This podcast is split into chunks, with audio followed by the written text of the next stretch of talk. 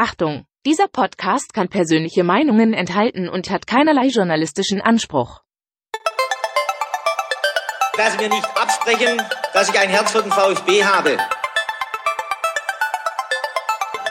Sverrisson, dann wieder Kügel, gewinnt sein Dribbling gegen Wörns und Guido Buchwald und der Ball ist im Tor. Nach 86 Minuten führt der VfB Stuttgart in Leverkusen mit 2 zu 1. Nach 1950, 52 und 84 gewinnt der VfB Stuttgart zum vierten Mal die Meisterschale.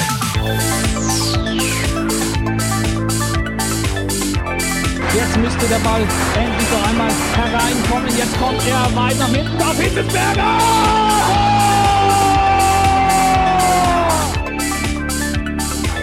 Mario Gomez, spitze Winkel, noch einmal nach innen. Pizza hat den Ball und es gibt noch einmal Abstoß vom Tor. Und jetzt ist das Spiel aus und der VfB Stuttgart ist deutscher Fußballmeister.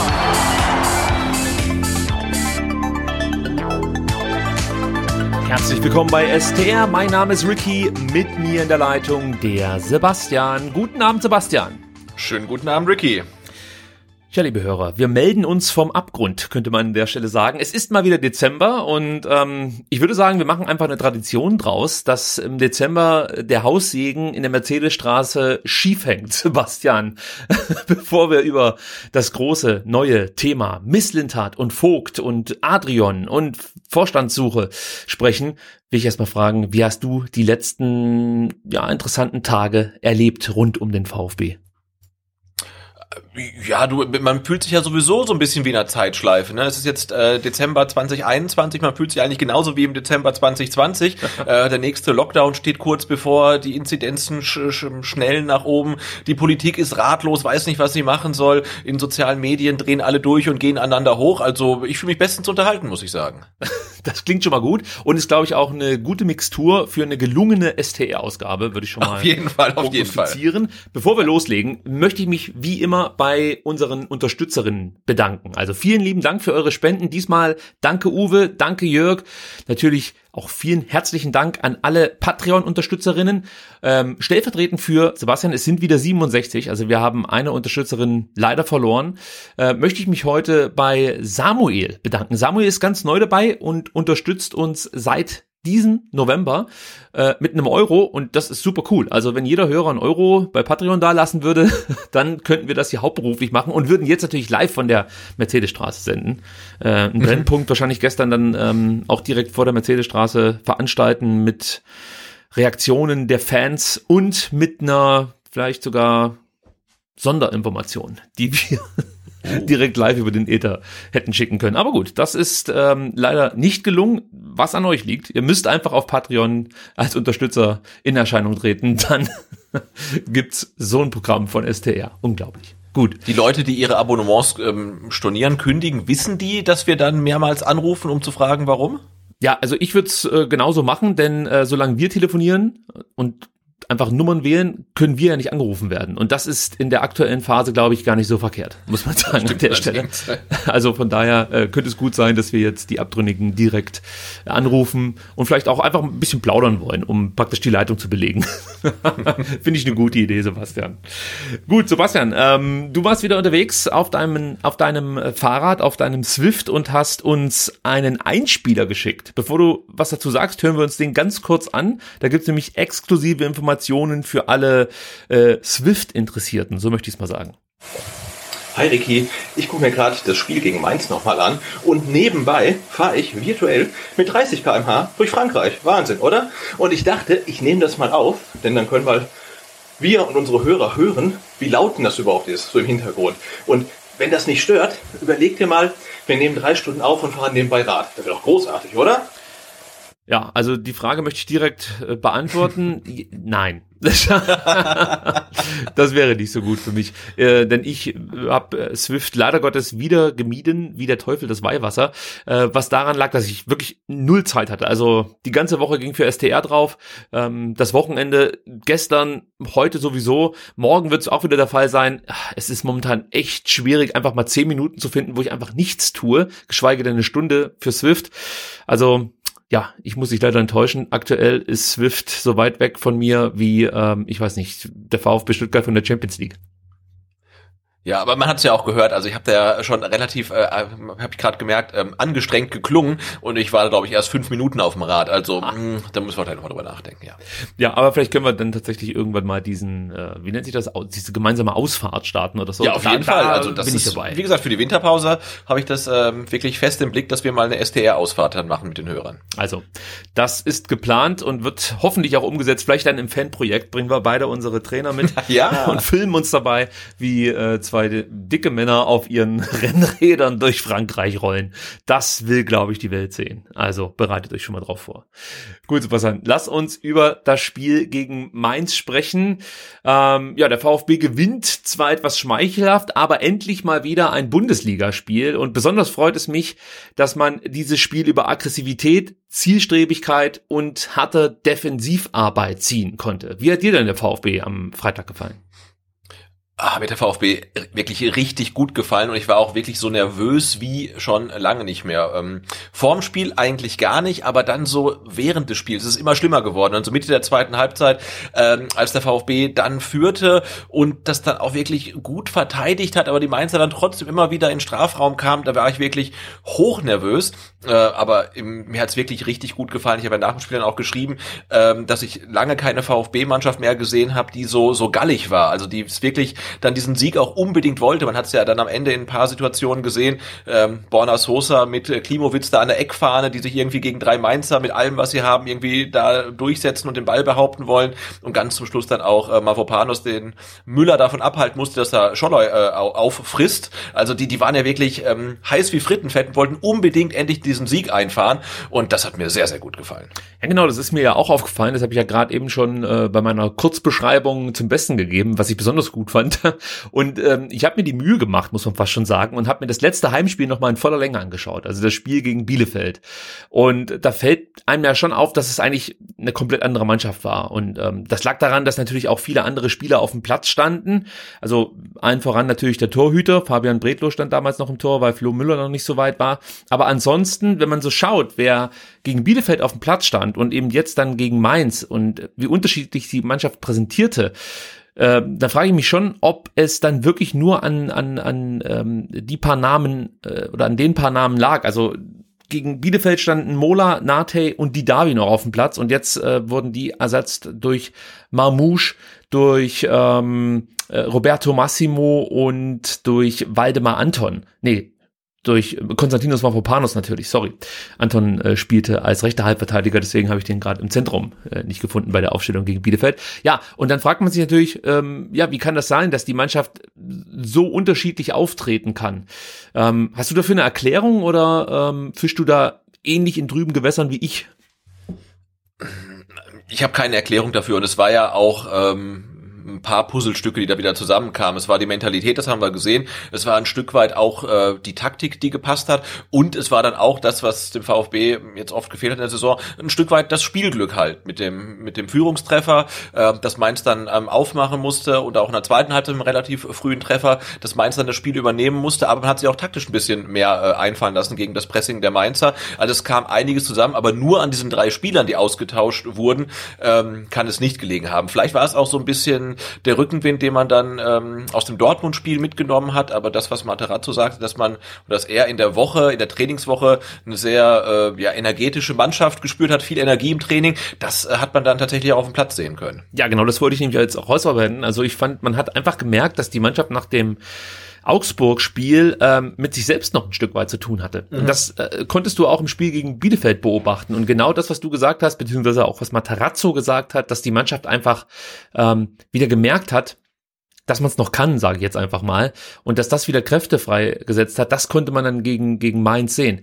Äh, bevor wir weiter über das Spiel reden, fällt mir ein, müssen wir noch ganz kurz über die veränderte Lage im Stadion sprechen. Denn als wir miteinander das letzte Mal sprachen, war es ja noch so, dass es noch keine Beschränkungen gab für den Stadionbesuch. Also theoretisch durften, glaube ich, ähm, also durften noch alle ins Stadion und es gab noch nicht diese 2G Plus Regelung, die ähm, ich glaube am Mittwoch dann eingeführt wurde oder beziehungsweise ähm, wurde sie da äh, medial verbreitet. Ähm, oder wurde die Meldung diesbezüglich medial verbreitet. Äh, warst du im Stadion am Freitag? Ähm, ich war nicht im Stadion. Also dieses, ähm, ich, ich nenne es ja despektierlich, Stadion Light ähm, mit Kapazitätsbegrenzung und ohne organisierten Support ist, ist nichts für mich. Da, da mache ich dann tatsächlich für mich aus äh, nicht mit und ähm, man kann darüber diskutieren, wie groß jetzt äh, das Infektionsrisiko in einem Stadion mit halber Auslastung unter 2G Plus äh, Regelung ist. Vermutlich relativ gering, ähm, aber ich finde, äh, ja, dass Großveranstaltungen gerade irgendwie nicht angesagt sind. Deswegen bin ich zu Hause geblieben. Ich habe lang mit mir gerungen, habe dann tatsächlich einen Termin geschossen für äh, ja, so eine Teststation, bin dann sogar um 18 Uhr zu dieser Teststation gegangen und habe dann die Schlange gesehen und oh. habe mich dann gegen einen Stadionbesuch entschieden. Das heißt, wenn da eine äh, erwartbar lange Schlange äh, vor der Teststation sich gebildet hätte, hätte ich mich sehr wahrscheinlich angestellt, wäre ins Stadion gegangen. So habe ich das als letztes Indiz sozusagen genommen, ähm, meine Entscheidung gegen einen Stadionbesuch zu fällen. Und ja, also ich habe mich ein bisschen geärgert, weil natürlich diese geile Szene mit äh, Silas in der 85. Minute dann äh, schon ja. ein Highlight war. Das hätte ich gerne miterlebt, muss ich sagen. Und ähm, nach allem, was man jetzt so hört, drohen uns ja erneute Geisterspiele.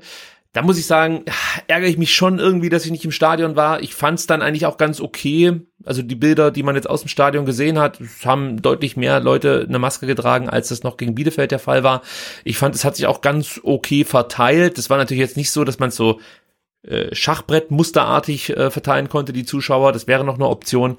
Aber ähm, ja, ich habe mich ein bisschen geärgert, muss ich zugeben. Aber im Prinzip sehe ich schon auch wie du. Aktuell sollte man vielleicht ähm, Großveranstaltungen meiden, wobei ich, wie gesagt, jetzt mit dem nötigen Abstand so ein Stadionbesuch, äh, wie soll man sagen, also ich, ich, ich kann mich damit anfreunden, wenn das Stadion, weiß ich nicht, zu 30, 35 Prozent ausgelastet ist und man wirklich darauf achtet, dass die Menschen jetzt nicht sich äh, an einem Ort sozusagen sammeln, und dann äh, Großteile der Gegentribüne leer sind. Also man muss da vielleicht eine Möglichkeit finden oder hätte eine Möglichkeit finden können, ähm, die Zuschauer besser zu verteilen. Dann würde ich mich noch besser fühlen. Ähm, aber das, was uns jetzt bevorsteht, Geisterspiele, ist für mich persönlich eigentlich ähm, keine Option. Da reden wir nachher noch ausführlicher drüber, äh, wenn wir über unser nächstes Heimspiel sprechen gegen die Hertha aus Berlin. Gut, dann kommen wir noch zur Aufstellung, Sebastian. Eigentlich gab es keine große Überraschung. Mamouche war zurück für den gelb gesperrten Kulibali. Chris Führig nach äh, überstandenen Teilriss des Innenbandes hätte eigentlich im Kader stehen sollen, fehlt dann aber aufgrund eines positiven Corona-Tests. Man muss dazu sagen, auch Sven Mislintat wurde positiv auf das Coronavirus getestet. Führig bekam sein Ergebnis am Donnerstag mitgeteilt. Äh, Sven Misset hat am Mittwoch. Ähm, soweit ich weiß, sind beide vollständig geimpft, also der klassische Impfdurchbruch, muss man sagen.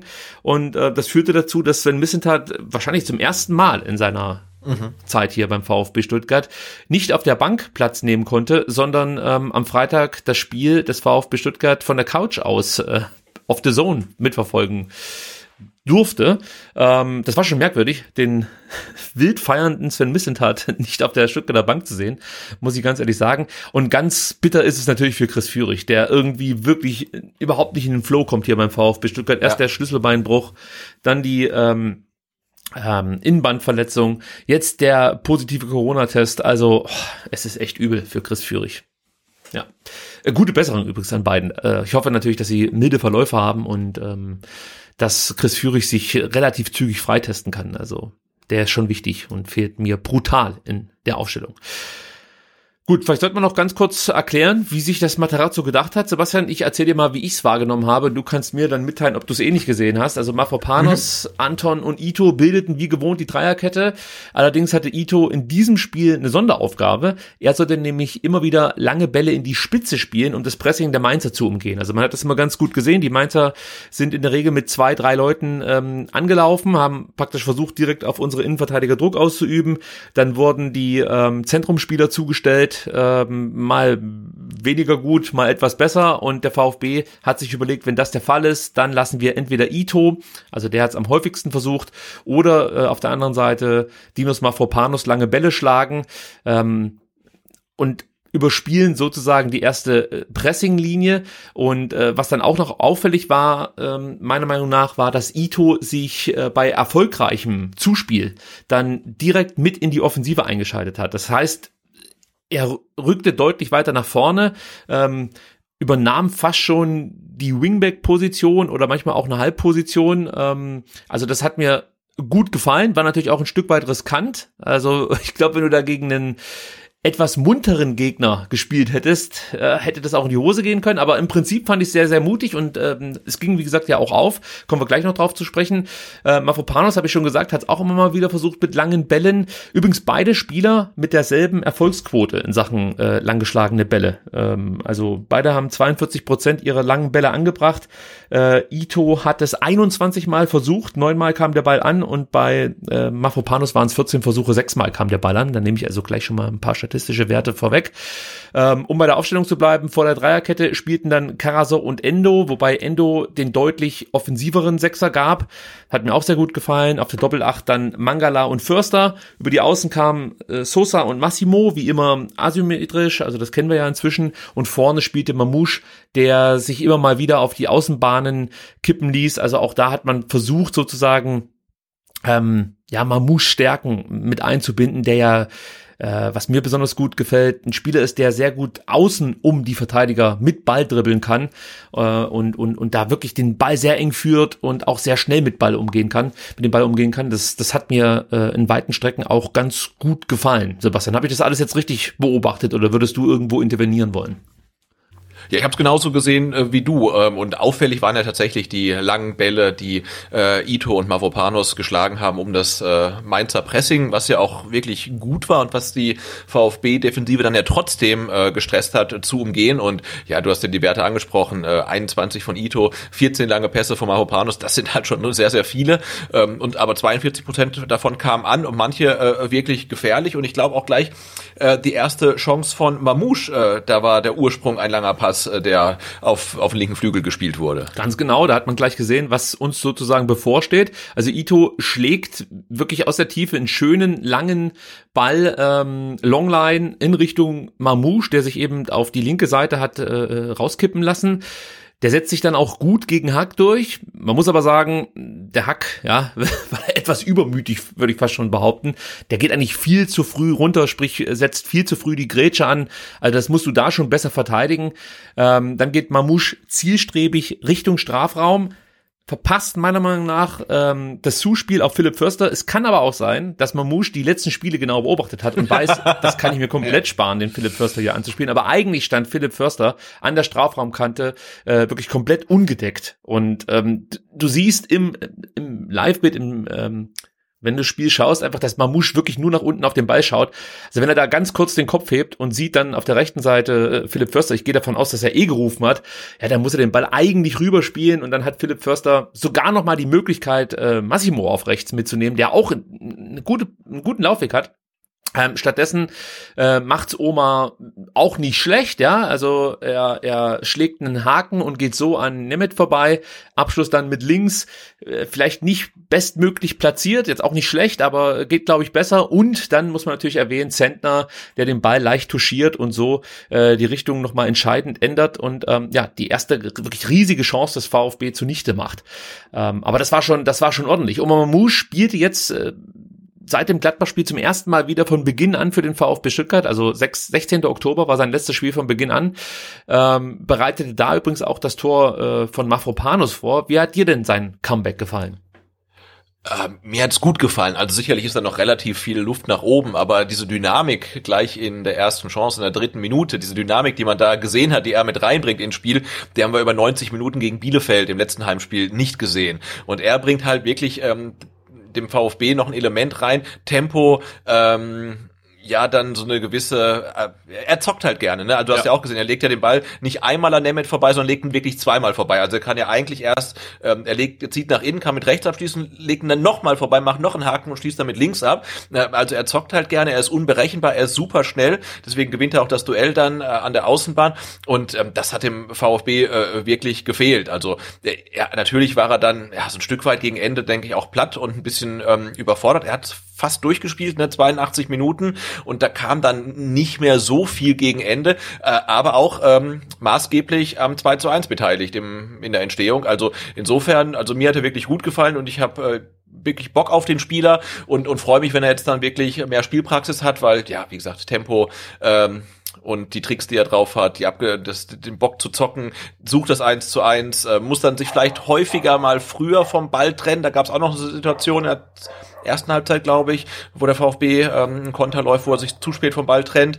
Ähm, aber das wird schon noch. Aber das ist halt, wie gesagt, er bringt was mit, was kein anderer Spieler äh, aktuell im Kader hat. Ja, also du hast vieles schon beschrieben, was mir auch positiv aufgefallen ist. Also die Lust zum Dribbeln, sage ich jetzt mal, ist auffällig. Er hat viermal das Dribbling gesucht, dreimal dann auch erfolgreich durchgebracht.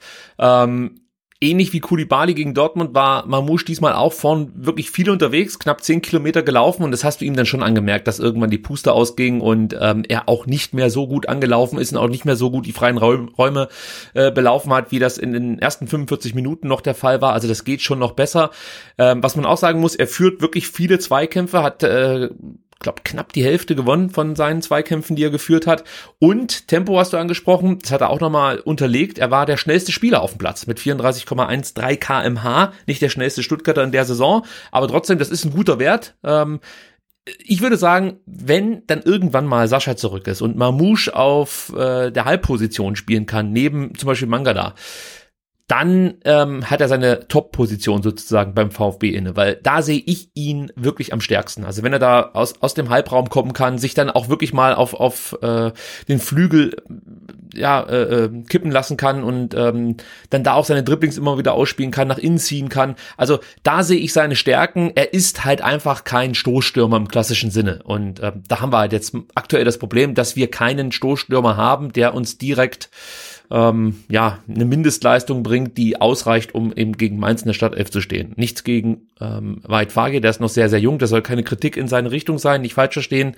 Ähm, das ist halt einfach, ähm, das ist halt einfach aktuell so, weil Sascha Kalajdzic lange ausfällt und das meine Meinung ähm, Weit Fage natürlich sag mal äußerst unglücklich hier beim VfB äh, oder einen äußerst unglücklichen Start hatte. Was ich damit meine ist, er kommt halt her, hat eine ja, verschleppte Muskelverletzung, mit der er sich rumplagen muss und kann die eigentlich nie so richtig ausheilen. Und jetzt so langsam merkst du schon, dass das Fahrgehr wieder, ja, äh, ich sag mal, besser ins Rollen kommt. Da hat er jetzt auch am Wochenende für die zweite Mannschaft getroffen. Auch das werden wir nachher noch besprechen. Ähm, und ich, ich finde schon, dass Wahrheit Fahrgehr sich da noch entwickeln kann in diese Richtung, dass er wirklich dann Top-Stürmer wird beim VfB Stuttgart. Aber man sollte jetzt auch nicht bei einem 18-Jährigen sagen, Mensch, das ist ja eine Enttäuschung, wenn wenn der äh, nach wie viel Spielen hat er jetzt, äh, wie viel Spiele hat er jetzt gemacht? Drei oder vier? Erst ein Tor erzielt hat. Also alles noch im Rahmen. Und ja. mit Mamouche hat man das jetzt, fand ich, auch okay kompensiert. In der zwölften Minute, Sebastian, wurde es dann für den VfB zum ersten Mal brenzlig, denn Mainz kontert über Onisivo, aber Müller und Mafropanos sind zur Stelle der Reihe nach. Die Aktion ging ja schon viel früher los. Der VfB hat im Mainzer Drittel einen Einwurf. Massimo führt ihn aus, aber sein Wurf auf Endo ist unpräzise und deshalb hat Wataru Probleme bei der Ballverarbeitung. Er verliert den Ball an Aaron Martin, der sich den gut erobert, muss man sagen. Ähm, und äh, Aaron Martin leitet dann auch direkt den, den Konter ein. Bevor wir darauf eingehen, kurzer Einschub, Thema Einwürfe, hat man bei den Mainzern eindeutig gesehen, dass hier ein Einwurfcoach am Werke ist. Also ist dir das auch aufgefallen, wie zum Beispiel Musa Niakate ich sag mal, den Swing raus hat. Und ja, oh ja. Ja, also ja. das, das ist so. Meins ist, äh, ich weiß nicht, ich glaube, zwei andere Teams, meine ich, habe ich mal gelesen, in der Bundesliga haben auch noch einen Einwurfcoach, hat einen eigenen Einwurfcoach, der sich wirklich darum kümmert, A, um die Technik der Einwürfe, dann um die äh, Raumbesetzung bei Einwürfen und natürlich dann auch um, ja, so Sachen wie, wollen wir jetzt den Einwurf schnell ausführen oder lassen wir uns eher Zeit, stellen wir uns praktisch auf wie bei einer Ecke oder so, also dass man halt wirklich Positionen einnimmt, die im Vorfeld trainiert wurden. All das macht der Einwurfcoach der Mainzer und also wie gesagt, gerade was die Technik angeht, äh, war das auffällig, ja. Ähm, Gut, zurück zum Konter, der eingeleitet wurde. Der Ball landet bei Lee, der dann einen schlechten Pass auf, ähm, ja, weiß ich nicht, äh, ich weiß nicht, auf Burkhardt oder auf Onisivo spielen wollte. Und Anton fängt den Pass ab. Dass übrigens dieser Passversuch von Lee so eklatant in die Hose ging, das lag äh, sieht man auch ganz gut, wenn man sich die Szene nochmal an, anschaut, an Ito. Denn er ist der Erste, der bemerkt, oh, hier wird's brenzlig. Und er läuft dann ähm, Lee an, setzt ihn unter Druck und ähm, so kommt es zu diesem schlechten Pass. So. Problem ist, Anton bekommt zwar diesen Ball, aber du denkst jetzt, die Situation ist eigentlich geklärt, dann springt dem Waldemar der Ball zu weit weg vom Fuß und Lee holt sich die Murmel zurück, spielt, soweit ich weiß, auf Burkhardt, der dann Onisivo anspielt und durch diesen extrem hohen Ballgewinn haben die Mainzer jetzt nur noch Mafropanus vor sich. Auch hier muss ich wieder Ito erwähnen, der das sofort erkennt und einen Monstersprint ansetzt. Also er ist auch extrem schnell, sein Topspeed liegt bei knapp 35 kmh. Äh, jetzt in der Szene kam er auf 34 kmh, also ähm, er hat da schon wirklich ordentlich Tempo gemacht, um noch in die Aktion zu kommen.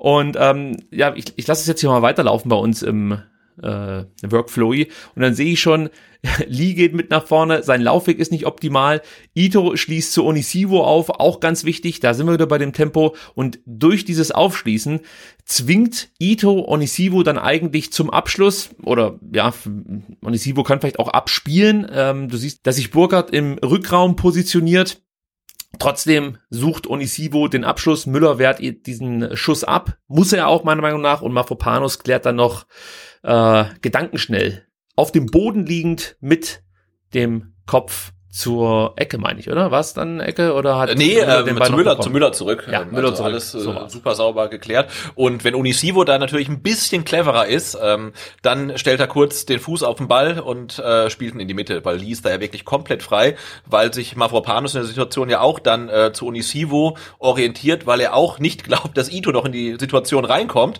Und eigentlich hätte er äh, Mavropanos in der Mitte bleiben können bei Lee, ähm, denn Ito hat ja den Zweikampf dann eigentlich ähm, ja gut bestritten, aber sie rutschen dann ja wirklich Ito Mavropanos wirklich so im Synchrongrätschen da rein und Lee ist in der Mitte völlig frei, also da hat der VfB ein bisschen Glück gehabt. Ähm, was mich in der Situation, dann, äh, also in der Retrospektive dann so ein bisschen an Müller stört, er macht das relativ häufig, dass er irgendwie so Flachschüsse mit den Händen so klatschen lässt, ne? Also Ja. War in dem Spiel auch ein paar Mal, wo ich denke, hey, halt den doch einfach fest. Also war nie schlimm, aber irgendwie, das war jetzt wirklich kein besonders guter Abschluss. In der zweiten Halbzeit war auch nochmal so eine, so eine Szene. Ähm, kommt ein Flachschuss und er geht in die Hocke, nimmt die Hände nach vorne und lässt die Bälle irgendwie so klatschen. Und dann ist der Ball nach wie vor im Spiel. Ähm, Finde ich nicht optimal, aber ähm, ja, kein, kein, kein Vorwurf oder so. Sehe ich genauso. Also ist nicht optimal. War, glaube auch immer ein Thema an Freiburg. Ähm, hat er ja sehr, sehr gut gehalten, aber hat auch viele Bälle nach vorne oder von mir ist auch mal zur Seite prallen lassen. Also jetzt nicht nur nach vorne. Äh, ja, ich habe auch gedacht, eigentlich kannst du den nicht festhalten. Ist schon tricky, dass er den da so nach vorne prallen lässt. Äh, Gott sei Dank ist nichts passiert. Was ich auch noch ansprechen muss, man hat ja schon im Dortmund-Spiel gemerkt, Mafropanus ist der stabilisierende Faktor in der Stuttgarter Defensive. Der fängt Bälle ab, der gewinnt die meisten Zweikämpfe, der klärt, der ba baut auf. Vielleicht müssen wir noch ganz kurz über Mafropanus sprechen, der natürlich hier mit diesem unglaublichen Kopfball, würde ich fast schon sagen, auf dem Boden liegend sich fast eingrabend im Rasen ähm, für eine für eine für ein Highlight sorgt. Ähm, ja, was sagst du zu Mafropanus? Ja, monströs, ne? Also ich kann mich nicht, nein, ich weiß nicht, also wenn wir das letzte Mal in Stuttgart einen Innenverteidiger gehabt haben, der, der so spielt, also auch auf diese Art und Weise, auf diese brutal körperliche Art und Weise, ähm, aber da, da haben ja, glaube ich, wirklich jetzt die gegnerischen Stürmer mü- müssen ja schon Angst vor ihm haben. Also er hat äh, sieben Duelle am Boden geführt, vier davon gewonnen, sieben Duelle in der Luft geführt, sechs davon gewonnen. Also er ist wirklich quasi unbezwingbar. Also gefühlt war er der einzige Zweikampf, den er verloren hat, der gegen Flo Müller, der ihn dann äh, kurz vor Schluss festgehalten hat, ähm, damit er ähm, dem Mainzer äh, Scholler nichts antut. Ne? Aber der, gewinnt wirklich gefühlt jeden Zweikampf. Äh, der feiert sich und seine Mannschaft, wenn er eine Grätsche ansetzt und die dann äh, erfolgreich zu Ende bringt. Also äh, wirklich großartig. Äh, ein Unterschiedsspieler in der Defensive, der auch eine brutale Mentalität mit reinbringt. Also äh, ja, mu muss man einfach äh, feiern. Ja, er hat die meisten Klärungen vorzuweisen ähm, mit neun. Das ist echt viel. Vier abgefangene, vier abgefangene Pässe, die meisten Ballaktionen mit 98, eine Passquote von 71 Prozent ist okay, weil er auch viele riskante Pässe, also vertikale Pässe spielt und eben nicht nur quer oder nach hinten. Ähm, Klar, und auch die 14, die 14 langen Bälle, ne, von denen halt dann nur sechs ankamen, aber die drücken natürlich seine Passquote auch, ähm, weil wenn sich die Innenverteidigung die Bälle halt nur äh, hin und her schiebt, dann kommt man natürlich schnell auch irgendwie auf 90 Prozent, aber er hat ja auch in dem Spiel lange Bälle geschlagen. Ja, absolut. Und ist häufig wirklich nur durch Fouls zu stoppen. Ich bin mir nicht ganz sicher, aber ich meine, er ist der meistgefaulte Spieler gewesen äh, gegen Mainz oder einer der meistgefaulten. Also äh, drei, vier Fouls hat er schon äh, gegen sich ähm, erdulden müssen, muss man ja fast schon sagen, bei Mafropanos. Das hat wahrscheinlich auch dazu geführt, dass er so eskalierte, wie von dir schon äh, vorhin erwähnt, gegen Adam Schalay. Irgendwann ist auch mal gut, sagt so Mafropanos, dann wehre ich mich mal. Und beinahe hätte er es getan, aber da war Müller zur Stelle und ja. hat ähm, für Ordnung gesorgt, muss man sagen. Ähm, gut, lass uns über das Tor sprechen, das Ito erzielte in der 21. 21. Minute. Und zunächst mal, Sebastian, ähm, müssen wir darüber sprechen, wie sich der VfB diese Chance insgesamt erspielt hat. Also auch in Anbetracht der aktuellen Situation. Ja, also der VfB steht auf einem Relegationsplatz. Es läuft wirklich nicht allzu viel zusammen. Äh, wenn du gut spielst, äh, verlierst du, siehe Dortmund. Äh, wenn du scheiße spielst, verlierst du sowieso. Also du, hast selten Glück. Und trotzdem haben sie den Mut, ähm, wirklich so tolle Spielzüge vorzutragen, wie das eben in der 21. Minute dann auch der Fall war. Das beginnt hinten bei Ito, der einen ähm, präzisen langen Ball auf Sosa schlägt. Sosa behauptet die Kugel dann, Karasor initiiert technisch hochwertig die zweite Angriffswelle und dann geht's weiter über Endo, Förster, dann wieder zu Karasor, der verlagert ähm, auf links raus. Alles schnörkellos, direkt, das ist einfach toll. Mangala erkennt den freien Raum, beläuft ihn und wird von Sosa angespielt. Also Sosa auf links, Mangala bewegt sich in den 16er, sieht wie gesagt, da ist Platz, ich kann diesen Raum anlaufen. Sosa erkennt das. Das sind gute Bewegungen, das ist ein gutes Zusammenspiel, das sind tolle Spallstaffetten, muss man einfach sagen. Und ähm, klar, dem VfB kam dann auch zugute, dass die Mainzer sehr, sehr passiv in dieser Aktion oder in diesem Angriff ähm, verteidigten. Also Ore kann sich sogar einen mittelguten ersten Kontakt erlauben, weil er halt von David Nemeth überhaupt nicht unter Druck gesetzt wird und legt den Ball dann Ito mustergültig auf. Äh, Ito anschließend als Linksfuß mit rechts ins lange Eck tolle Schusstechnik. Sentner kommt zwar noch mit den Fingerspitzen ran, aber der Ball ähm, landet dann trotzdem im Tor, touchiert den Pfosten ähm, und dann geht er halt rein. Ja, wie schon gesagt, Mainz viel zu passiv. Keiner übernimmt Ito, der da einfach äh, in den 16er laufen kann. Das ist einfach sehr, sehr schlecht verteidigt vom, v, äh, vom, äh, von Mainz 05 und stark gemacht vom VfB, Sebastian. Hast du noch was zu ergänzen? Ähm, ja, einiges noch, ne? Denn äh, ne, es war ja, es ist schon schlecht verteidigt, ähm, aber wenn man sich den ganzen Angriff mal anguckt, der Angriff beginnt ja wirklich ähm, mit einem Abschlag ähm, oder Abstoß äh, von Flo Müller, ja, und dann äh, geht der Ball nach vorne, kommt nochmal zurück, äh, geht dann wieder nach vorne, aber das ist, ähm, ich habe es äh, auf dem Vertikalpass geschrieben, ja schon fast äh, Barca-esk, also es sind wirklich 15 Ballkontakte, ohne dass Mainz äh, zwischendrin mal ähm, den Ball erobern könnte. Und du spielst halt wirklich diesen Angriff komplett aus, also es ist kein kein Konter, es ist kein, ähm, also kein, kein, keine Balleroberung in der Mainzer Hälfte. Nee, du spielst wirklich vom Torwart aus ähm, einen Angriff komplett durch und am Ende hast du halt einen Innenverteidiger, der das Tor erzielt und so wie Ito von ganz hinten in den 16er der Mainzer startet, sieht das ja auch nicht wie Zufall aus, sondern das sieht ja wirklich sehr, sehr gewollt aus und ich finde es halt brutal, wie mutig der VfB ist, weil wenn man halt guckt, wie viel äh, weiße Trikots im Mainzer Strafraum stehen, als das Tor fällt, ähm, das finde ich dann wirklich beeindruckend dafür, dass halt dann der 16. da spielt,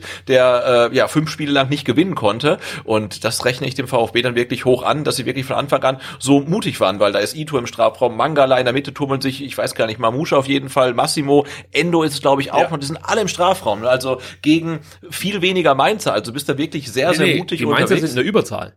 Ne, im Strafraum nicht. Doch, du hast acht Mainzer im, äh, im Strafraum. Also Als Ito abschließt, ja, ja, genau, ja, okay, genau. das stimmt, ja. Ja, also in dem Moment hast du mehr Mainzer im Strafraum, aber darum, ja. darum äh, soll es jetzt gar nicht gehen, du hast es ja eigentlich perfekt erklärt. Äh, aber auf der anderen Seite muss man hier auch anerkennen, leider Gottes, dass Mainz das, äh, also absurd passiv sozusagen verteidigt hat. Und das ich glaube, die rechte halt Mainzer, die rechte Mainzer Seite mit mit Wiedmer und und Nemeth, die hatten keinen richtig guten Tag. Ne? Das muss man schon so festhalten. Ja, und ich glaube, das lag hauptsächlich an an Nemeth. Also du hast halt gemerkt, dass Wiedmer da oft auch mithelfen musste und dann äh, irgendwie mit seiner Rolle auch nicht so, so richtig zurechtkam. Das war zumindest mein Gefühl. Das war wahrscheinlich sein schlechtestes Spiel, das er für Mainz in der Saison absolviert hat. Ich habe ja noch. Aber ich glaube, Nehmet ist auch erst 18, ne? Also ja, ja, ja, so junger also, Kerl, ne?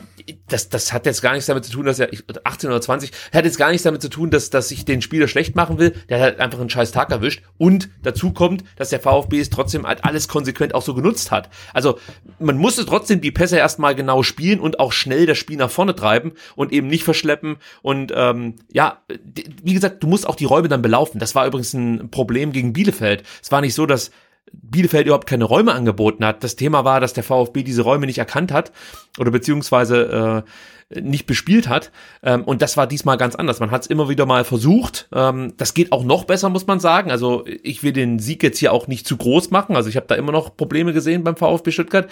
Ähm, aber man war dann da und hat diese Möglichkeiten, die hier geboten wurden, dann auch konsequent genutzt. Das war halt das Tolle. Ähm, ja, und an so einem Spiel kannst du dich natürlich dann auch ein bisschen hochziehen, finde ich. Also das, das war jetzt ja kein, weiß nicht, prachtvoller Sieg oder so. Das war jetzt kein Spiel äh, wie das zum Beispiel gegen Augsburg in der vergangenen Saison. Ich meine, im, im, im Februar war das, oder? Oder im Januar, wo sie die Augsburger im eigenen Stadion dann äh, mit, mit 4 zu 1 verprügelt haben. So war das jetzt nicht. Also man hat hier schon auch phasenweise Glück gehabt, dass die Mainzer nach vorne hin äh, nicht schlagkräftiger wurden. Ähm, und trotzdem sage ich, so ein so ein dreckiger Sieg ist dann oft mehr wert als halt ein, einfach ein wunderschön herausgespielter. Aber ich nehme das Fazit schon fast vorweg, Sebastian. Dabei möchte ich noch mit dir über Hiroki Ito sprechen. Was war das für eine Partie von ihm? Äh, ja, Wahnsinn, ne? Also nicht nur sein erstes Bundesligator und dann auch so ein wunder wunderschönes mit seinem, ja, zumindestens äh, offiziell schwächerem Fuß, sondern auch hinten wirklich richtig gut gespielt, äh, viele gute Pässe gespielt. Äh, also er hat ja schon einige gute Spiele für den VfB gezeigt, aber das war, glaube ich, jetzt mit Abstand sein Bestes und äh, das gibt dann jetzt Materazzo natürlich auch so ein paar Probleme, wenn Marc Oliver Kempf wieder fit wird. Ähm, Wer? Wie er sich dann ja, genau, personell entscheiden wird. Nee, da muss man wirklich fragen, also ähm, äh, wie äh, Kempf seine Zukunft sieht und wenn er klar signalisiert, dass äh, seine Zeit in Stuttgart für ihn vorbei ist, dann ja, sehe ich dann auch Ito auf jeden Fall ähm, in der Startelf. Ja, also momentan sehe ich Ito vor Kempf. Das ist natürlich jetzt nicht ähm, dem geschuldet, dass Kempf besonders schlecht gespielt hat, sondern dass er jetzt einfach mit dieser muskulären Geschichte länger ausfällt. Also da hat Ito einfach jetzt auch die Chance beim Schopf gepackt und hat nochmal richtig ja. was draufgelegt zu dem, was er ja eh schon, ähm, ja, ich sag mal, der am Anfang der Saison gezeigt hat. Also da hat er ja schon immer wieder aufblitzen lassen, was er kann und er hat sich jetzt noch also nochmals gesteigert und hat sich wirklich festgespielt. Äh, das Tor hat es einfach alles noch gegrönt. Ja, zwei Torabschlüsse hat er insgesamt gehabt. Er hat eine Torschussvorlage geliefert, vier Klärungen, hat kaum einen Zweikampf verloren, 80 Prozent insgesamt gewonnene Zweikämpfe. In der Luft hat er alles wegverteidigt hat nicht einmal faul gespielt, nicht weil er äh, körperlos agiert, sondern weil er es gar nicht muss. Ja, also das ist eine Qualität. Er hat es nicht nötig. Ja, er hat von allen Spielern die meisten Pässe an den Mann gebracht, eine Passquote von 76 Prozent, viele lange Bälle geschlagen, haben wir schon drüber gesprochen, 10,5 Kilometer runtergespult und der strahlt wirklich die Sicherheit eines alten Hautdegens aus und hat das Tempo eines 19-jährigen Supertalents. Also es ist wirklich für, für mich unfassbar, was Missentat da wieder ausgegraben hat. Und diese Geschichte, dass er für die zweite Mannschaft verpflichtet wurde und so, also man muss ja eigentlich, dafür muss man Missentat fast schon kritisieren, dass er das nicht erkannt hat, dass das Mann für die Startelf der ersten Mannschaft sein kann. Ähm, nee, das meine ich natürlich mit einem Augenzwinkern. Ich glaube, also, das war auch nur, nur eine Legende, um Ito vor zu hohen Erwartungen zu schützen. Um nicht so anzugeben, meinst du? Ja, genau. Gut, ähm, 24. Minute, Sebastian. Da gibt's einen kleinen Aufreger. Schiedsrichter, äh, wie hieß er, Jöllenbeck, Jöllenbeck ja. entscheidet zunächst auf Elfmeter für den VfB, nimmt ihn aber nach Überprüfung der TV-Bilder wieder zurück. So. Äh, ihr habt die Szene mit Sicherheit noch vor Augen. Also es gab einen Freistoß aus dem linken Halbfeld von Sosa in Richtung Strafraum. Mafropanos versucht, genau wie Zentner an den Ball zu kommen. Zentner räumt Ball und Mafropanos ab. Äh, die große Frage, Sebastian, für dich, Elver oder nicht? Also nachdem man ja dann 12 Superzeitlupen gesehen hat, ähm, muss man festhalten, ähm, dass Zentner erst am Ball und dann am Kopf von Mavropanos ist. Aber meine Frage ist, ähm, muss man nicht eher dann die Frage stellen, ähm, ob es eine klare Fehlentscheidung ist oder nicht. Weil der Schiedsrichter pfeift in der Situation elf Meter und ich würde sagen, das ist keine klare Fehlentscheidung. Deswegen ist ja eigentlich die Frage, wir haben ja das mit der Eingriffsschwelle jetzt ja lang und breit erklärt bekommen, ähm, nach dem nicht gegebenen Elfmeter gegen ähm, al in Augsburg. Und ich würde sagen, da Elfmeter zu pfeifen, ist keine klare Fehlentscheidung, weil es sich um eine Sache von Zehntel oder gar Hundertstel Sekunden handelt. Und insofern bin ich der Meinung, dass sich der VR da nie hätte äh, einschalten dürfen. Wenn er es macht und man sich die Bilder nochmal ganz, ganz genau anguckt, äh, muss man festhalten, dass zuerst der Ball gespielt wird, dann ist es vermutlich eher kein Elfmeter. Ähm, aber auf der anderen Seite, so wie Zentner da reingeht, finde ich, ähm, hat er auch einfach einen Elfmeter gegen sich verdient, weil das ist halt schon sehr, sehr äh, trampelig einfach.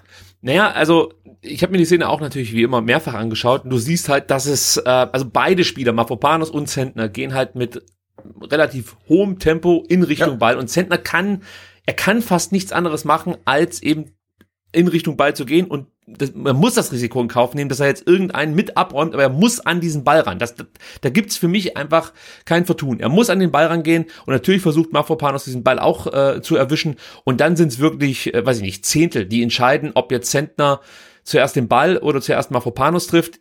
Für, also aus meiner Perspektive war es so, dass das relativ zeitgleich abläuft. Also, weißt du, wir brauchen jetzt wirklich nicht Frame für Frame ähm, sozusagen runterspulen, weil dann wird es irgendwann auch mal lächerlich, finde ich persönlich. Also ich, für mich trifft er hier Mafropanos und Ball zeitgleich. So. Ja.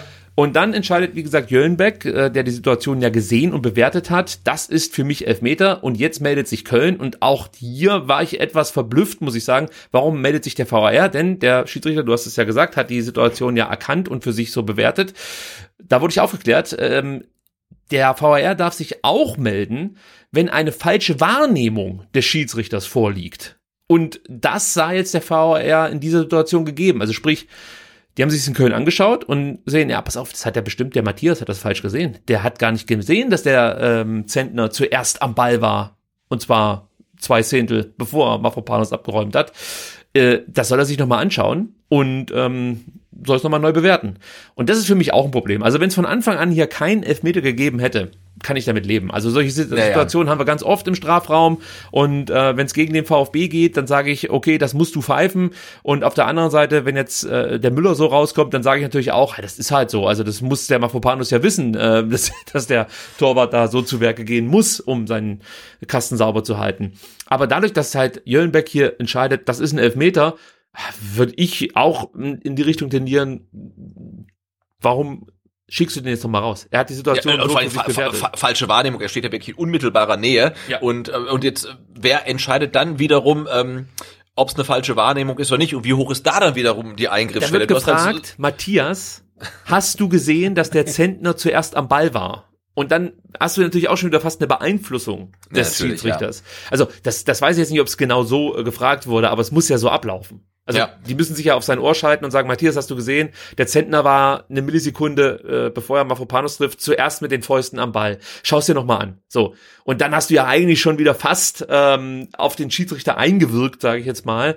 Und ähm, der geht halt raus, sieht das natürlich auch im Standbild und sagt dann, ja, ganz klar, er trifft zuerst den Ball. Aber wenn du das in Realzeit siehst, dann ist das für mich zeitgleich. Also es tut mir wirklich leid. Also ich kann jetzt hier wirklich nicht äh, in unendlich viele Frames so eine Situation, finde ich, äh, aufteilen und sagen, guck mal, hier, äh, keine Ahnung, wie viele Millisekunden das sind, ähm, ist er früher am Ball. Also für mich nimmt er hier diesen Zusammenprall mit den Fäusten in Kauf und somit auch den Elfmeter und ich glaube, man hätte das dann so stehen lassen können. Ja, wäre es auf der anderen Seite passiert, hätte ich mich jetzt wahnsinnig darüber aufgeregt, ist schon klar, aber äh, ganz kann ich die Fanbrille auch nicht abnehmen, muss ich sagen. Also für mich drauf geschissen, wir haben das Spiel gewonnen, aber für ja, mich genau. äh, hätte man kann man stehen lassen können. Ja, und das, das, das Lustigste an der Szene ist ja, dass, äh, glaube ich, ähm, Karasor im Abseits stand.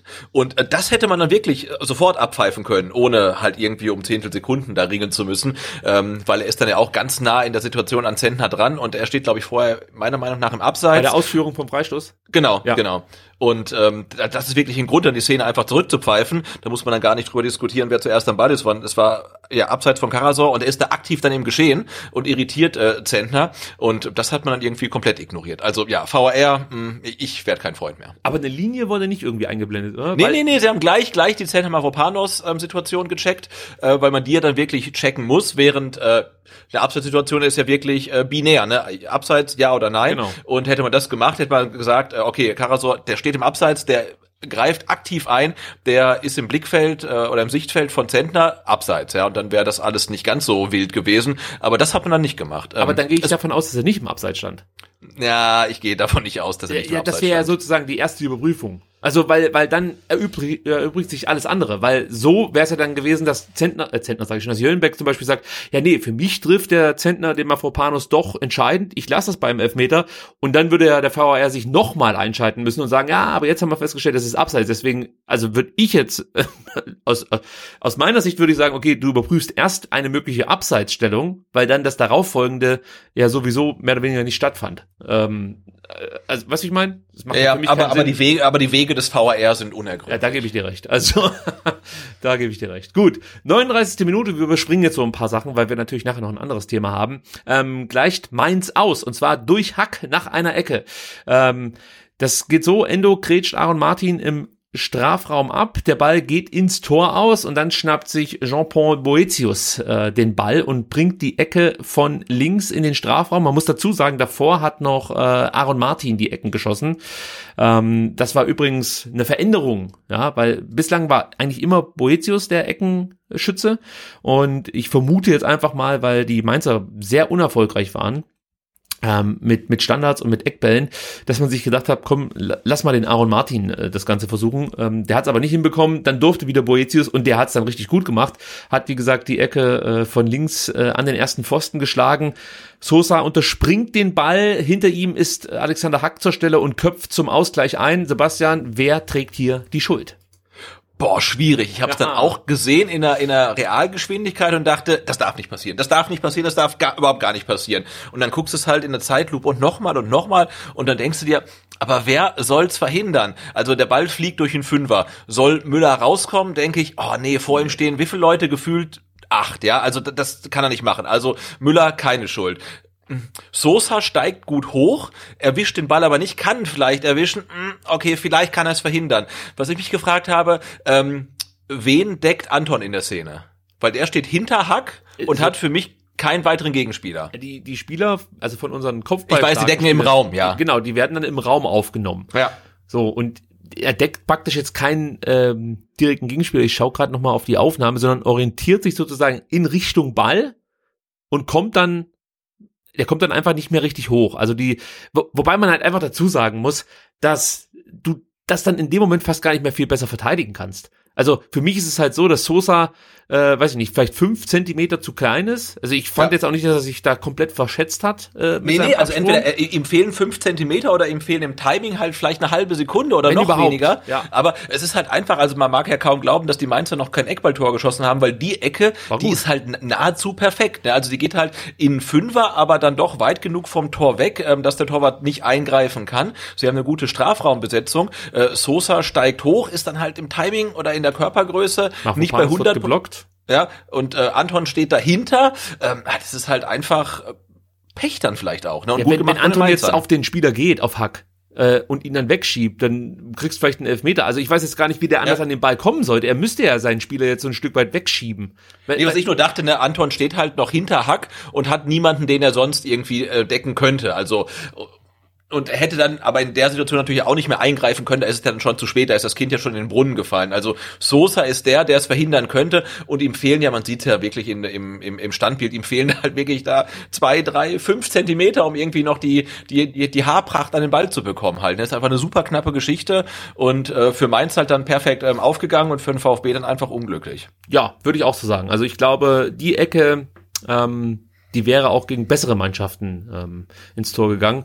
Und dann möchte ich mich da gar nicht so lang dran aufhalten. Also ich sehe ja auch keine direkte Schuld für Müller, der hätte rausgehen sollen oder so. Und auch bei Anton, ja, äh, mit Sicherheit gibt es vielleicht Tage, da äh, gelingt es Anton durch irgendwelche Kniffe, Tricks, wie auch immer, ähm, Hack da so am Kopfball zu stören, dass der den nicht so gut setzen kann. Aber auch von Hack, äh, ich meine, das ist halt einfach stark gemacht, wie er da den Ball wirklich dann ins Eck legt, an Müller vorbei. Das ist einfach richtig, das ist von allen Bomben stark gemacht von Mainz und das muss man dann auch mal anerkennen, dass Ecken gut ausgeführt sind und äh, du kannst vieles verteidigen oder auch besser verteidigen. Ähm, aber jetzt hier, ja, fand ich es jetzt nicht ganz, ganz, ganz verkehrt, was der VfB versuchte. Es ging halt Genau, was, was, man aber, was man aber festhalten kann, ist, ähm, dass das Verteidigen von Standards ähm, nicht die Stärke der Stuttgarter in dieser Saison ist. Ne? Was will ich nicht so erste- hochhängen. Es ist das zweite Spiel, Genau. in dem man Eckball gegen Tore gefangen hat. Genau, aber also es ist jedenfalls nicht die Stärke. Und was man auch festhalten kann, ist, äh, dass es in der zweiten Halbzeit nach dem nicht gegebenen oder zurückgenommenen Elfer für den VfB ähm, das Spiel so ein bisschen, ja, kippte ist es vielleicht zu viel gesagt, ähm, aber das Pendel ähm, ja, neigte sich dann eher so ein bisschen Richtung Mainzer Seite. Also Mainz wurde dann deutlich stärker ähm, na, nach der Situation und hatte dann ja so in der Ende, Ende der ersten Halbzeit ähm, mehr Chancen, mehr Spielanteile und wurde dann überlegener. Ja, absolut. Also der VfB hat das in der in der oder zu Beginn der ersten Halbzeit über weite Strecken sehr gut gemacht und, und Mainz brauchte einfach so 30 Minuten, um in die Partie zu kommen. Und ähm, dann würde ich fast schon sagen, dass die Gäste äh, das gefährlichere Team waren, ohne jetzt dann wirklich weiß ich nicht, Chancen im Überfluss zu haben, aber man hatte mehr vom Spiel und der VfB konnte nicht mehr so oft für Entlastung sorgen. Äh, insgesamt würde ich sagen, geht der Halbzeitstand äh, komplett in Ordnung. Auffällig äh, war mal wieder oder waren mal wieder äh, die individuellen Fehler im Aufbauspiel. Die verfolgen uns ja schon relativ lang und diesmal fielen mir dann negativ Atakan Karasor und Waldemar Anton auf, die immer mal wieder so kleinere Böcke geschossen haben. Äh, wie bewertest du die Leistung der beiden?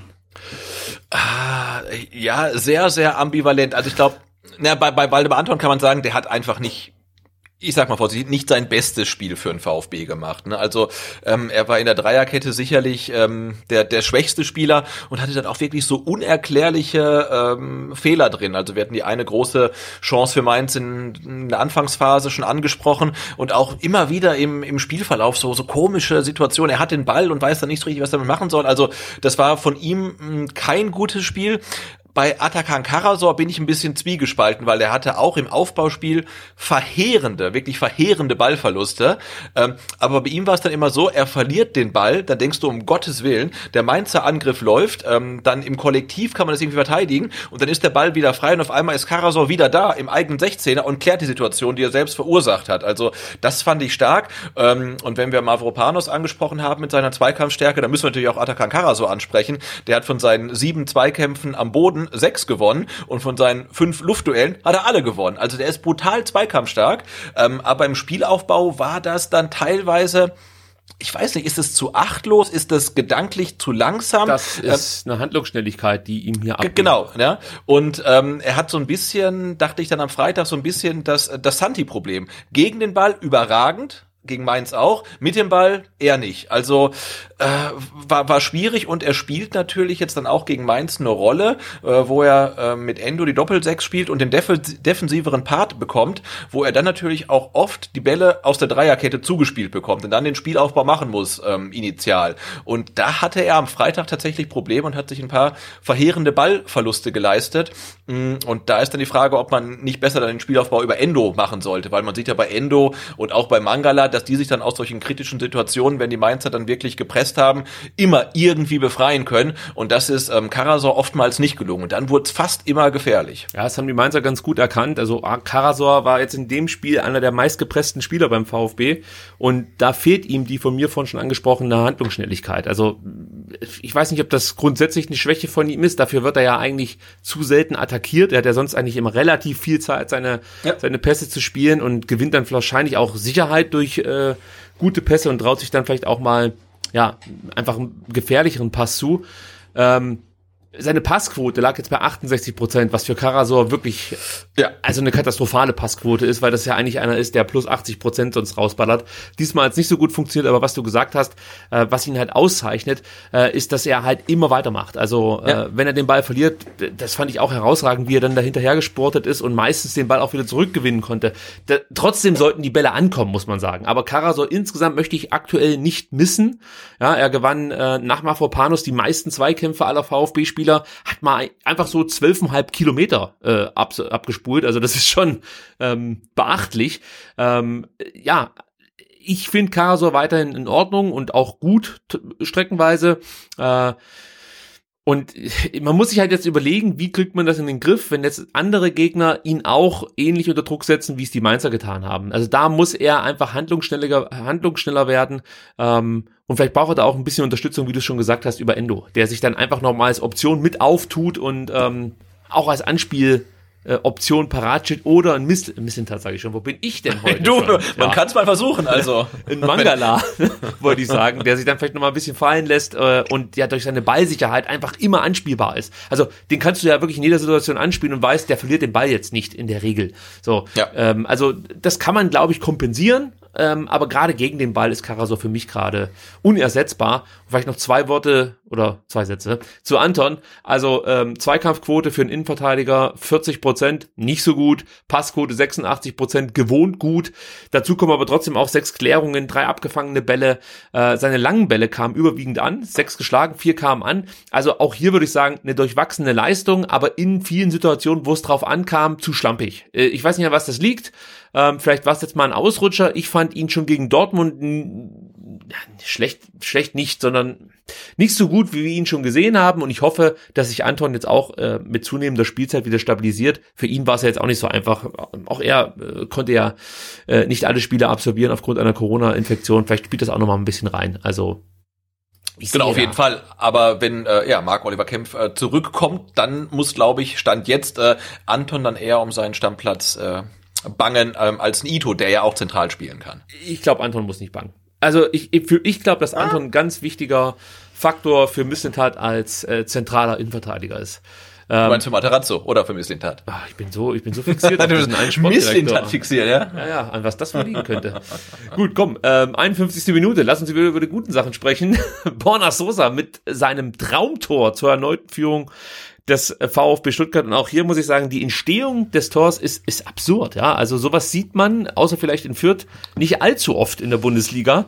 Also es gibt erstmal diesen merkwürdigen Einwurf. Sowas passiert schon mal, ja. Also dass äh, man relativ unnötig den Ball ins Ausspielt. Mhm. Eigentlich wollte man den Mitspieler anspielen, aber irgendwie ähm, stimmte die Kommunikation nicht und äh, der Ball landet im Aus. Okay.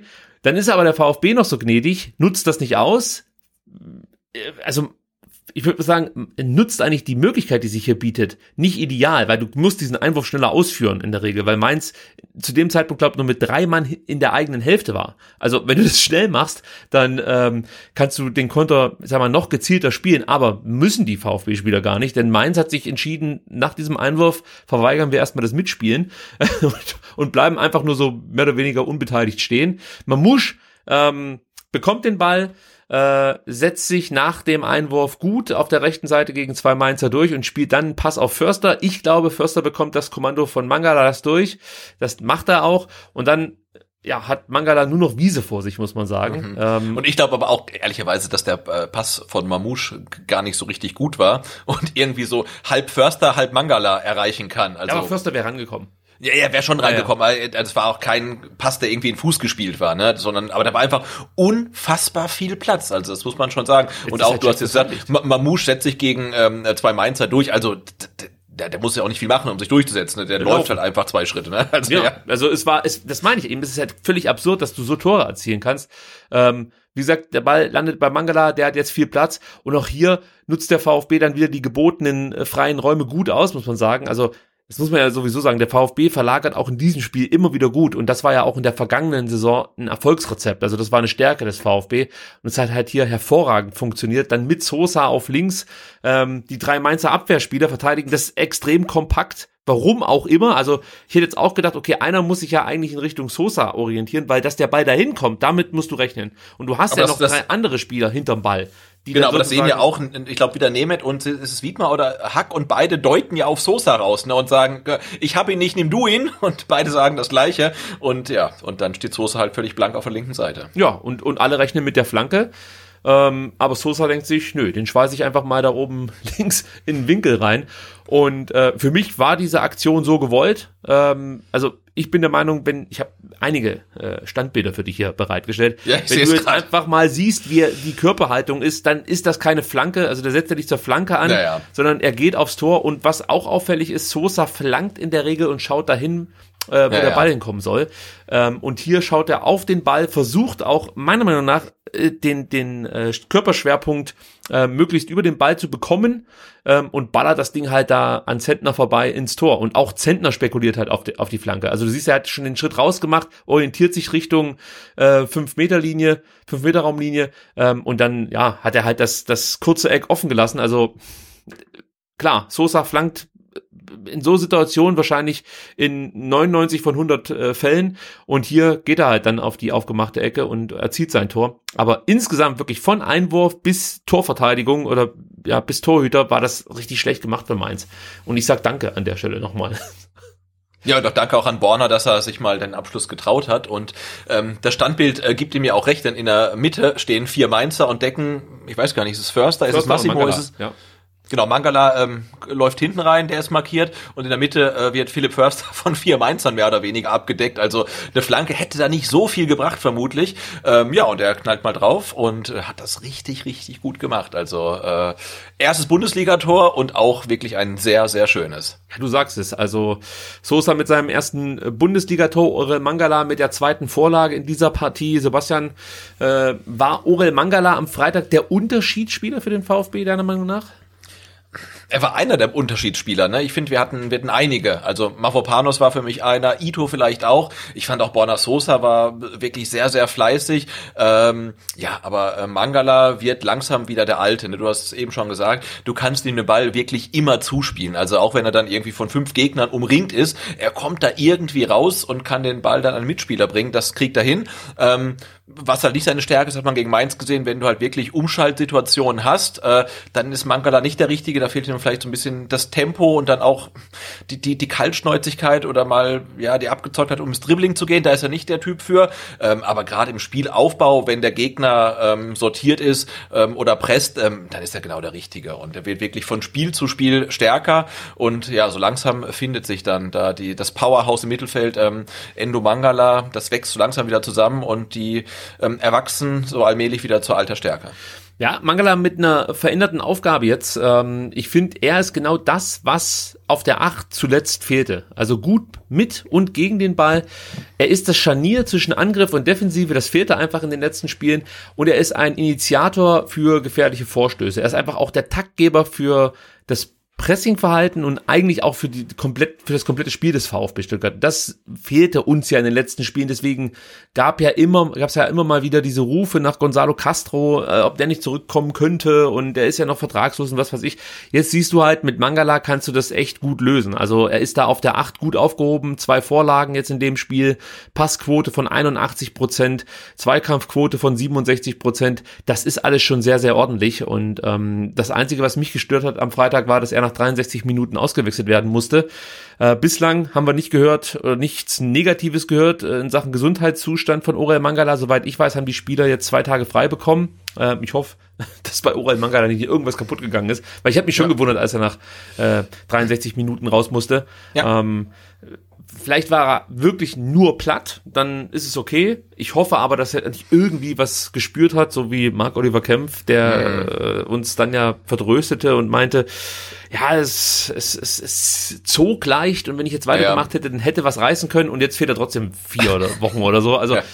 Äh, ich möchte nichts beschreien und äh, vielleicht noch was zu Sosa. Nicht nur sein Tor war besonders gut. Mh, mm, er hat nicht so oft geflankt, äh, hat glaube ich auch keine Flanke an den Mann gebracht, muss man sagen, aber er hatte auch ein paar gute lange Bälle dabei, ähm, war gegen den Ball zuletzt äh, nicht so stark, jetzt in dem Spiel fand ich ihn deutlich besser, hat sich da häufiger auch mal in den Zweikampf gewagt, stand auch besser gegen den Ball, ähm, ja und mit Ball siehst du halt, dass Sosa immer stärker bedrängt wird und jetzt natürlich von vielen Gegnern, ähm, ja, früher angelaufen wird, als das vielleicht sonst der Fall war.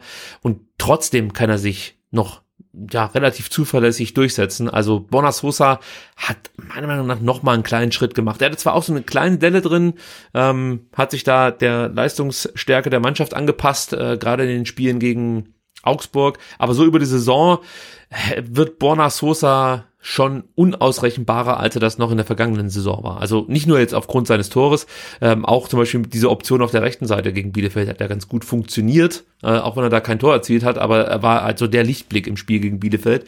Ähm, und jetzt krönt er halt seine aktuelle Leistung mit einem Tor. Also herausragend, muss man wahrscheinlich Ja, und du siehst ja auch wirklich, wie er wirklich bei jedem Stuttgarter Angriff immer wieder diesen Weg ähm, auf der linken Seite macht, bis nach ganz vorne. Auch, auch vorm ähm, 1-0 steht er wirklich äh, da auf dem linken Flügel und winkt, bis er endlich den Ball bekommt. Ähm, dann ähm, beim 2 zu 1 macht er den Treffer und ich glaube, waren es fünf Minuten später, spielt der VfB eigentlich nochmal komplett den gleichen Angriff wie beim 2 zu 1 und da flankt Borna Sosa dann und schließt nicht ab, aber auch da hätte er nochmal abschließen können. Also er ist wieder wirklich komplett frei auf der linken Seite, ähm, aber natürlich auch nur, weil er immer wieder diese langen Wege macht, dann in den gegnerischen Strafraum ja. ähm, am, auf, der, auf der linken Seite und er spult da Kilometer ab im hohen Tempo und wenn er den Ball bekommt, weißt du, ähm, ja, er schlägt in der Regel eine gute Flanke.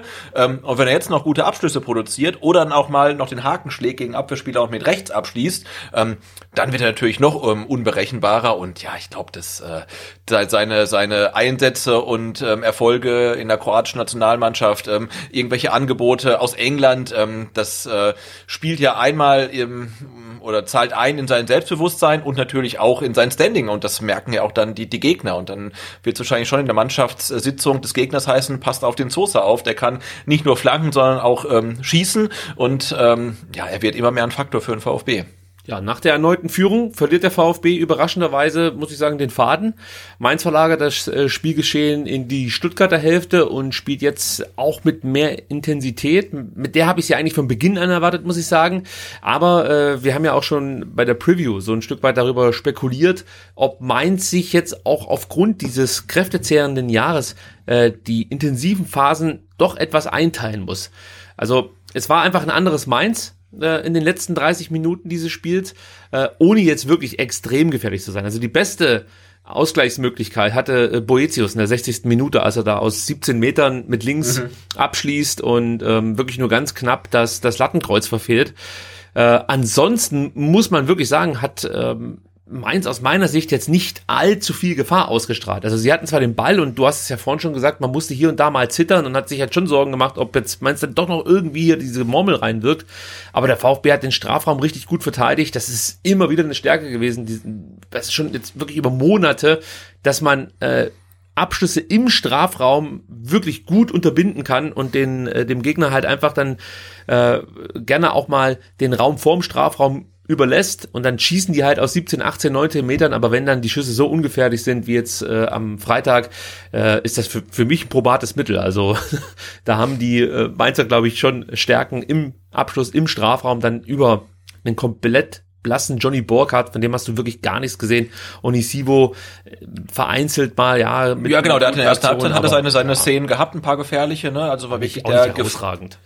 Nee, das nicht, aber er war dann schon immer mal wieder gefährlich, während du von, von Burkhardt halt gar nichts gesehen hast, also ob es jetzt an der VfB-Verteidigung, an der VfB-Verteidigung lag oder an ihm, der einen schlechten Tag hatte. Ähm, aber das äh, Johnny Sivo-Duo hast du auf jeden Fall gesprengt. Ja, das hat gut funktioniert. 72. Minute hatte der VfB nochmal eine gute Möglichkeit.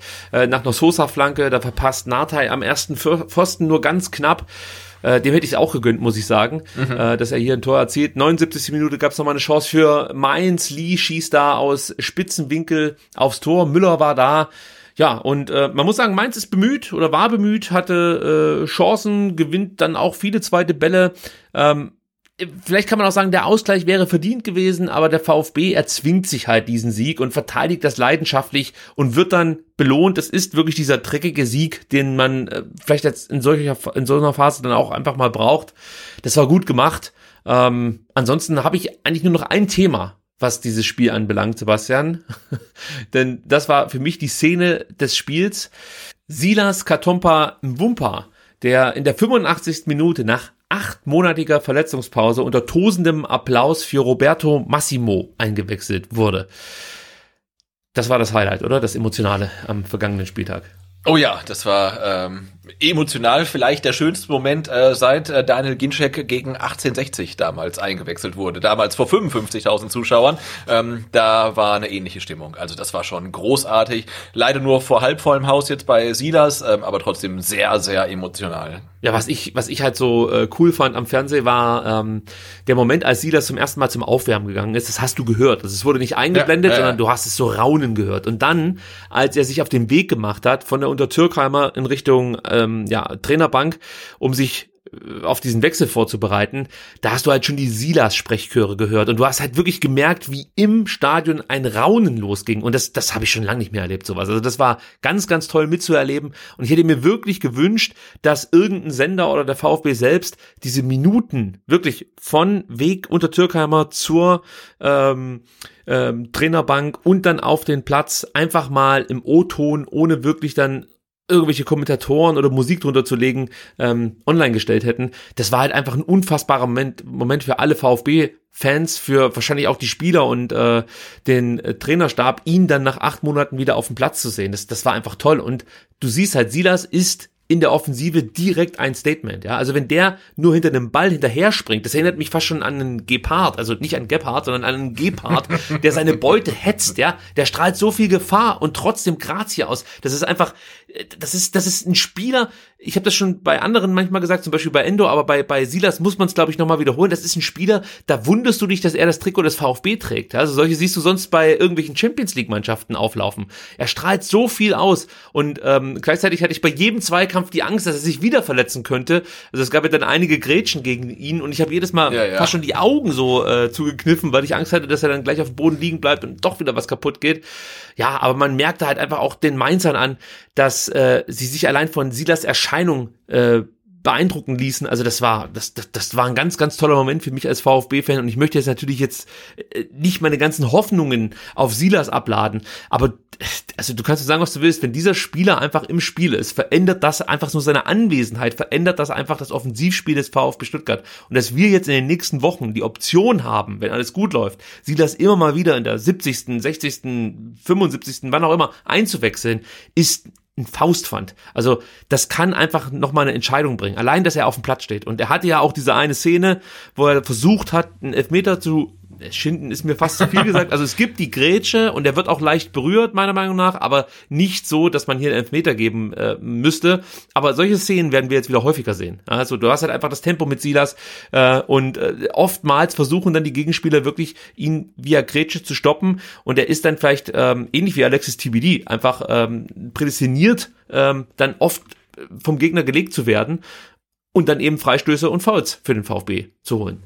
Also toller Moment, das wollte ich eigentlich nur ja, sagen. Absolut to toller Moment und, und toll für den VfB, dass er wieder da ist und er hatte genau das gleiche ähm, Gefühl, äh, was du auch hattest. Also nach seiner ähm, überragenden ähm, Halbsaison, die er spielen konnte, äh, hat er wirklich eine Aura entwickelt. Ne? Also der, der kommt auf den Platz äh, und ja, und ähm, wir wissen, was er kann. Und die Mainzer wissen natürlich ähm, am allerbesten, was er kann, nachdem er in der letzten Saison halt äh, übers ganze Feld gelaufen ist und ihnen ein Tor eingeschenkt hat. Und die haben Respekt vor ihm und einen Silas, den lässt du halt nicht irgendwie äh, bei einer eigenen Ecke äh, unmarkiert irgendwie dann am, an der Mittellinie stehen oder so, weil jeder weiß, was er kann. Und äh, das hast du in Mainz angemerkt. Ne? Also die haben wirklich Respekt vor ihm, weil man genau weiß, wie schnell der Typ ist. Und ähm, ja, und genauso wie du hatte ich aber auch Angst, dass ich irgendwie bei der ersten Aktion wieder verletzt, weil wir kennen sie noch aus der Zweitligasaison vom VfB. Ne? Also dass äh, ich glaube, Silas teilweise selbst nicht wusste, was seine Beine als nächstes machen. Also er ist halt so unfassbar schnell, aber dann teilweise weiß nicht, ob dann das Gehirn da nicht mitkommt, was er motorisch gerade vorhat. Also das war in der zweiten Liga echt das Problem und das hat er dann in der ersten Liga wirklich sehr gut in den Griff bekommen.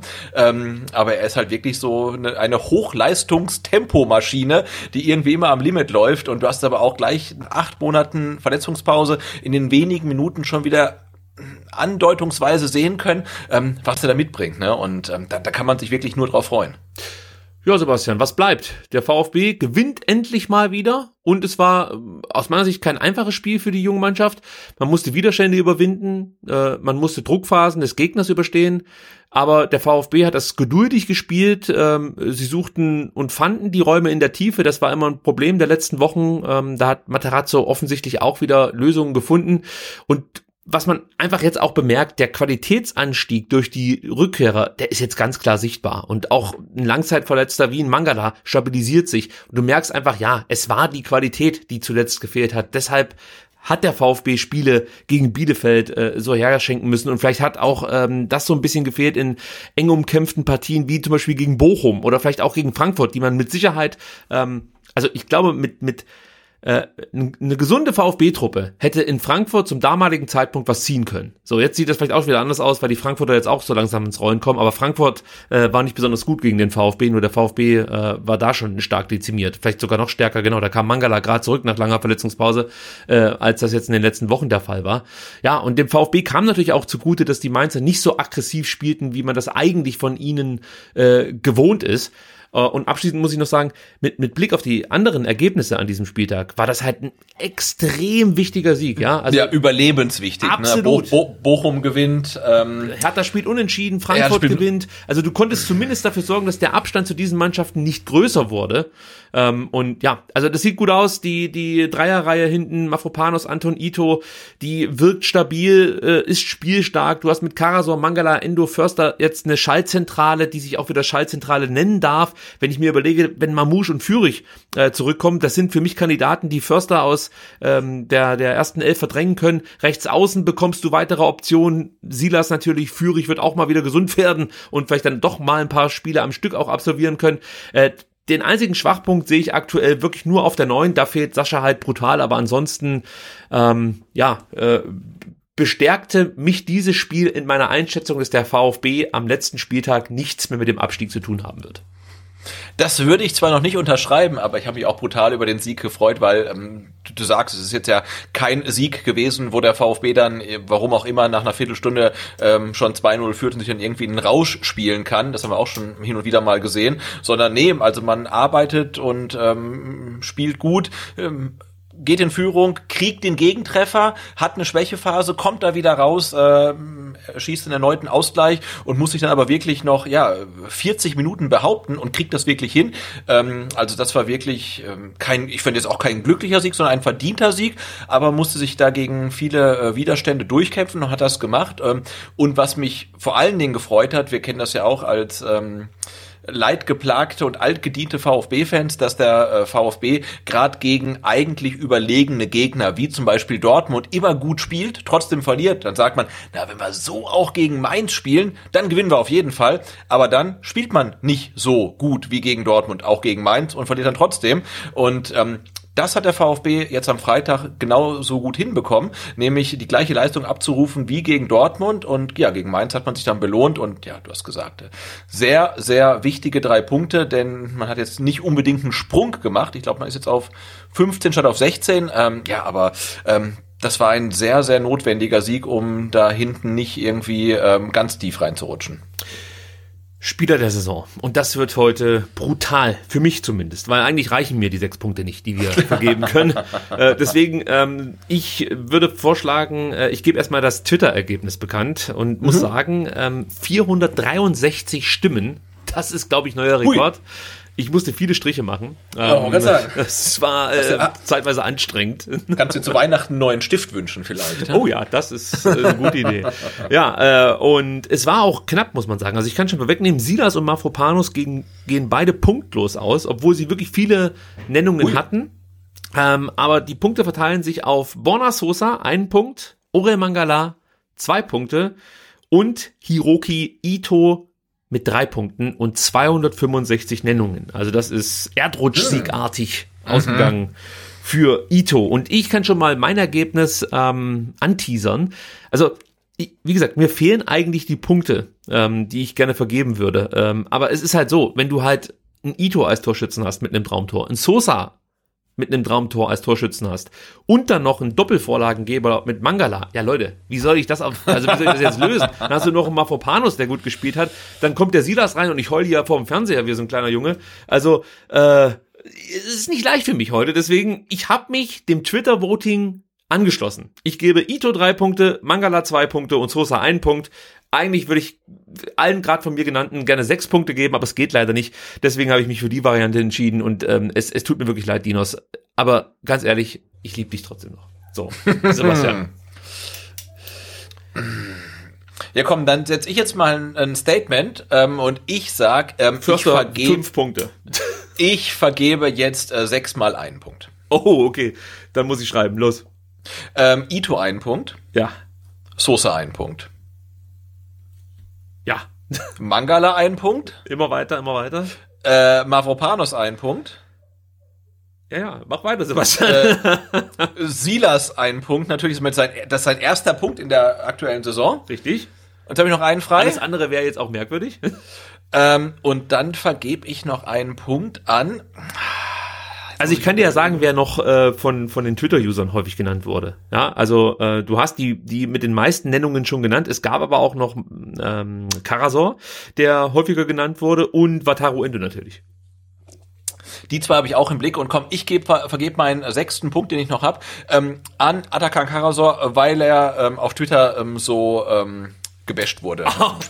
das ist momentan sowieso in. Also kannst ja. machen, was du willst, kriegst immer aufs Maul. Gut, äh, anderes Thema, anderes Thema. Kommen wir später zu. Äh, Sebastian, lass uns auf den nächsten Gegner blicken. Das ist die Hertha aus Berlin. Aber du weißt es, bevor wir über unseren kommenden Gegner sprechen, müssen wir, ich sag mal, die Gästefans kurz vorwarnen. Dies ist kein offizieller Podcast des VfB Stuttgart. Und auch den ein oder anderen Funktionär, äh, muss man ja immer wieder erwähnen. Auch der muss das hier hören. Und wir haben eine gute Nachricht für euch. Ihr werdet es mitbekommen haben, wir sprechen auch gleich nochmal darüber. Ähm, es sieht wohl so aus, dass am Sonntag ähm, keine Zuschauer zugelassen werden zum Heimspiel des VfB Stuttgart gegen Hertha Berlin. Und wir haben uns überlegt, Mensch, ähm, wir haben doch da so einen kleinen Raum. Äh, das Fanprojekt in Stuttgart stellt uns den regelmäßig zur Verfügung. Und eigentlich streamen wir immer äh, ja, Fanradios von da äh, zu den Auswärtsspielen des VfB Stuttgart. Aber was ist, wenn die Heimfans nicht ins Stadion dürfen? Ja, dann braucht es eine Alternative. Also wird es jetzt am kommenden Sonntag ein Fanradio zum Heimspiel des VfB Stuttgart gegen Hertha BSC geben. Sebastian, wann ist Anstoß äh, für diese Partie? Weißt du es auswendig? Ich weiß es äh, nicht. Nee, keine, keine also, Ahnung. Komm, das müssen wir noch schnell herausfinden. So, Sonntagnachmittag, vermutlich. Sonntagnachmittag ist ein guter Tipp. Ähm, so, ich habe meinen Kalender geöffnet. Jetzt kann es sich nur noch um wenige Sekunden handeln und sehe, der VfB spielt 15.30 Uhr gegen Hertha. Das heißt, ab 15.10 Uhr könnt ihr uns auf YouTube miterleben, wie wir über das Spiel des VfB Stuttgart gegen Hertha sprechen. In der Halbzeit widmen wir uns nochmal dem Thema Vereinspolitik, das habe ich jetzt gerade festgelegt. Also könnt ihr es nochmal Achso, ich dachte, wir, wir, wir singen Weihnachtslieder. Um Nicht. Gottes Willen. Also ich werde niemals im Podcast oder auch auf YouTube singen. Das würde alles gefährden, das kann ich dir jetzt schon sagen. Ja. Und ähm, ja, wenn wir schon beim Thema keine Zuschauer im Stadion sind, müssen wir es ganz kurz ansprechen. Also es drohen wieder Geisterspiele, beziehungsweise eigentlich, Sebastian, da musst du mir jetzt ein bisschen helfen, ist das äh, eigentlich schon sicher, oder? Dass am Sonntag vor leeren Rängen gespielt werden muss. Genau, also ich glaube, erstmal müssen wir ja festhalten, äh, ja, der VfB hat zwei Heimspiele in Folge. Ähm, das ist richtig das, damit keine Irritationen entstehen. Und es scheint alles darauf hinzudeuten, ähm, dass ich glaube, ligaweit ähm, am Wochenende ähm, ohne Zuschauer gespielt werden wird. Ähm, ob die Entscheidung jetzt äh, Sinn macht oder nicht, ähm, da darf jetzt jeder selber drüber trefflich diskutieren. Ähm, aber so wie es aussieht, äh, ja, wird am Wochenende kein Bundesligaspiel vor Zuschauern stattfinden. Und das betrifft auch den VfB. Ich glaube, endgültig entschieden wird Auch da weiß man ja nicht ganz genau. Es war mal die Rede von heute für Baden-Württemberg dann vielleicht morgen. Jetzt vermutlich am Donnerstag wird die Entscheidung getroffen. Man darf gespannt sein, ähm, aber ich würde jetzt äh, viel Geld drauf wetten, ähm, dass es am Wochenende Geisterspiele gibt. Ja, also wir hoffen, dass die Entscheidung bis Sonntag spätestens gefällt wird, sonst wird es für den VfB schwierig. Für die wird es sowieso schon schwer. Also äh, ja, gut. für die Damen und Herren des VfB Stuttgart. Wir hören uns mal an, was Thomas Hitzesberger zu den drohenden Geisterspielen zu sagen hat. Wir sind ein großer Verein, wir haben eine hohe Stadionkapazität und sind auch abhängig von den Ticketing-Erlösen. Und wenn die wegbrechen, dann spüren wir das sehr deutlich. Und deswegen sind Geisterspiele für uns äh, wirklich auch dramatisch. Ich kann natürlich auch verstehen, dass es äh, für manche andere Gründe gibt. Aber ich würde schon hoffen, dass es vielleicht auch noch etwas dazwischen gibt, zwischen Vollauslastung und Spiele ohne Zuschauer. Wir haben nämlich auch da in den letzten Monaten sehr intensiv mit den Behörden und Ämtern gesprochen. Wir haben alle Verordnungen sauber umgesetzt, äh, alles war sehr kooperativ und ich habe keine Kritik gehört. Und deswegen finde ich es sehr, sehr schade, dass ich heute lesen musste, es wird Geisterspiele geben und wir vielleicht noch nicht darüber sprechen können, ob es eine Alternative gibt zu dem aktuellen 2G-Plus-Modell, das wir am Freitag hervorragend umgesetzt haben. Und Sebastian, ich muss dir sagen, ähm, hier kann ich Thomas Hitzesberger gut verstehen. Letzte Woche habe ich ihn ja auch äh, für andere Aussagen ähm, oder hatte ich eine andere Meinung? Ich will gar nicht sagen, dass ich ihn jetzt extrem kritisiert habe, sondern da hatte ich eine andere Meinung zu. Äh, jetzt hier, äh, ja, tue ich mich auch ein bisschen schwer damit, dass man sagt, okay, wir machen die Stadien komplett dicht. Also ich bin schon der Meinung, dass man ähm, eine gewisse Teilauslastung riskieren kann, vor allem mit diesem 2G Plus Modell. Also ich weiß schon, dass jetzt 2G Plus oder 2G keinen großen Unterschied mehr macht. Ähm, das hat der Herr Drosten wieder ganz gut aufgedröselt. Man denkt ja dann so, okay, sind ja alle getestet und geimpft, was soll da noch schiefgehen? Turns out, kann immer noch was schiefgehen. Aber wenn du halt die Leute dann, ähm, ich habe es vorhin schon mal gesagt, äh, gut verteilst im Stadion, dann sollten äh, 20.000 Leute in einem Stadion meiner Meinung nach machbar sein. Oder von mir aus zehn, ich weiß es nicht, ich bin jetzt kein Virologe. Aber ich glaube, das ist vertretbar. Jetzt ganz auf Zuschauer zu ver äh, verzichten, ist für mich jetzt reine Symbolpolitik. Also da geht es jetzt nicht um den Sinn, ähm, oder da geht es nicht explizit darum, jetzt äh, die Ausbreitung des Virus zu ähm, unterbinden oder ähm, praktisch vorzubeugen, dass sich keiner im Stadion ansteckt, sondern hier möchte man ein Symbol senden. Man möchte einfach keine Bilder von gut gefüllten Stadien oder von mir aus auch nicht so gut gefüllten Stadien nach draußen schicken und auf der anderen Seite dann vielleicht die Kneipen wieder zumachen. Ähm, also ich verstehe den Unmut von Thomas Hitzesberger, aber ich glaube, dieses Problem haben gerade aktuell ganz, ganz viele. Also wenn ich da zum Beispiel in den Gastronomiebereich schaue, ich glaube, die kotzen auch im Strahl aktuell weiß nicht, wie siehst du es denn? Also du, ich sehe es genauso wie ich, ich, ich sehe es genauso wie du. Also dann, äh, ähm, wir haben ja wirklich äh, viele äh, schlaue Wissenschaftler. Das meine ich jetzt gar nicht ironisch, und ich meine es genauso wie ich es gesagt habe. Und ähm, dann äh, möchte ich doch bitte mal ähm, hören, ähm, warum Geisterspiele so viel sicherer sind als äh, 50 Prozent Auslastung unter 2G plus. Also ähm, wie, wie du sagst, ähm, äh, Symbolpolitik. Und jetzt pass auf. Ähm, ähm, du weißt, wer äh, Hendrik Wüst ist. Hendrik Wüst ist ja. der ähm, Nachfolger von Armin Laschet als Ministerpräsident von ähm, NRW, Nordrhein-Westfalen. Ne? Mhm. Ähm, und er hat ähm, vor dem Spiel des ersten FC Köln gegen Borussia Mönchengladbach ähm, gesagt, wir haben in dieser Woche beschlossen, dass überall im Freizeitbereich 2G gilt. Auch in einem Stadion an der frischen Luft, sagte Wüst. Ich glaube, das ist bei der Lage in Nordrhein-Westfalen eine angemessene Entscheidung. So, hat er vor dem Spiel gesagt. Wir haben es dann gesehen, 50.000 Vollauslastung unter 2G oder 2G plus, ich weiß es nicht. Mhm. Ähm, mit Maskenpflicht, aber ich glaube, wir können uns auch darauf verständigen, eine Maskenpflicht im Stadion funktioniert einfach nicht. Man also, muss aber dazu sagen, weißt du, wann die Maskenpflicht ähm, ich glaube, äh, fünf Stunden vor Anpfiff oder so. Nee, oder 70 Minuten vor Anpfiff hat der ja. äh, Köln-Account ähm, die Info rausgegeben, dass man mit Maske im Stadion sitzen muss. Also genau. Also, ne, das hat, hat der Herr Wüst vor dem Spiel gesagt. Jetzt gab's ja ähm, heute äh, die Bund-Länder-Beratung und weißt du, was er heute sagt? Nee. Er sagt, entscheidend ist, so Bilder wie vom Wochenende in Köln darf es und wird es nicht wieder geben, sagte Wüst am Dienstag mit Bezug auf das Bundesligaspiel zwischen dem ersten FC Köln und Borussia Mönchengladbach. Also, ähm, wenn du sagst Symbolpolitik, möchte ich dann die zwei Zitate ähm, als Beweis anführen. Es, es ist halt einfach so, ne? Ja, und äh, für den VfB ist es natürlich ein Problem. Also stellt sich ja schon die Frage, wie läuft es jetzt mit der Rückabwicklung fürs Dauerkärtle? Also ich für meinen Teil werde mein Geld nicht zurück äh, fordern. Also das steht Na, ich fest. bin Sponsor, nee, auf jeden Fall. Ja, ja. das lasse ich so. Aber es wird vielleicht Leute geben, die sagen, ja, ich kann es mir halt einfach nicht leisten. Also da muss der VfB dann eigentlich schon vielleicht verplantes und definitiv eingenommenes ja. Geld zurückzahlen. Wir möchten gar nicht davon reden, von den ähm, ja jetzt äh, äh, fehlenden Millionen für das Heimspiel gegen Hertha, für äh, das Heimspiel gegen die Bayern.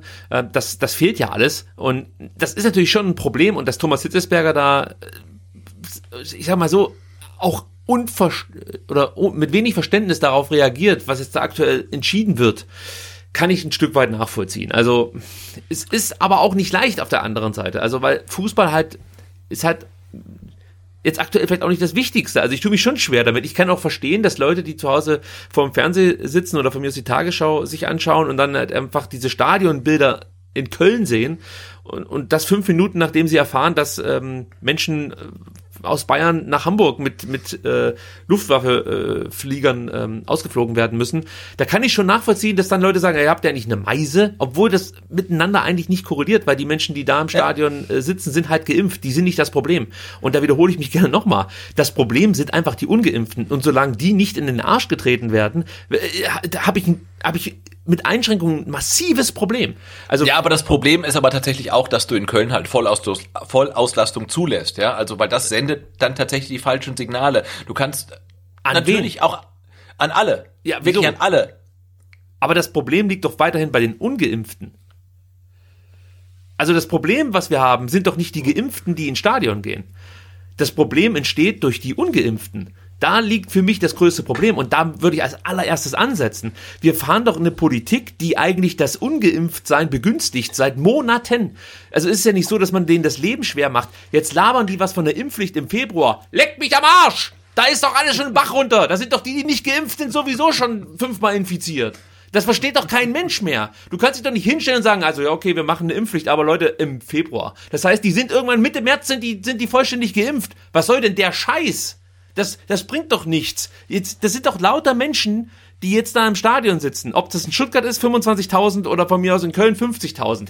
Die, das also wirklich eingehalten haben, was man ähm, von ihnen verlangt hat. Nämlich, ich lasse mich impfen, ich verzichte auf Kontakte und dann kriege ich sozusagen meine freiheitlichen Rechte zurück. Und jetzt sind wir in einer Situation, die ausschließlich, ausschließlich durch ungeimpfte ausgelöst wurde. Und in dieser Situation sind nicht die ungeimpften ähm, plötzlich Thema, sondern die geimpften. Und das ist für mich nicht hinnehmbar. Hier ja, stimmt absolut. was nicht. Da, da, da, da stimme ich dir zu. Aber ich finde trotzdem, dass ein vollbesetztes Stadion äh, wie in Köln ein falsches Signal sendet. Das ist halt einfach so. Und wenn dann der Ministerpräsident äh, zwei Tage oder drei Tage nachdem das Stadion voll besetzt war, jetzt sagt, solche Bilder darf es nie wieder geben, also Bilder, die er ja quasi äh, fünf Tage vorher ähm, befürwortet hat, ähm, dann ist da irgendwas schiefgelaufen. Ja, ja? ganz klar. Find, wir müssen halt alle, ähm, und wir haben ja auch gemerkt, Eigenverantwortung funktioniert nicht. Ne? Also das Gesundheitsamt Köln sagt, äh, Köln, ihr dürft voll auslasten. Köln sagt, das Gesundheitsamt da sagt, wir dürfen voll auslassen, dann machen wir es auch. Und natürlich geht jeder dann dahin, ja. Also ja, aber die Kölner Köln. können nicht sagen, kommt nicht. Nein, nee, können sie natürlich nicht. Und das ist halt das Problem mit der Eigenverantwortung. Das, das Konzept funktioniert halt schlichtweg nicht. Ne? Ja, und aber, aber da ist die, nochmal, für mich ist das Problem nicht also es liegt für mich nicht bei den Menschen, die da hingehen. Das kann jeder für sich selbst entscheiden, wenn er geimpft ist. Also ich wäre nicht hingegangen, sage ich dir so, wie es ist. Aber die Menschen, die sich da im Stadion getroffen haben, den kann ich jetzt keinen Vorwurf machen, dass sie sich im Stadion treffen. Die sind geimpft, die gehen da ähm, äh, mit 2G-Regeln sozusagen ins Stadion. Also äh, da verstehe ich einfach das Problem aktuell nicht. Das Problem liegt nicht bei den Leuten, die ins Stadion gehen und geimpft sind. Nochmal, das Problem liegt ausschließlich bei den Ungeimpften. Die sind schuld an dieser aktuellen Situation. Wären, wären mehr Menschen geimpft, hätten wir das Problem nicht. Und wer es nicht glaubt, der kann in die Länder schauen, die eine äh, höhere Impfquote haben als Deutschland. Und das sind einige um uns herum. Und da funktioniert es komischerweise. Und jetzt reden wir wieder von Geisterspielen.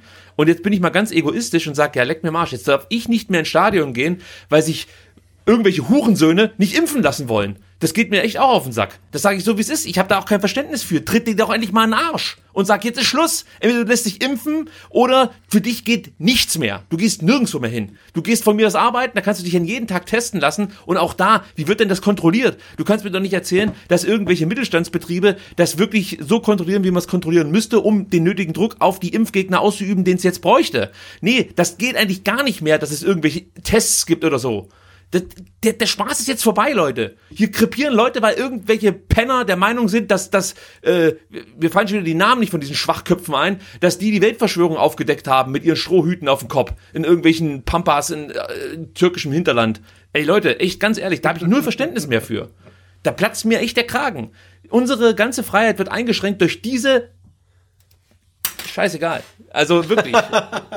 es hilft nur noch eins, Sebastian. Ach nee, ich habe noch einen Einspieler. Scheiße, das wäre eine gute Überleitung gewesen.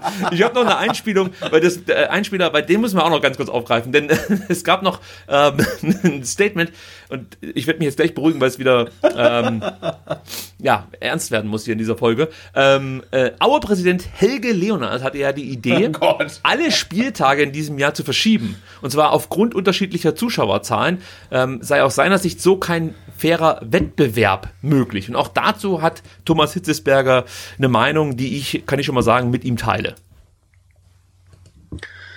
Das überrascht mich dann schon sehr, weil ähm, da denke ich zurück an den Anfang der Pandemie, hat man sich auch unter den 36 Clubs in der ersten und zweiten Liga auch äh, das Versprechen gegeben, dass wir alles dafür tun, den Spielbetrieb aufrechtzuerhalten, immer unter Berücksichtigung des gesundheitlichen Aspekts. Aber ich glaube nicht, dass bei den Geisterspielen äh, dort äh, Inf Infektionen auch übertragen wurden.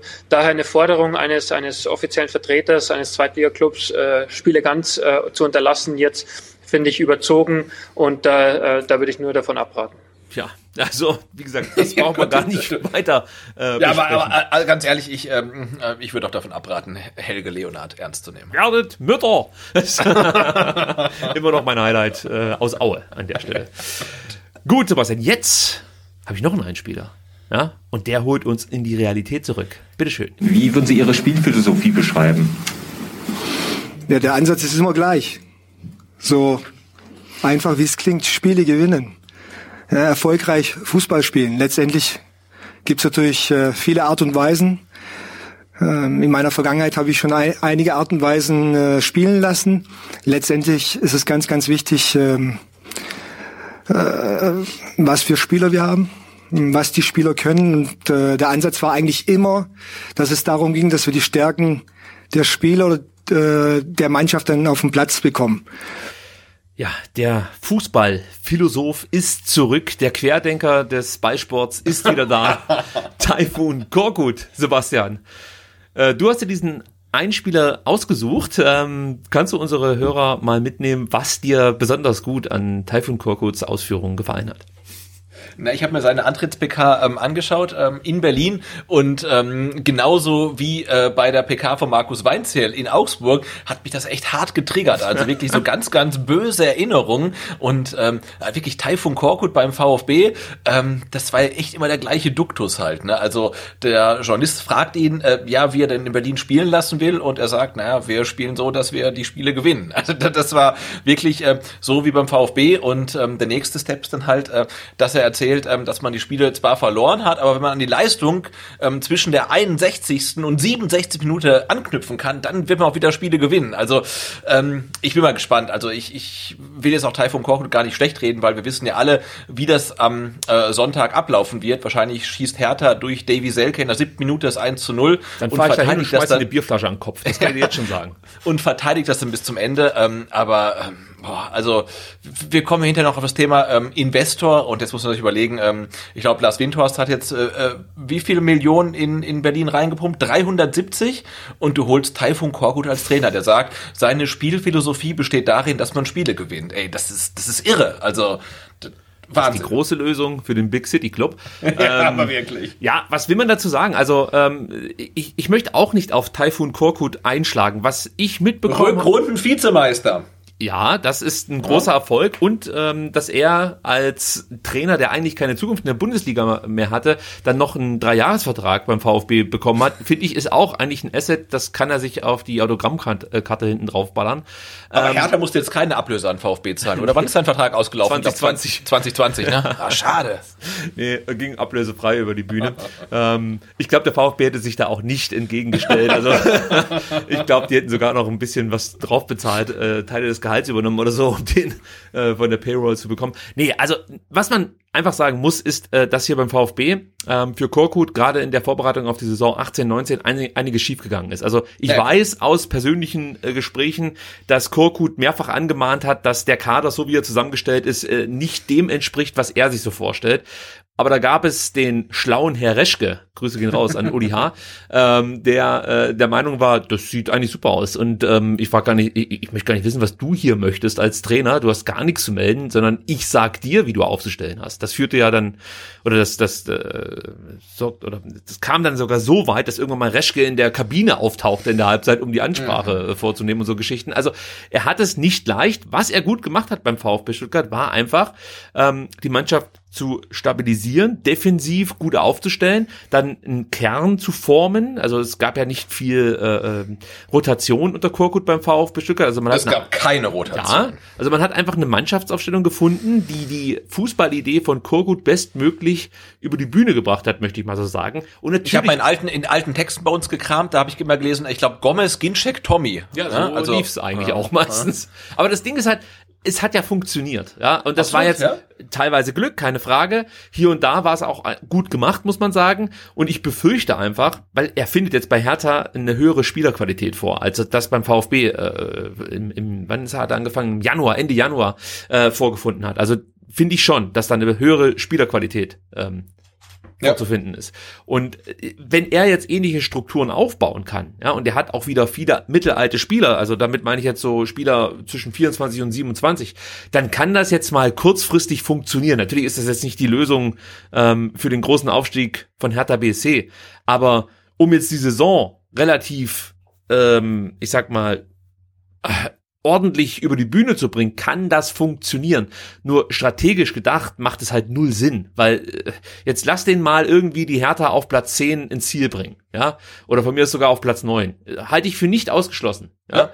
So, dann hast du ja fast schon wieder das Problem, dass du mit ihm in die nächste Saison gehen musst. Und, und da sehe ich halt das Problem. Das ist halt keiner, der eine Mannschaft entwickelt. Ist für mich eigentlich ein guter Jugendtrainer, vielleicht auch ein guter Co-Trainer, aber es ist für mich kein ähm, Cheftrainer, der eine Idee weiter vorantreibt, der sich vor allen Dingen dann auch, äh, ja, jetzt muss ich aufpassen, wie ich es formuliere, der sich dann auch ähm, durchsetzen kann. Ich sag mal, gegen äh, Sportdirektoren, Vorstände und äh, seine Idee einfach durchdrücken kann und äh, vielleicht auch seine oder die Sport Funktionäre von seiner Idee überzeugen kann. Das fehlt ihm so ein Stück weit. Aber dass es mal für ein paar Monate funktioniert, das kann ich mir durchaus vorstellen. Ähm, und ja, jetzt müssen wir mal abwarten, wie es am Samstag direkt läuft für ihn. Ich habe die Hoffnung, dass es nicht so läuft, wie du es prognostiziert hast, aber ich würde jetzt auch nicht vom Hocker fallen, muss ich ganz ehrlich sagen. Also was ich noch interessant finde, ist, um mal was anderes mit reinzubringen, Sebastian, es gibt zwei Punkte, die ich mit dir noch besprechen muss zur Personalie Taifun Korkut. Weil wir haben jetzt ein bisschen mehr Zeit, weil meine ganzen Vorbereitungen über das, was ich jetzt zu Hertha sagen wollte, eh, die kann ich komplett knicken, weil es wird sich natürlich ein bisschen was ändern. Und zwar, ja. zum einen fand ich es überraschend, dass Korkut in seiner Amtszeit beim VfB, also von Januar bis Oktober 2018, nicht einmal ein Spiel gegen die Hertha coachte. Echt? Ja, also das fiel halt einfach vom Spielplan mhm. so aus, dass es nie äh, Partien des VfB gegen Hertha gab, ähm, wenn Taifun Korkut am Spielfeldrand stand. Und dann will ich von dir wissen, ob, vielleicht weißt du es sogar, äh, welche vier aktuellen VfB-Spieler noch mit Korkut zusammengearbeitet haben. Du, ich habe mich da tatsächlich nur damit beschäftigt, ähm, welche aktuelle ähm, Hertha-Spieler schon in, in Stuttgart äh, mit Korkut zusammengearbeitet hatten. Das ist natürlich Santi Askasiba, ähm, aber beim VfB ist es halt definitiv ähm, Erik Tommy. Ja. Ähm, ich würde sagen, Marc-Oliver Kempf. Ja. Wobei der, glaube ich, nicht eine Partie unter Korkut gemacht hat, weil ähm, er ja zunächst verletzt war, als er dann aus Freiburg nach Stuttgart wechselte. Äh, die Davi. Richtig. Einer fehlt noch. Jetzt habe ich Denkblockade, warte. Ähm, nee, nee, nee. Äh, Massimo. Nee. Borna Sosa. Ah, natürlich. Ja, der war auch noch mit dabei. Das sind die vier Spieler, die Taifun Korkut noch kennt aus seiner Zeit beim VfB Stuttgart. Und er war natürlich Aber hat nicht Michael Reschke auf seiner legendären äh, PK nach der Saison ähm, Massimo und äh, Sosa gleichzeitig vorgestellt? Ja, Massimo, Aber Massimo war noch in Berlin ausge äh, nach Bielefeld ausgeliehen, richtig, ne? Das war's, ja. genau, genau. Ähm, also Sell and Leaseback, ja. Okay. So sieht's ja. aus. Das äh, wollte ich hier noch unterbringen. Ansonsten ähm, gibt es, glaube ich, erstmal zu Typhoon Korkut nicht mehr viel zu sagen. Wir lassen uns dann überraschen und werden ausführlich im Fanradio ähm, Typhoon Korkut besprechen. Das kann ich schon. Ja, wir zünden die zweite Kerze äh, im Adventskranz an und feiern dann äh, das Comeback ähm, von äh, Taifun Korkut. Und das finde ich auch geil. Ne? Der äh, ist jetzt äh, nach drei Jahren wieder Bundesliga-Trainer, dann in Berlin. Erstes Spiel in Stuttgart und ich glaube, äh, zweites Spiel ähm, dann gegen Leverkusen. Das ist schon großartig. Ja, Geschichten, bla bla bla. ähm, ja, lass uns nicht länger über Taifun Korkut sprechen. Das übernehmen wir dann am Sonntag während dem Fanradio. Ich denke, da wird sich die ein oder andere Möglichkeit bieten, Taifun Korkut nochmal ausführlicher unter die Lupe zu nehmen. Ähm, lass uns noch ein bisschen über den kommenden Gegner sprechen. Also die Hertha mit einer eher durchwachsenen Saison. Äh, ich denke mal, das ist relativ klar, sonst würde man ja nicht den Trainer tauschen nach 13 Spieltagen. Ähm, dabei hatten sie sogar so ein kurzes Zwischenhoch. Sebastian, im Oktober konnten da drei Spiele in Folge gewinnen. Eins davon war ein DFB-Pokalspiel gegen Preußen Münster, aber sei es drum, trotzdem drei Siege in Folge. Danach folgten vier Spiele ohne Sieg. Tja, und das große Problem, das die Hertha hat, sind die vielen Gegentore, die sie sich fangen. Also 27 Gegentore sind die zweitmeisten hinter Kräuter Fürth. Die haben schon 39 Gegentore kassiert. Das Ganze nach 13 Spieltagen. Das muss man vielleicht auch nochmal dazu sagen. Ähm, ja, und 20 der 27 Gegentore hat sich die Hertha auswärts abgeholt. Sebastian, das sollte uns doch Mut machen, oder? Ja, das finde ich gut, ja. ja. Ich auch. und wie sie jetzt spielen werden gegen den VfB, keine Ahnung. Also ich kann es euch nicht sagen. Ich gehe davon aus, dass man wirklich erstmal versucht, Stabilität in die Defensive zu bringen. Wie gesagt, diese vielen Gegentore, äh, das, das geht eigentlich so nicht weiter. Da muss Taifun Korkut direkt ansetzen. Ähm, gleichzeitig muss man vielleicht noch ein bisschen an der Chancenverwertung arbeiten. Also Hertha erspielt sich ich glaube sogar ligaweit die wenigsten Chancen. Ja, ich glaube, es sind die wenigsten Chancen. Ähm, müsst jetzt nochmal nachschauen, aber wir übernehmen das jetzt einfach mal so. und äh, wie gesagt, das ungeschickte Verteidigen, da muss man dran arbeiten, da muss Korkut äh, relativ schnell Lösungen finden. Äh, er muss auch eine klare Achse äh, finden für äh, die Mannschaft, weil es gibt eigentlich keine eingespielte Startelf. Und da sind wir nochmal bei der Geschichte, die ich ja vorhin schon aufgemacht habe. Das kann halt Taifun Korkut. Also diese Achsen ja. bilden und auch ähm, Stabilität in die Defensive reinbringen. Also von daher, hm, ja, finde ich das ganz äh, sinnvoll. Was mir unter unter äh, Paul Dardai immer wieder aufgefallen ist, dass ähm, Suat Serda eine wichtige Rolle eingenommen hat. Also gerade wenn es darum geht, nach Ballgewinnen ähm, schnell umzuschalten. Da ist er eigentlich immer so der Go-To-Guy, also wird dann angespielt, soll dann die Konter einleiten oder weiterführen. Ähm, allerdings muss man sagen, dass die meisten Konter wirklich sehr schlecht ausgespielt werden von der Hertha. Also es gab jetzt auch gegen Augsburg immer mal wieder ein paar Szenen, ähm, da gab es durchaus Möglichkeiten, gute Konter vorzutragen, aber man scheiterte oft ein Stück weit an sich selbst. Und ähm, ja, also wenn sie das hinbekommen, ja, also diese Qualität, die sie ja durchaus auch im Kader haben, auf den Platz zu bringen, dann ist die Hertha definitiv keine Mannschaft, die sich ähm, ja um den Ad Abstieg Sorgen machen muss. Und wenn sie das aber nicht in den Griff bekommen und vor allen Dingen nicht ähm, das Verhindern von Gegentoren lernen, dann wird's, glaube ich, für die Hertha eine ungemütliche Saison werden. Und ja, ich bin mal gespannt, wo das dann endet. Aber wie gesagt, man hat ja jetzt Taifun, Korkut und alles wird besser. Ich habe mir noch notiert, dass der Co-Trainer, der jetzt nicht mehr Co-Trainer ist, nämlich Zecke Neuendorf, äh, am Sonntag fehlen wird, weil er sich rot im Spiel gegen Augsburg aufgrund einer Schiedsrichterbeleidigung abgeholt hat.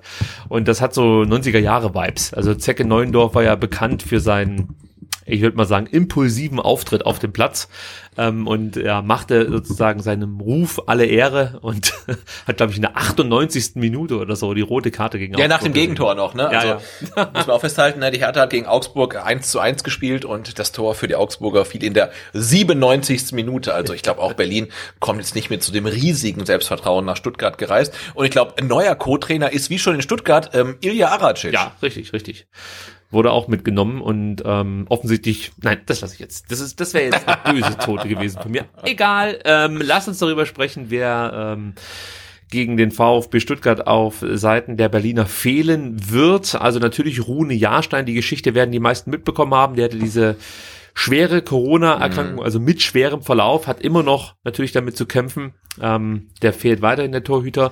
Lukas Klünter fehlt aufgrund einer Schulterverletzung, spielte jetzt in der Hinrunde bislang keine große Rolle. In der Rückrunde war Stammspieler unter ähm, Paul Dardai. Also ähm, ist jetzt kein ganz unwichtiger Spieler und auch Kevin Prinz Boateng droht, glaube ich, auszufallen. Der hatte Rückenprobleme, spielte deswegen nicht gegen Augsburg. Ob er jetzt gegen Stuttgart wieder dabei sein kann, weiß ich nicht. Aber ich sag mal so, er spielte ja bislang jetzt auch nicht die allergrößte Rolle, zumindest während der Partie. Also anders.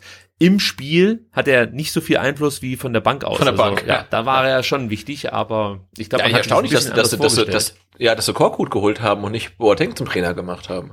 Wer weiß, was da vereinbart wurde. Einer braucht ja einen Schein. Also, ja, das ist richtig. Gut, aber äh, die Berliner haben auch ein paar Rückkehrer, die ganz wichtig werden könnten, nämlich zum einen der Abwehrchef Boyata, der zwar ja auch sehr wankelmütig daherkommt, aber ähm, auch immer mal wieder richtig starke Spiele dabei hat. Der musste jetzt eine Rotsperre absetzen. Ich glaube, drei Spiele wurde er gesperrt und ist jetzt gegen den VfB wieder zurück. Äh, Wladimir Darida kommt äh, nach überstandener Muskelverletzung zurück. Ob der dann gleich eine Option für die Startelf ist, weiß ich nicht, aber er ist auf jeden Fall ein Kaderkandidat und Jovetic, auch er hatte sich mit Corona infiziert.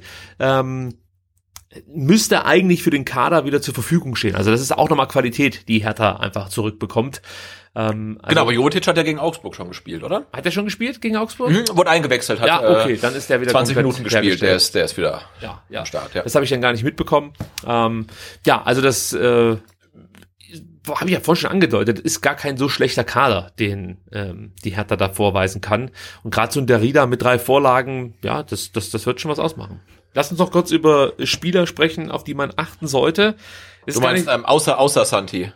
Ja, den lasse ich komplett außen vor. Also okay. da, da, außer, der, ist, der ist außer Konkurrenz. Klar. Bist du immer noch äh, Na klar. Echt, ist das wirklich so? Ja. Ist bei mir komplett weg. Also der Spieler nee. ist mir völlig egal. Also es nee. ist wirklich unglaublich, wie schnell ich mich von Santi Ascasiba verabschiedet habe. Aber mich freut das, dass du äh, jetzt, sag ich mal, den Trend der jungen Menschen äh, mitnimmst und einfach nicht mehr Fan eines Vereins, sondern eines Spielers bist. Finde ich gut. Der Putzer ja? bleibt einfach jung in seinem Verhalten, nicht so wie ich. Ich gehe ich geh da, ich geh da völlig mit, ja. gut, ist, ich, was ich sagen wollte, es ist gar nicht so leicht, äh, junge Talente bei der Hertha zu finden, weil der Fokus liegt ja eher auf Mittelalten. Das habe ich vorhin schon mal gesagt, 24, 27 Jahre, so ist der. Und ich glaube, es, ich glaube, es wird jetzt noch schwieriger unter Korkut, oder? Weil ich glaube, irgendwie so, ein, so, so ein Dada Junior oder so, hm, schwierig für ihn. Also mal gucken. Ja, da, den habe ich aber mit dabei, kann ich schon vorwegnehmen. Aber den ersten, den ich besprechen will, ist Suat Serda. Der ist 24, das lassen wir noch durchgehen, oder? Als junges Talent. Ja, gut, beim VfB wäre es ein Auslaufmodell, aber bei Berlin ist es halt ein junger Hüpfer, klar. Ja, ja, also Sven hat würde so einen alten Spieler nie verpflichten. Ach, niemals. Äh, die Hertha schon, die haben den nämlich im Sommer für 8 Millionen von Schalke 04 geholt. ist schon eine Ansage, also 8 Millionen. Ähm, in Corona-Zeiten, ja, also ja. Von, von, von einem Absteiger. Oh, gut. Davor war er in Mainz. Gut, um den Exkurs noch zu machen. Ich kenne äh, eine Mannschaft, die hat äh, beim VfB Stuttgart, glaube für 10 Millionen ähm, äh, Osan Kabak verpflichtet. Die spielen jetzt auch in der zweiten Liga. ähm, und auch da hat man sich vielleicht ja was anderes ausgemalt, als es dann am Ende wurde. Stell dir mal Mavropanos und Kabak in der Dreierkette vor. Ja, so stelle ich mir einen Dreier vor. Also zwar mit mir. Also, Gut, also zurück zu Suat Serda, bevor es hier noch komplett einen Bach runtergeht. Gott. Ähm, ich fand ihn übrigens am besten äh, zu seinen Mainzer Zeiten, da hat er mir richtig gut gefallen. Ähm, und es gab auch eine Saison, oh, wann war das? 1920 meine ich. Ja, ja genau, 1920. Ähm, da hat er auch herausragend gespielt, ähm, zunächst auf Schalke und hat sich dann schwer am Knie verletzt. Ja, das mhm. war auch, da war er auch richtig gut unterwegs. Und jetzt, finde ich, hat er eigentlich bei der Hertha bislang auch, ähm, also er hat nicht enttäuscht, er macht das schon ganz gut. Ist ein zentraler Mittelfeldspieler mit Fokus auf äh, die Offensive, hat einen guten Schuss, gute Dribblings, gute Tacklings, äh, spielt gefährliche Diagonalbälle und ähm, hat zwei Tore gegen Bochum erzielt. Das ist bislang ja das, was er sozusagen aufs Scoreboard gebracht hat und ist für mich wirklich ein Lichtblick im Berliner Spiel. Und das könnte wirklich so ein wichtiger zentraler Spieler werden, auch dann für Korkut. Ähm, den finde ich richtig gut, muss ich sagen. Und ist natürlich jetzt kein Geheimtipp, den kennt ihr alle. Ähm, ich wollte ihn nur trotzdem erwähnen, weil wie gesagt, ich habe nicht allzu viele Optionen gefunden bei Hertha. Ja, und alle, alle Spiele gemacht für die Hertha in der Saison, zwei Tore geschossen, also ja, auf jeden Fall eine Konstante in ja. einer Saison, die äh, nicht so reich an Konstanten ist in Berlin, ja. Martin Dadai ist der nächste, haben wir ja gerade eben schon angeteasert, der ist 19 Jahre alt, also richtig jung. Ähm, der Sohn von Paul Dadai, äh, wenig überraschend.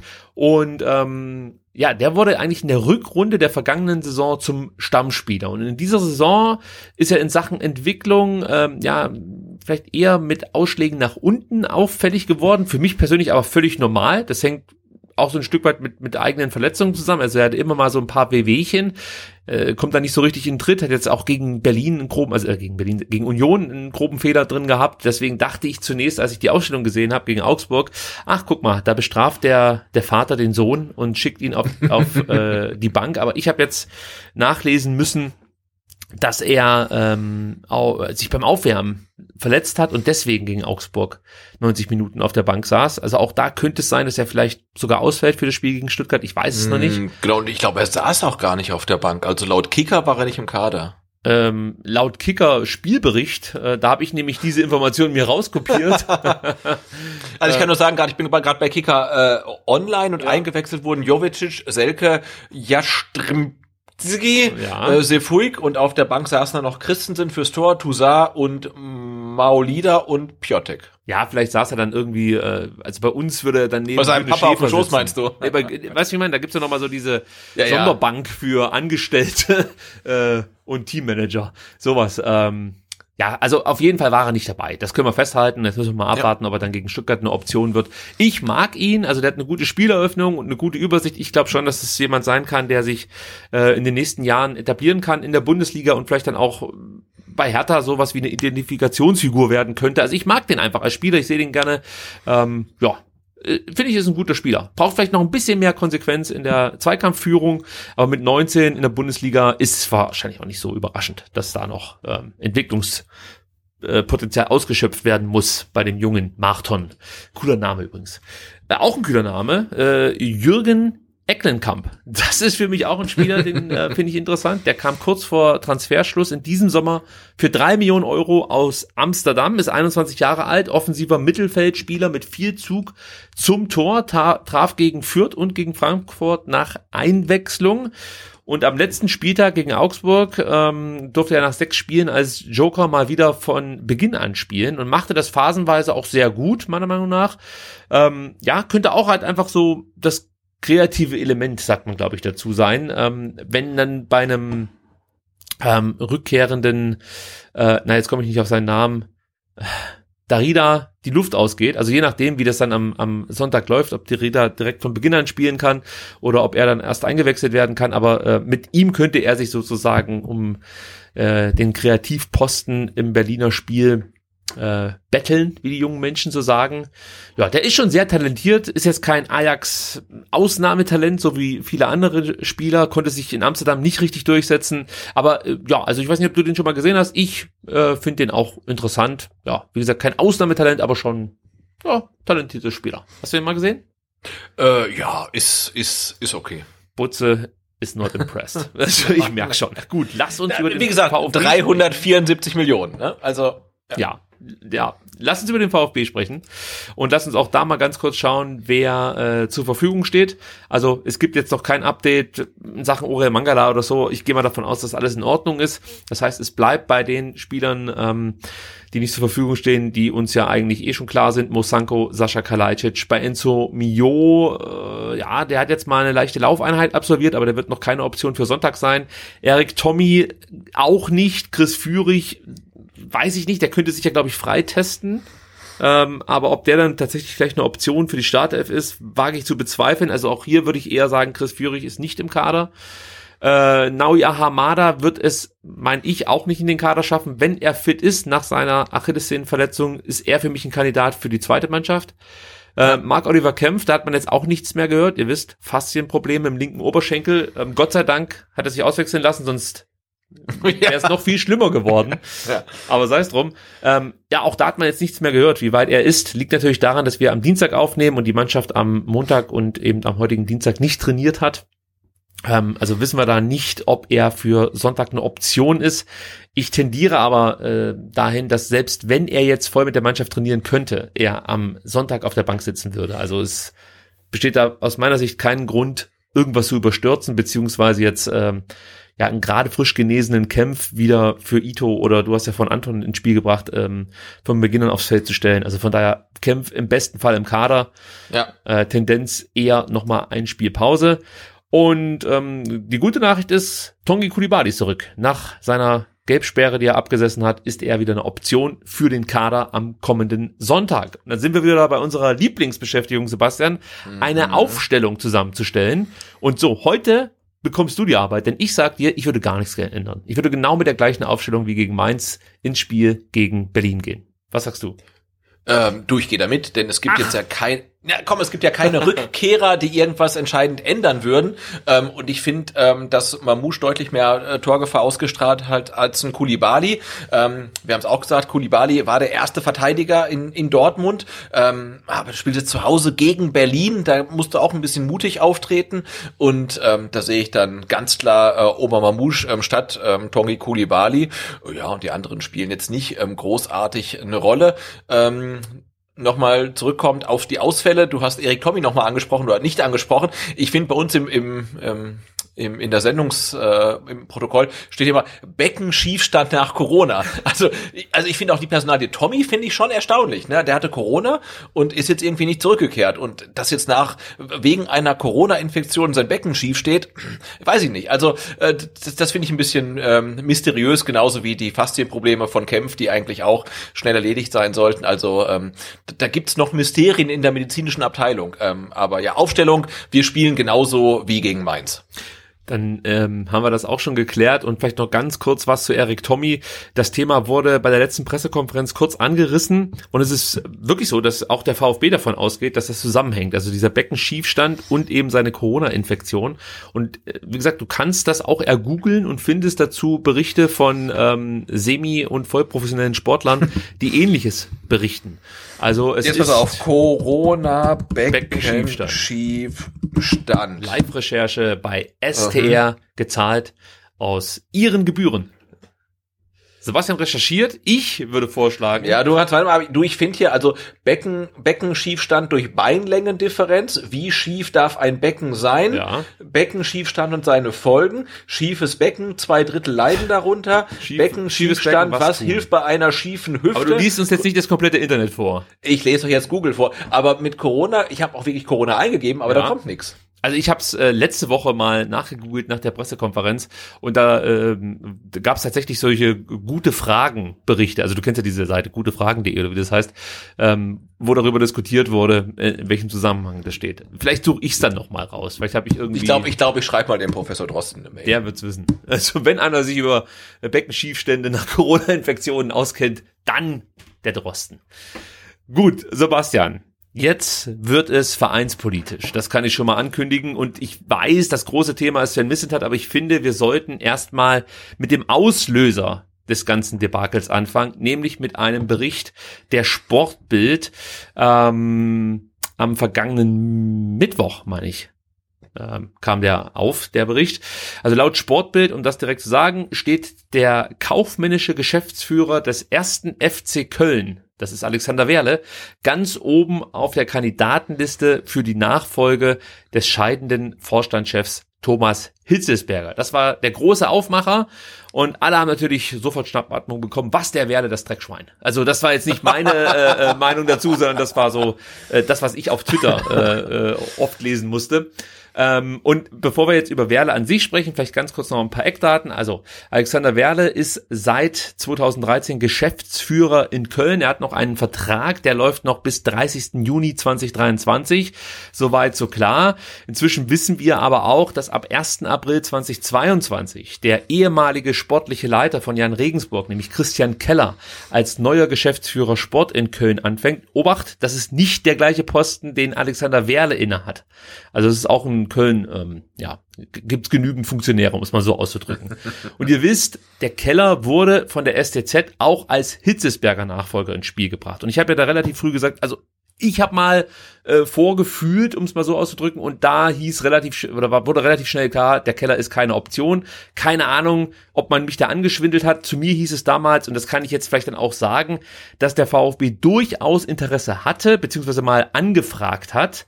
Aber für Keller stand schon, ich würde mal sagen, vor der Ankündigung, dass er Jan Regensburg verlässt, fest, dass er nicht zum VfB wechseln wird. Also, wenn du verstehst, was ich meine. Ich kann mir jetzt hier nicht aus dem Fenster lehnen und sagen, dass der Wechsel nach Köln schon in trockenen Mhm. Tüchern war. Das kann ich nicht belegen. Aber er war nicht mehr auf der Suche. So kann man es vielleicht sagen.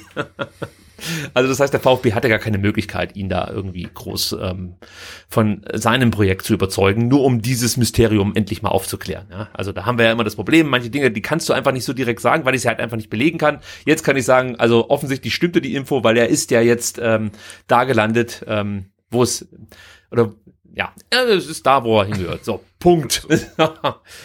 so, ähm, wie ist die erste Frage, kam denn die Sportbild an diese Info? Also wir müssen dazu sagen, ähm, es gab wohl eine Sondersitzung des Aufsichtsrats und zwar am vergangenen Sonntag, also am Datum kannst du vielleicht raussuchen, so nebenbei 22. November muss das gewesen sein, kann das sein? Hast du es gerade auf der Pfanne? 22. oder 23. November muss es diese Sondersitzung gegeben haben. Äh, und da wurde praktisch über Optionen gesprochen ähm, in Sachen ja, neuer Vorstandschef und natürlich auch, brauchen wir einen neuen Vorstand Sport? Wenn ja, wen könnten wir denn da kontaktieren? Ähm, und ich möchte jetzt erstmal von dir wissen, wie du dir erklären kannst, dass ausgerechnet die Sportbild an diesen Scoop gekommen ist. Weil das ist ja schon eine äh, große Information, ähm, die nicht einfach mal so nach, nach außen sickert. Vor allem, wenn man sich überlegt, dass ja in den letzten Monaten wirklich relativ wenig nach außen gesickert Mhm. ist, hat der VfB gut hinbekommen. Jetzt auf einmal bekommt ausgerechnet die Bild so eine Information zugesteckt und ähm, freut sich natürlich, dass sie am Mittwoch ähm, ja damit in aller Munde war. Wie kannst du das erklären?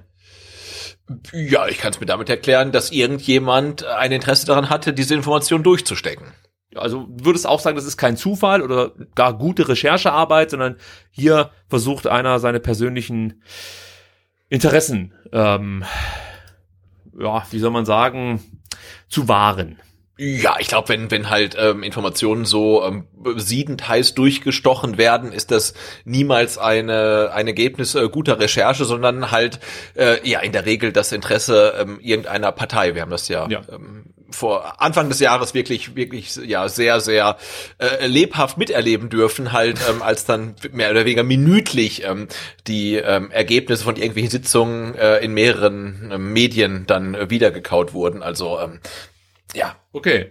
Ähm, also es gab ja jetzt nicht allzu viele Menschen, die äh, von diesen Infos ähm, ja, Kenntnis erlangen konnten, sondern ähm, da waren halt die Aufsichtsräte am Start und ähm, mit Sicherheit wusste auch ein Thomas Hitzesberger, was da so gesprochen wird und welche Namen kursieren und man kann, ich sag mal, das Feld der äh, Menschen, die in Frage kommen, die diese Informationen jetzt weitergeleitet haben, schon ähm, doch ganz gut eingrenzen. Ohne dass ich es konkret weiß, kann ich schon mal sagen. Also ich würde es gern wissen, aber ich kann mir manches halt herleiten. Und ähm, also was ich komplett ausschließe, ist, dass das Präsidium etwas an die Bildzeitung durchgesteckt hat.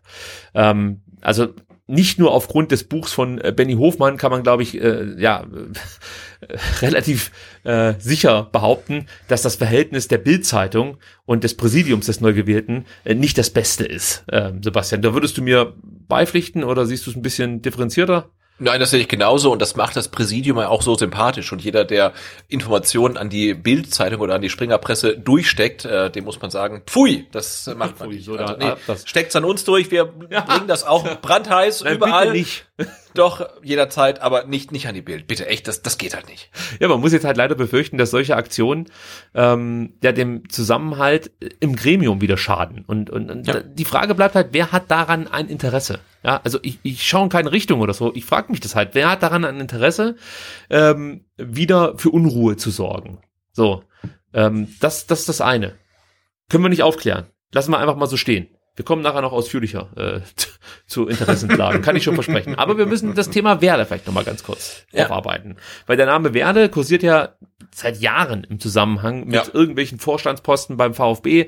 Er hat ja beim VfB Stuttgart auch ähm, ja in der Vergangenheit schon gearbeitet, war während der Präsidentschaft von Erwin Staud äh, als Referent des Vorstands äh, für den VfB tätig, über zehn Jahre von Juli 2003 bis Januar 2013. Das Ding, was ich halt jetzt sehe, ist, äh, unabhängig jetzt von Werdes Fähigkeiten, wäre er aus meiner Sicht als neuer Vorstandsvorsitzender ein eklatanter Fehler des Aufsichtsrats. Weil er käme hier mit einem riesen Rucksack nach Stuttgart. Weil, ich weiß nicht, wie es dir geht, aber äh, ich höre fast nur Verachtendes, beziehungsweise grundsätzlich Ablehnendes gegenüber Werle. Und da frage ich mich halt, warum möchte man sich jetzt dieses Problemfeld schaffen? Warum möchte man einen Namen mit diesem Zündstoffpotenzial in die AG holen? Also aus meiner Sicht würde Werle als Vorstandsvorsitzender dem Vereinsklima schaden. Und wir reden jetzt nicht über irgendwelche Fähigkeiten, sondern einfach ähm, mit, mit welchem Rucksack er hier einfach in Stuttgart auflaufen würde. Jetzt kannst du, du hast ja dann auch noch Verbindungen zu, ich sag mal, zivilisierteren Menschen als ich. Wie siehst du das denn? Also ist für dich Werle eigentlich schon deswegen eine Gefahr, weil er einfach so kritisch gesehen wird und du eigentlich nicht mit so einem Päckchen hier anfangen kannst? Ja, ich finde halt, ähm, Alexander Werle ist so ein Phänomen, weil er wird ja wirklich in äh, Funktionärskreisen anscheinend ähm, wirklich sehr, sehr gut gesehen und in Fankreisen sehr, sehr schlecht gesehen.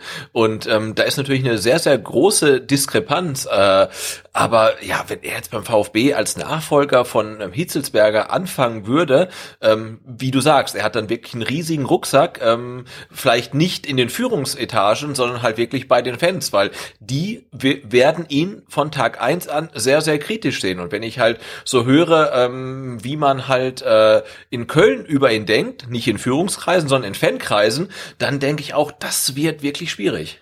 Ja, also er hat ja auch da rein, rein fachlich äh, zumindest umstrittene Entscheidungen getroffen. Also ich möchte es gar nicht werten, weil ich kann es nicht, ich kenne nicht alle Fakten, aber wenn du halt siehst, ähm, wie viel strategische Fehlentscheidungen er sich angreifen lassen muss, ähm, dann werde ich halt schon skeptisch. Also da fange ich jetzt einfach mal an mit der Vertragsverlängerung von Markus Gisdol. Völlig ohne Grund und eigentlich auch ohne Verstand, muss man sagen.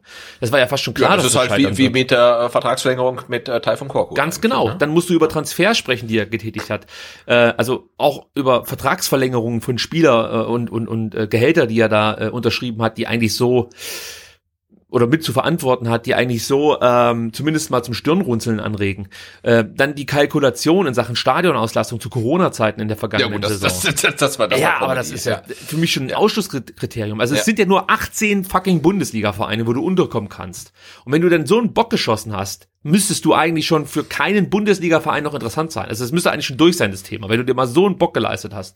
Weil, also diese Kalkulation, um das vielleicht nochmal aufzudröseln, also Köln dachte, ähm, ja, in den ersten, also das, wir reden von der Saison 2021, an den ersten Spieltagen könnte es vielleicht noch ein bisschen ähm, problematisch werden mit Zuschauern, ähm, aber spätestens zur Rückrunde sind die Buden wieder voll. Und das war ja eigentlich relativ früh absehbar, dass das kommt. Genau, also wir reden von der von der letzten Saison, ja, nicht von 2021. der aktuellen. Ne? Genau, wo wo alle eigentlich alle Bundesliga Vereine mit äh, null Stadionauslastung gerechnet haben. Ja, also mit wirklich ganz ganz wenig Zahlen. Wenig, Jedenfalls, ja, ja. also keiner hat damit gerechnet, dass man jetzt groß Geld verdienen wird. So, ähm, außer der erste FC Köln, was natürlich echt ein Problem ist. Und dann kommt halt noch was dazu, das ähm, habe ich mir jetzt auch nur von Köln-Fans sagen lassen. Ähm, also er lebt halt keine Fehlerkultur. Und das ist halt wichtig. Also er, er macht halt keine Fehler und er, ähm, ich würde mal sagen, also er, er, wenn er zum Beispiel konfrontiert wird mit Aussagen aus der Vergangenheit, ja, dann versucht er die immer so ein bisschen wegzuwischen oder schön zu reden. Also er ist nicht bereit zu sagen, okay, hier habe ich einen Fehler gemacht oder hier habe ich was falsch gesehen, hier hätte ich, ähm, hier habe ich was nicht berücksichtigt oder so. Und das gehört ja auch ein bisschen mit dazu. Also was ich meine, also du brauchst das, glaube ich, dann auch, um halt einfach wieder für Vertrauen zu sorgen, dass wenn dir halt so ein ja, Fehler halt unterlaufen ist und du es vielleicht auch gut erklären kannst, ähm, ja, dann musst du es halt äh, auch öffentlich so kommunizieren, dass danach die Fans, Mitglieder äh, wieder Vertrauen ähm, zu dir haben. Und das ist in Köln definitiv nicht gegeben. Also ich glaube, dem weinen wenige äh, Köln-Fans eine Träne nach, wenn der die Kölner verlassen wird. Gut, andererseits muss man sagen, er ist seit 2013, seit 2013 Geschäftsführer in Köln. Das ist ja ähm, für manche Bundesligisten, wie zum Beispiel den 1. FC Köln oder auch den VfB Stuttgart, eine Ewigkeit. Ne? Also er scheint auch irgendwas richtig zu machen. Ja, äh, da habe ich mir sagen lassen, dass er halt wirklich Meister daran ist, sich im richtigen Moment oder im richtigen Moment den Kopf aus der Schlinge zu ziehen und auch immer so die guten Sachen, ähm, da ist er für, für verantwortlich und für das, was schief geht, er, er nicht so sehr. Dann sind sie ja andere. Und er hat halt einen guten Draht zur Presse, heißt es dann immer wieder. Und ähm, wir erleben das ja hier auch in Stuttgart, dass es da halt einfach äh, Pressevertreter gibt, die vom journalistischen Ethos gar nichts halten und ähm, ja, dann einfach auch dankbar sind, wenn sie mit dem einen oder anderen mal ein Schwätzchen halten können und dann wird das halt so gedruckt, wie der ein oder andere Fußballfunktionär das möchte und nicht, wie man es vielleicht dann als Reporter eigentlich machen sollte, beziehungsweise als Journalist, ähm, sprich ähm, Recherchearbeit äh, äh, und sich Informationen verifizieren lassen, beziehungsweise abzugleichen mit dem, was vielleicht die Gegenseite sagt, etc. pp. Ähm, also das ist auch in Köln ähnlich wie in Stuttgart, sprich ähm, er kann natürlich dann auch über große Medien eine gewisse öffentliche Meinung dann ähm, auch mit beeinflussen, wenn du verstehst, wie ich das meine. Also ja, absolut. Und äh, wir, wir hatten hier dann ähm, das unsägliche Format House of Cannstatt und ja. äh, in ähm, Köln gibt es äh, House of Goats, also das kann man auch vielleicht mal in den Show Notes äh, verlinken und was du gesagt hast, äh, da wird äh, also auch der äh, Blog äh, wird mit irgendeiner Intention betrieben werden, ähm, zweifelsohne, ähm, aber da wird ähm, Alexander Werle als der Teflon-Mann beschrieben. Also ja, genau. ähm, wir verlinken das mal, man kann sich das durchlesen, ähm, wirklich nochmal Fakten gegenchecken und so weiter, aber es ist relativ interessant. Ich denke, man bekommt da ein ganz gutes Bild davon, was in Köln dann so abläuft. Ja, also ich bin sehr skeptisch dieser Personalie gegenüber. Ja. Also das äh, ist für mich eine Baustelle, die ich nicht unbedingt brauche. Und ich würde jetzt auch sagen, also es ist jetzt für mich gar nicht so entscheidend, in kürzester Zeit einen neuen Vorstandsvorsitzenden zu finden. Ähm, also wir dürfen ja nicht vergessen, Thomas Hitzesberger hat ja noch elf Monate Vertrag. Ich meine, mhm. klar, der wird nicht so lange hier beim VfB bleiben.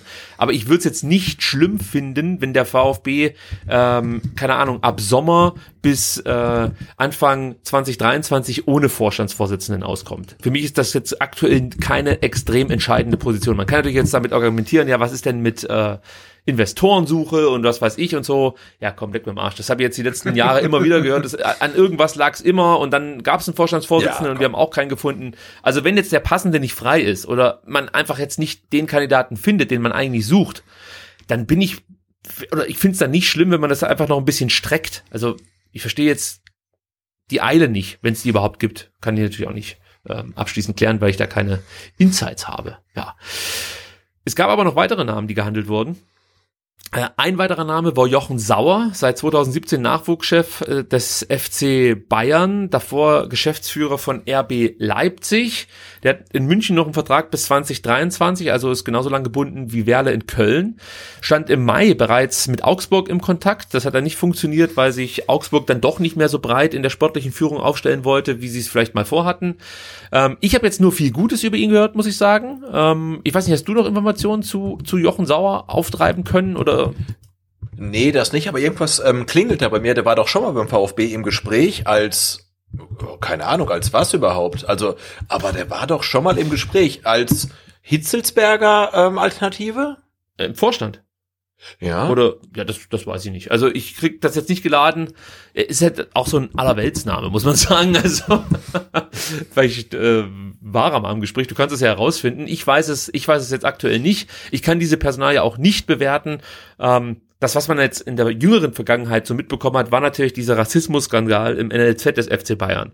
Und das musste er ja auch so ja schon mit moderieren ähm, da gab es auch mal einen Podcast, jetzt weiß ich aber nicht, über welchen Kanal das rausging, ob das über so einen FC Bayern äh, Fußball-Podcast rausging oder ob das äh, irgendwie so ein Sport 1-Podcast war. Da hat er sich mal zu geäußert und das fand ich eigentlich ganz okay, muss man sagen, wie er das gelöst hat. Da kann man sich ja auch mal schnell ins Fettnäpfchen setzen. Ähm, ja, aber ich kann jetzt nicht beurteilen, ob er der geeignete Kandidat für äh, den Vorstandsposten ist, also oder für als Vorstandschef geeignet ja. ist. Das kann ich überhaupt nicht einschätzen. Deswegen. Ich hab's ja. in einer Blitzrecherche gefunden. Ähm, pass auf, der VfB hat Medienberichte über eine Verpflichtung von Jochen Sauer als neuen Sportvorstand entschieden dementiert. Das entspricht in keinster Weise den Tatsachen, sagte ein Sprecher des Bundesliga-Absteigers. Zuvor hatte unter anderem der SWR berichtet, dass Sauer bereits als Nachfolger von Robin Dutt feststehe. Ach, der, der, klar, da habe ich alles 2016. Ja. Ich habe ein Elefantengedächtnis, oder? Ja, Wahnsinn, Sebastian.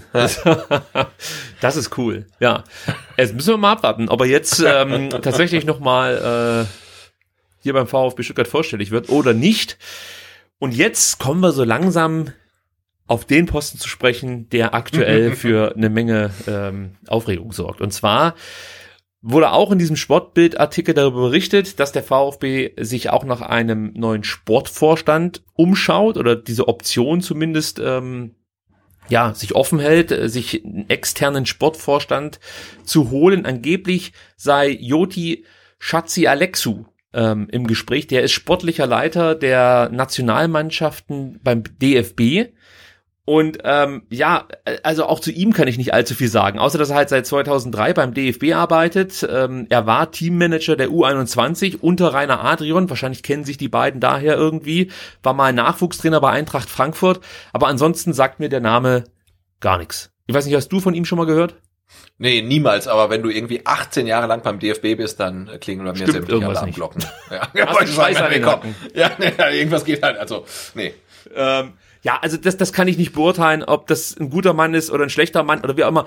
Ähm, und ähm, jetzt kommen wir ja gleich zu diesem Misslintat-Interview. Aber ich muss dazu noch sagen, äh, also ich brauche jetzt eigentlich keinen jungen, dynamischen Sportvorstand, der vom DFB zum VfB kommt und äh, mehr oder weniger dann sich da mal ausprobieren möchte in der großen Welt des Fußballs. Das finde ich jetzt ja, momentan. Aber nach, aber nach 18 Jahren beim DFB bist du nicht mehr jung und dynamisch. Ja, ja vom Alter her schon. Aber, ja, aber auf was ich hinaus will, ist, hier kommt dann wahrscheinlich jemand her, der jetzt zum ersten Mal im Profi-Business sozusagen dann was zu sagen hätte mhm. äh, und ich kann mir nicht vorstellen, dass der sich äh, dann denkt, okay, wenn ich jetzt hier beim VfB anfange, dann höre ich mir mal an, was Herr Missentat zu sagen hat und dann mache ich einfach das, was der so möchte. Sondern der hat natürlich eigene Ideen, die er verfolgen will und genau das gilt es ja aktuell zu verhindern.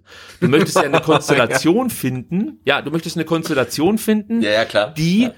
ähnlich weitergeführt wird wie das, was Sven Missentat und auch Thomas Hitzesberger und auch Pellegrino Matarazzo, Markus Rüth und Thomas Krücken in den letzten Jahren aufgebaut hat unabhängig von den von mir genannten Namen muss es weitergeführt werden. Weil du weißt ja nie, was passiert. Also äh, wenn Sven Missentat ein gutes Angebot bekommt von, keine Ahnung, irgendeinem Topverein aus weiß der Kuckuck wo oder von Dortmund, dann kann ich mir nicht vorstellen, dass er sagt, ah nee, dann lass mich mal beim VfB weitermachen. Da könnte ich mir schon vorstellen, dass er zumindest mal drüber nachdenkt, seinen Vertrag hier aufzulösen. Gleiches gilt für vielleicht dann Leuten, Leute wie Thomas Krücken oder so. Also was ich sagen will ist, du musst eigentlich jemanden finden, der diesen ein, eingeschlagenen Weg weiterführt, mitgeht und möglichst nah an dem ist, was ein Sven Mislintat sich mit Thomas Hitzesberger für den VfB ausgedacht hat. Also ein Kurswechsel ist jetzt nicht angesagt. So. Und ich befürchte einfach, wenn jemand komplett neu vom DFB hier zum VfB käme als mhm. Sportvorstand, dass der nicht so tickt. So.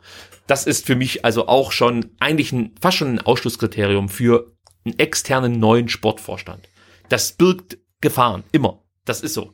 Solange Sven Missentat nicht sagt, ähm, den Mann finde ich gut, musst du damit rechnen und das unabhängig von dem Interview, dass einfach die Gefahr besteht, dass Missentat nicht mehr so arbeiten kann, wie es aktuell der Fall ist und er damit unzufrieden ist. Und das ist äh, ein Risiko, das kannst du eigentlich nur eingehen, wenn der Mann, den du verpflichtest für den Vorstandsposten, so eine gute Reputation hast, hat, dass du dir diesen Konflikt sogar leisten kannst und dann vielleicht sagen kannst, okay, Sven, wenn du mit ihm nicht arbeiten kannst, dann war's das. Aber da fällt mir keiner ein. Der VfB wird so einen Mann nicht finden. Mir fällt da aber auch grundsätzlich keiner ein, den ich da jetzt äh, nennen würde. Wer ist denn so ein Typ? Wen würde ich denn hier als Sportvorstand akzeptieren, ohne Bauchschmerzen zu haben?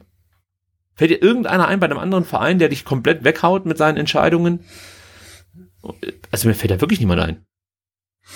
Oh, wer, wer, hm. Also, nee, das müsste eine riesen Überraschung sein am Ende. Ja. Äh, mir fällt niemand ein, können wir so festhalten. Und dann sind wir Jetzt bei der Causa Sven Mislintat Interview STZ, Sebastian. Und wir haben uns überlegt, bevor wir jetzt unsere Meinung zu diesem Thema ähm, mit euch teilen und vielleicht auch ein bisschen diskutieren, lesen wir erstmal die wichtigsten Passagen aus diesem Interview vor, so dass ihr äh, als Zuhörer jetzt genau wisst, über was wir sprechen, weil es war ein Interview, das ähm, ja hinter einer Bezahlschranke sozusagen verborgen war und nicht alle Zitate wurden in voller Länge ähm, ich sag mal, reproduziert. Und ich glaube, es ist ganz gut, wenn wir ähm, die einzelnen Zitate erstmal vorlesen und anschließend darüber sprechen. Gehst du damit? Da gehe ich absolut mit, ja. Auch meine ähm, Lesestimme ist gut geölt. Sehr gut. Ich würde sagen, wir wechseln uns jetzt einfach immer ab mit Zitaten. Ja, absolut. ich überlasse dir den Vortritt. Du darfst jetzt ähm, vorlesen, was Sven Mislint hat, ja, über die durchgesickerten Namen für den Posten des Vorstandsvorsitzenden und Joti Schatzialexu zu sagen hat. Genau, und äh, Sir Missentat sagt, intern irritiert es mich, dass ausgerechnet zu einem Zeitpunkt, an dem es sportlich nicht so läuft, letzte Woche nicht nur Namen von möglichen Vorstandsvorsitzenden in der Öffentlichkeit auftauchen, sondern auch Kandidaten für einen alleinstehenden Sportvorstand. Auch über Werle äußert sich Sven Mislintat, das übernehme ich jetzt mal. Ich finde, seine Arbeit spricht für sich und ich glaube, soweit ich dies aus der Distanz beurteilen kann, dass er einen außergewöhnlich guten Job macht. So, jetzt Sebastian, wärst du wieder dran mit dem Thema Sportvorstand und der Frage, braucht es überhaupt eine externe Lösung? Wie sieht Sven Mislintat das Ganze?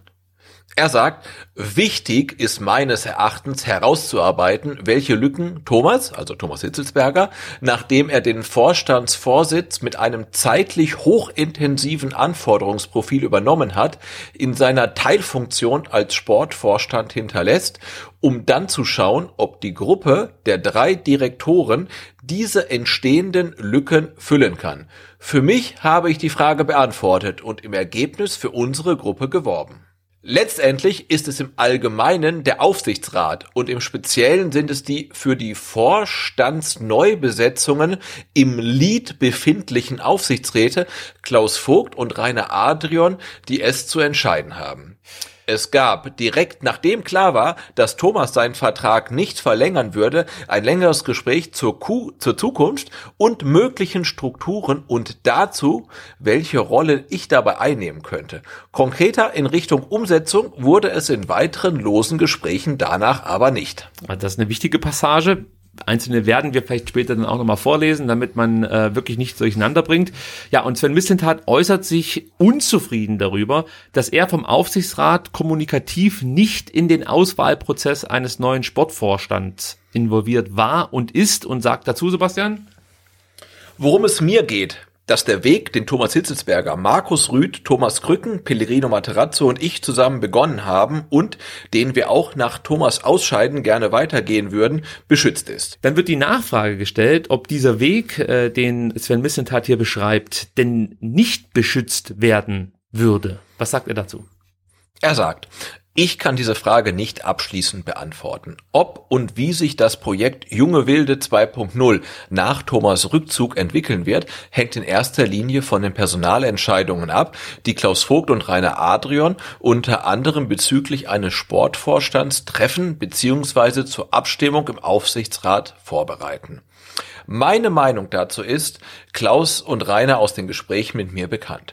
Ich sehe unseren sportlichen Weg am besten vertreten und seine Fortsetzung gewährleistet, wenn jemand aus unserer Gruppe vor Sportvorstand würde. Mir persönlich ist dieser Posten dabei nicht wichtig und ich habe auch Nachfrage deutlich signalisiert, dass ich im Rahmen eines solchen Konstrukts bereit wäre, meinen Vertrag auch als Sportdirektor bis 2024 zu verlängern.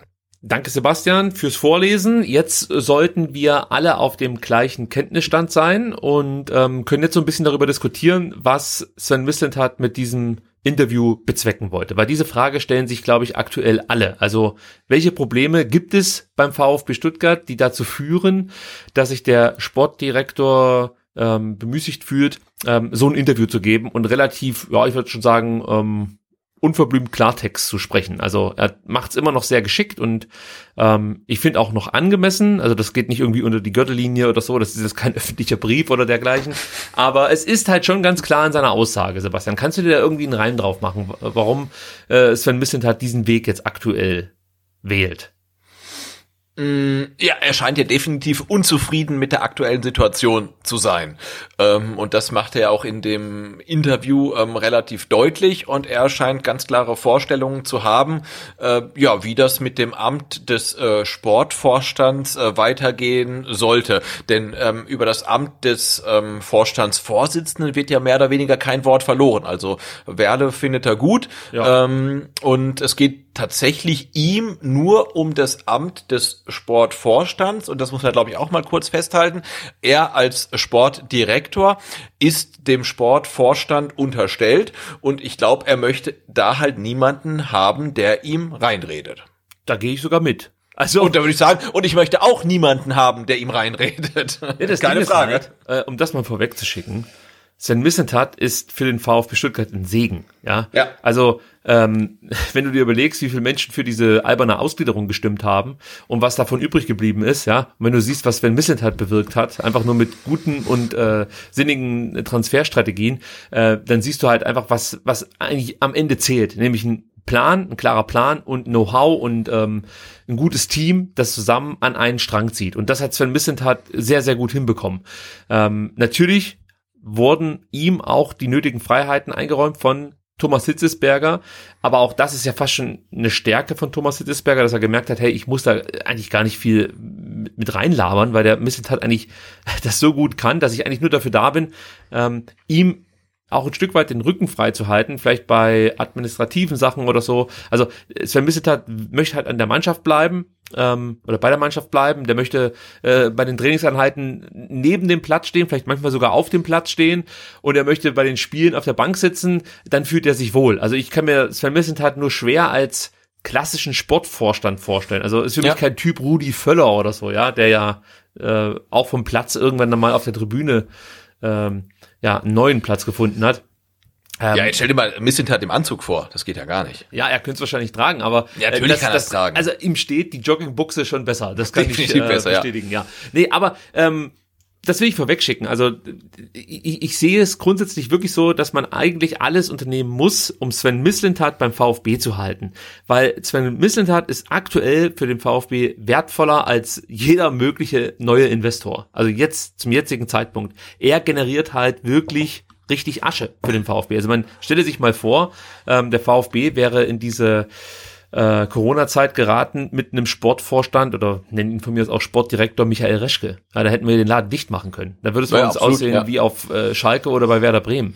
Also äh, wir können uns wirklich bei Sven Missentat bedanken, dass der VfB nur, muss man ja sagen, 80 Millionen Umsatzverluste vorweisen muss oder beziehungsweise äh, diese Umsatzverluste dann auch mit Transfers ähm, ja so ein Stück weit zumindest kompensieren konnte. Das, das hat er eigentlich äh, geschafft. Das heißt, ich halte sehr, sehr viel von Sven Mislintat und verstehe, ähm, dass er seinen Weg hier beim VfB weitergehen möchte.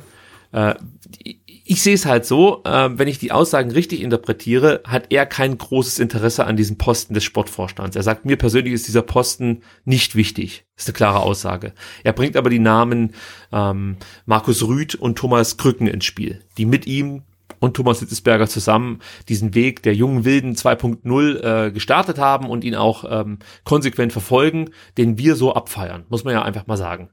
Ähm, einen der beiden würde er, glaube ich, gerne als Vorstand hier beim VfB sehen. So.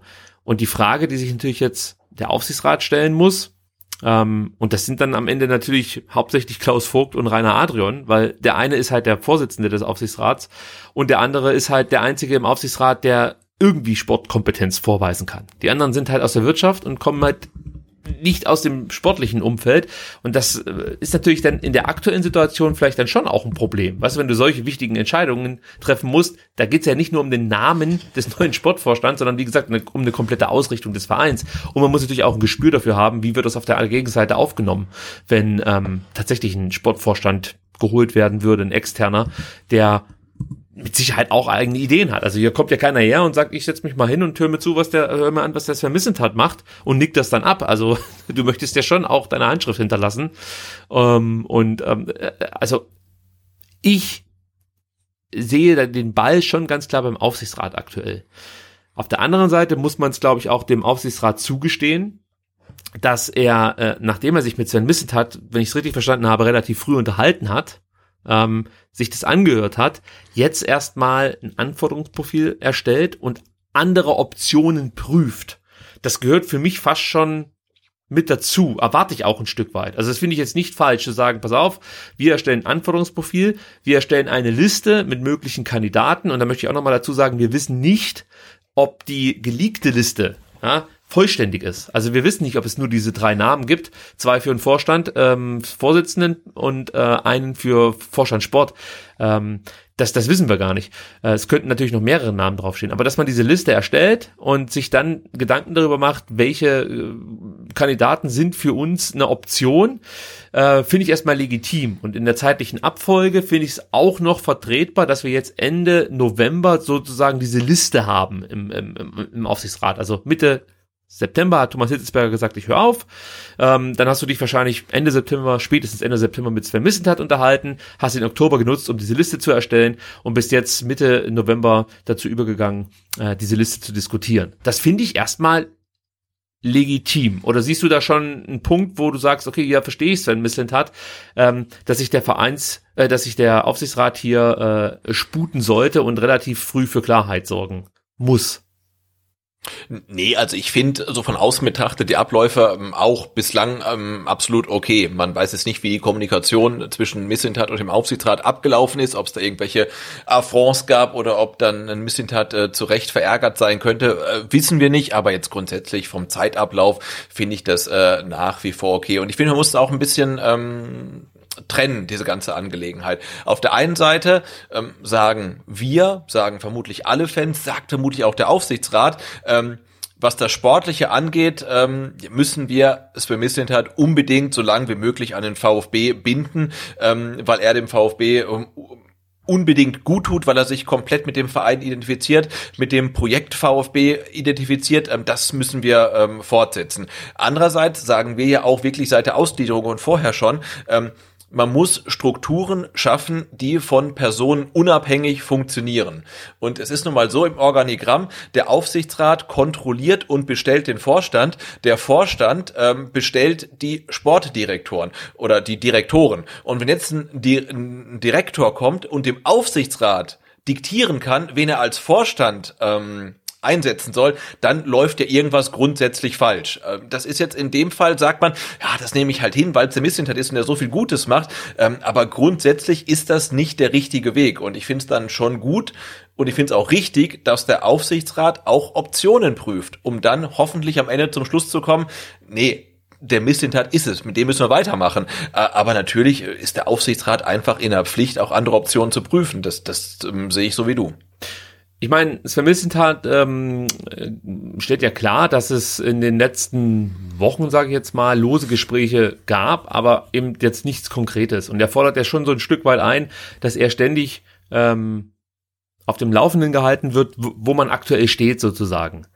Äh, das, das sehe ich auch ein bisschen anders. Also ich finde es völlig in Ordnung, dass du dir jetzt erstmal Denkmodelle überlegst, was ist überhaupt machbar, mit, mit, mit welchen Namen können wir zum Beispiel auch Sven Mislintat konfrontieren. Also vielleicht sieht er ja manche Namen schon als Angriff. Weißt du, ich meine, wenn du da um die Ecke kommst und sagst, du, wir haben uns überlegt, der Reschke, so schlecht war er doch gar nicht. Also ist natürlich ja, oder der Bobic, der ist ja auch in Berlin, glaube ich, ja. auch nicht so glücklich, ne? Ja, ja es, es, war alles jetzt absoluter Blödsinn, aber natürlich, ich meine, ja. du wirst jetzt erstmal natürlich dir Gedanken machen, was gibt es für mich für Optionen? Und auch hier, wir wissen ja noch nicht mal, welche Prioritäten Liste oder welche Prioritäten aktuell welche Position genießt. Also äh, sagt der Vorstand, er sagt, oh mein Gott, sagt der Aufsichtsrat jetzt gerade, wir brauchen dringend einen Vorstand Sport, kann ich mir nicht vorstellen, weil eigentlich läuft es. Also das ist die Personal, das haben wir auch relativ früh gesagt, die uns am wenigsten abgeht, wenn äh, Thomas Hitzesberger den Verein verlässt.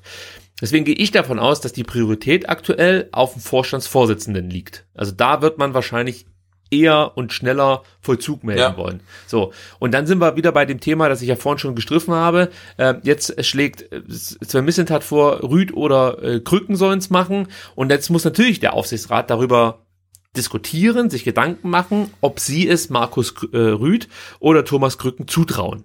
Ja, das ist einfach ein Prozess. Also beide standen noch nie ganz oben äh, sozusagen oder in der ersten Reihe. Und als Sportvorstand bist du halt ganz oben in der ersten Reihe. Also auch wenn Sven Missentat hervorragende Arbeit leistet, das garantiert ja nicht, dass Sven Missentat nicht nächstes Jahr trotzdem den Verein verlassen könnte, aus welchen Gründen auch immer. Ja, er sagt zwar, und auch das nutzt er ja schon auch als, als Druckmittel ein, dass er bereit wäre, sofort seinen Vertrag bis 2024 zu verlängern, ähm, wenn man eben in dieser Konstellation dann weiterarbeiten würde. Ja, aber äh, auch da wissen wir, diese Verträge ja in der Bundesliga, ja. also die sind nicht in Stein gemeißelt. Äh, das ist wirklich meistens noch nicht mal das Papierwert auf ähm, dass dann diese Unterschrift äh, geleistet wird. Also da bin ich auch immer ein bisschen vorsichtig und ich finde es auch schwierig, wenn du das so konkret nach, nach außen gibst. Also das ist zum Beispiel was, das kritisiere ich, muss ich sagen. Es gibt, es gibt ja. noch einen Punkt, den ich kritisiere und zwar, dass es für ein Missentat sehr wichtig ist, ausgerechnet die Namen von Vogt und Adrian zu nennen. Man kann das auch als der Aufsichtsrat bezeichnen, ja. Und ja, das ist ja, das passiert ja nicht unabsichtlich, dass du Nein, und auch, dass, dass ein, ein, ein ähm, Schatzi Alexo auch unter ähm, Adrian schon beim DFB weiß. Zum Beispiel ist auch kein Zufall, ne? Also wie gesagt, wir haben ja schon häufig gehört, ähm, dass Vermissintat sehr, sehr hart verhandeln kann und ich glaube, das Interview gibt also so einen kleinen, so einen kleinen Eindruck davon, ähm, wie ähm, ähm, konzentriert und wie genau und wie hart er verhandeln kann. Ich, ich sehe das Interview jetzt auch nicht unbedingt als ähm, Kampfansage oder als äh, Versuch, Klaus Vogt hier eine mitzugeben oder sonst irgendwas. Ich sehe es eher so, dass er seine Interessen ähm, ja, wie soll man sagen, er möchte halt alles dafür tun, dass dieser Weg, den er jetzt ja eingeschlagen hat, vernünftig weitergeführt werden kann. Also er sieht sich, glaube ich, wirklich hier beim VfB, sonst würde er dieses Interview auch nicht geben. Und er ja, möchte, absolut, absolut. er möchte einfach, dass das hier weiter so laufen wird. Und ich sag's nochmal, wenn du dann halt siehst oder liest, ähm, in das Sportbild, ja, da soll vielleicht der Schatzi Alexu kommen. Ja, da würde mir wahrscheinlich der Kamm schwillen. Also wenn ich Sven Missetat wäre und, und lese das und denke mir so, Leute, habt ihr eigentlich eine Macke oder was? Ich habe euch ja gerade in der Corona-Krise einen Arsch gerettet. Jetzt schlag ich euch vor, macht mit äh, Rüd und äh, Krücken weiter und ich lese dann in der Sportbild äh, irgendwas von Schatzi Alexu, weil der früher zusammen mit Adrian beim DFB die Bälle abgewaschen hat. Also das würde mich, glaube ich, auch zur Weißblut treiben. Aber trotzdem bin ich der Meinung, und da bin ich bei einem ganz entscheidenden Punkt, sollte es irgendwie noch möglich sein, das intern miteinander zu klären. Also der erste Weg, so, da gehe ich jetzt mal von aus, von Sven Missentat, müsste eigentlich dann auf Klaus Vogt und eben den angesprochenen Rainer Adrian zu sein und zu sagen, da, muss es ganz klar heißen, Rainer, Klaus, wie sieht's aus? Ich habe jetzt gelesen, ihr wollt den Schatzi Alexu holen. Ähm, ganz ehrlich, ich glaube nicht, dass es funktionieren kann mit uns dreien und ihm. Also egal, was ihr uns jetzt sagt, vielleicht, vielleicht weiß ja Sven Misset hat auch schon ein bisschen was über die Arbeit von Schatzi Alexu. Wir wissen ja überhaupt nichts über ihn ähm, und, und kann schon ab oder ausloten, dass das einfach nicht funktionieren kann. Aber da gehe ich davon aus, dass man miteinander spricht. Und jetzt würde ich dann vom Aufsichtsrat auf der anderen Seite erwarten, dass man sich dann natürlich ganz klar zu diesem Weg bekennt. Weil es gibt für den VfB aus meiner Sicht erstmal äh, kaum Alternativen. Also, was ich meine, ist ja jetzt nicht so, dass der VfB, äh, weiß ich nicht, aus, aus, aus fünf bis zehn Top-Sportvorständen auswählen kann, sondern egal wen du jetzt holst, du würdest zocken. Also wenn du jetzt nicht Misslintat beziehungsweise ja, ja. einen aus diesen ähm, aus dieser Troika auswählst, dann zockst du einfach. Also das ist wirklich zocken und zwar mit dem VfB, weil die, der VfB kriegt keinen Topmann auf dieser Position. Also so sowas wie Sven Misslintat passiert ja halt alle 20 Jahre, wenn es gut läuft. Ja, und, und ich glaube, das weiß ja auch der Aufsichtsrat, dass ein Missintat ein Sechser im Lotto gewesen ist. Ähm, dass äh, wer auch immer es war, sei es Dietrich oder sei es Hitzelsberger, ihn zum VfB lotsen konnten und sich dann für Missintat den VfB zu seinem Projekt gemacht hat mit wirklich äh, viel, viel Erfolg. Also ich glaube, das wissen ja wirklich alle ähm, in der Mercedesstraße. Und ähm, ich finde halt problematisch ist halt ähm, Missintat, der sagt, also ich will es eigentlich nicht machen, aber der, der Rüd oder der Krücken, die sollen es machen. Ja. Jetzt hast das Problem, ähm, Markus Rüth ist schon ewig beim VfB. Ich kann nicht beurteilen, ob er die Qualitäten hätte. Vermutlich kann er es machen, vielleicht auch nicht, weiß ich nicht. Muss der Aufsichtsrat tatsächlich beurteilen. Ähm, bei Markus Krücken hast du das Problem, wenn du ihn zum Sportvorstand machst, brauchst du wieder einen NLZ-Direktor, ja. Und das NLZ ist jetzt aus meinem ähm, unqualifizierten Blick ausgesehen auch auf einem guten Weg. Also, dass sich da einiges tut, dass da umstrukturiert wurde. Und willst du jetzt einen Mann, der da seit zwei oder drei Jahren wirklich einiges bewegt, den dann wirklich da wieder rausholen, um ihn dann zum Sportvorstand zu machen? Also, ich würde eher sagen, nein, ja, sondern der soll halt seine Mission da im NLZ weiterführen. Und ähm, ich meine, der Königsweg liegt ja eigentlich klar auf der Hand. Ähm, Sven Mislintat war ähm, Sportdirektor unter ähm, Hitzelsberger, der Sportvorstand war, aber Missintat hatte alle Kompetenzen. Und eigentlich ist er ja schon unser Sportvorstand, ohne dass es auf seiner Visitenkarte draufsteht. Und ich glaube, er sollte sich dann vielleicht durchringen, diesen Posten auch dann offiziell zu bekleiden. Und meinetwegen soll er dann für alle Termine, die er wahrnehmen muss und keine Jogginghose tragen könnte, soll er sich halt irgendeinen Assistenten halt hertun. Ja, das ist mir dann echt egal. Aber ich glaube, das ist ja der Königsweg. Und ich glaube, es gibt auch niemanden im Aufsichtsrat, der sagen würde, ähm, wenn der Misslintat den Sportvorstand macht, dann sagen wir nein. Den, den gibt's glaube ich nicht. Also nee. ähm, das die, kann die klare Lösung und die einfache Lösung, die liegt auf der Hand. Und dann muss ich halt auch Misslintat durchregen zu sagen, komm, ich mache den Sportvorstand. Ähm, vielleicht kriege ich auch noch den einen oder anderen Euro mehr dafür im Jahr und dann ist das Ding doch durch. Ja, also das kann ich bestätigen. Also ist, ist, äh, ist auch keiner der Meinung, man wisse alles besser, als wenn Mist hat. Man musste ja in den letzten Stunden, sage ich jetzt mal, vor allem auf Twitter so viel Mist lesen. Also das war, da war wirklich so viel Hirnverbranntes dabei. Ja, gut, das ist aber das, das Trademark von Twitter, ne? Also früher war es nee, bei Facebook so, genau. jetzt ist es auch auf Twitter so. Ja, Echt? also so, ja. da, das wollte ich nämlich gerade sagen. Also früher habe ich viele befruchtende ähm, Diskussionen auf Twitter verfolgt. Also wir hatten ja wirklich schon genügend Phasen beim VfB Stuttgart, wo heiß diskutiert wurde. Aber es war halt wirklich immer so ähm, auch ein gewisses Niveau mit dabei und Ideen, die ich nachvollziehen konnte. Und wenn ich jetzt halt einfach, ähm, weiß ich nicht, äh, in jedem Tweet mindestens zwei Schimpfworte äh, lese und Beleidigungen, dann, sorry, bin ich halt einfach raus. Also so kann ich nicht diskutieren, vor allen Dingen nicht mit Menschen, die eindeutig keine Ahnung haben. Also ich meine damit jetzt nicht, ähm, dass man irgendwie Internas wissen muss, aber noch nicht mal irgendwie die, ähm, das Organigramm sozusagen geladen bekommen des VfB Stuttgart und Kompetenzen völlig falsch zuordnen. Und dann liest du natürlich auch so Blödsinnigkeiten wie, äh, ja, wenn der, wenn der Vogt den Misslintat vergrault, dann äh, verlasse ich den VfB und was weiß ich, dann geht diese Diskussion wieder los. Also ich kann euch vergewissern, dass im Aufsichtsrat alle eine hohe Meinung haben von Sven Misslintat. Dass man manche Dinge ja, vielleicht auch anders sehen kann, ist ja komplett legitim. Also es gibt ja nicht den perfekten Sportvorstand oder äh, Fußballfunktionär. Das ist doch ganz, das ist doch ganz normal, dass manche Leute vielleicht sagen, ey, ähm, cool, das mit den Franzosen, aber ähm, wie sieht's eigentlich mit unseren Talenten aus? Ja, also diese Frage finde ich, muss man immer stellen dürfen. Und wenn es dann eine Antwort gibt, wie zum Beispiel, ja, äh, wir sind dabei, gerade unseren äh, Unterbau sozusagen zu verbessern, um dann in Zukunft wieder junge eigene Talente hochzuziehen, aber aktuell gibt's die halt nicht. Deswegen hole ich französische äh, junge Spieler, die in zwei Jahren das achtfache oder zehnfache wert sind von dem, was wir bezahlt haben. Ähm, ja, dann äh, finde ich die Diskussion doch völlig in Ordnung. Und so gehe ich jetzt einfach mal davon aus, läuft das auch ab. Also ähm, das ist das, was ich so mitbekommen habe, muss man sagen. Also, dass, dass zum Beispiel Klaus Vogt und Sven Mislintat ein schlechtes Verhältnis hätten, habe ich noch nie gehört. Noch nie.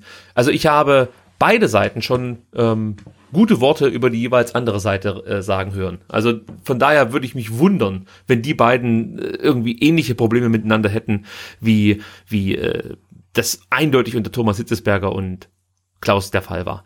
Äh, was man sagen kann, ist, dass Sven Missentat ja etwas bemängelt, was wir ja auch von Hitzesberger in Richtung Vogt oft gehört haben, nämlich dass er einfach äh, ja relativ lang braucht, um äh, Entscheidungen zu treffen, beziehungsweise sich auch nicht so unbedingt in die Karten schauen lässt. Also man kann sich ja Bedenkzeit erbeten, aber trotzdem so Updates geben, ja, also bei, bei gewissen Sachen. Also das kann ich aber nicht beurteilen, weil da fehlen mir halt die Einblicke. Wie läuft die Kommunikation ab zwischen Vogt, Adrian und, und Misslintat?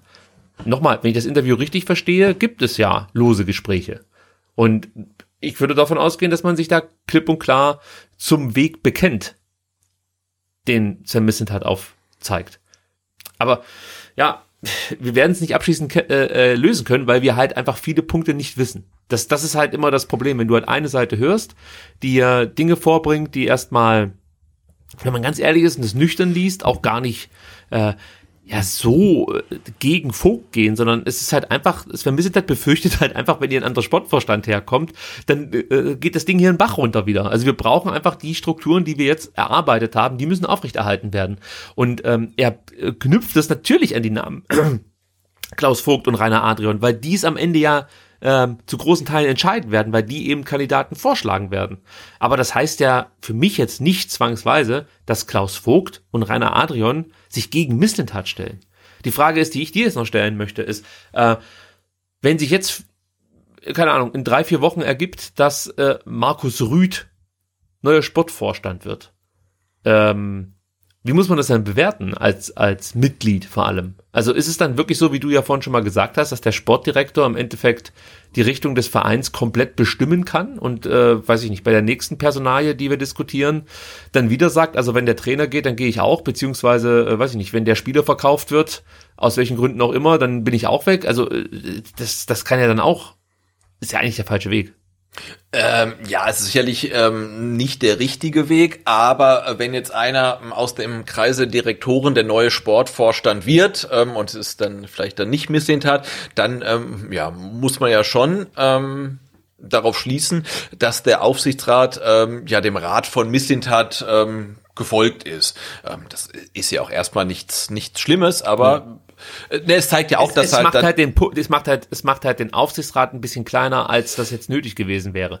Genau, aber wir hatten ja auch in den letzten Jahren oder vielleicht sogar Jahrzehnten immer einen sehr, sehr mächtigen Aufsichtsrat und jetzt vielleicht nicht mehr ähm, so, sondern jemanden, der halt mehr auf die Leute hört, die im operativen Geschäft tätig sind. Ja. Und ähm, ich meine, einen Sportdirektor oder auch ein Sportforscher, aber vor allen Dingen ein Sportdirektor, wie, wie es Smith hat, der ist ja wirklich sehr, sehr abhängig ähm, vom sportlichen Erfolg. Und ich finde das auch ganz witzig, du hast ja Twitter angesprochen. Ähm, jetzt sagen alle, ah, der blöde Vogt, der blöde Adrian, die müssen doch alle auf den Missintat hören, weil wenn der geht, ist alles vorbei. Ähm, ja, der VfB hat jetzt gegen Mainz gewonnen. Stell dir mal vor, wir hätten gegen Mainz verloren. Dann, ne, vor zwei Wochen haben die Leute noch gesagt, der, der Missintat, der holte irgendwie nur 18-jährige Franzosen, wir brauchen mal erfahrene Kräfte. Der Materazzo, was ist denn das? Der bringt den, den Massimo, den Massimo, den bringt er im Sturm. Ne, wo ist denn der Castro? Mit denen hätte man nie gehen lassen dürfen. Was macht denn der Missintat? Also, ähm, lass den VfB mal wieder ein paar Spiele verlieren, dann ist der Missintat der, der Depp vom Dienst und ähm, alle feiern vielleicht irgendjemand anders. Und jetzt hat man mal ein Spiel gewonnen und jetzt ist halt ähm, äh, hat wieder der Gott. Und ich meine, wir sind uns ja,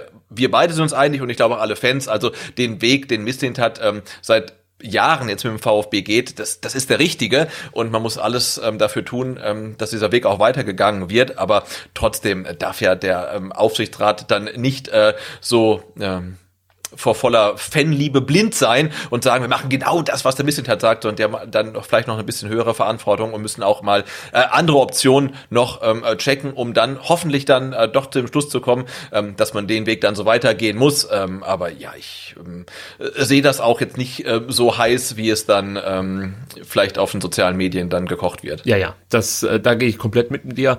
Ein letztes noch zu äh, diesem einen Themenpunkt, dann kommen wir noch auf das Thema Finanzen zu sprechen, das äh, Sven Missentat ja auch aufgemacht hat.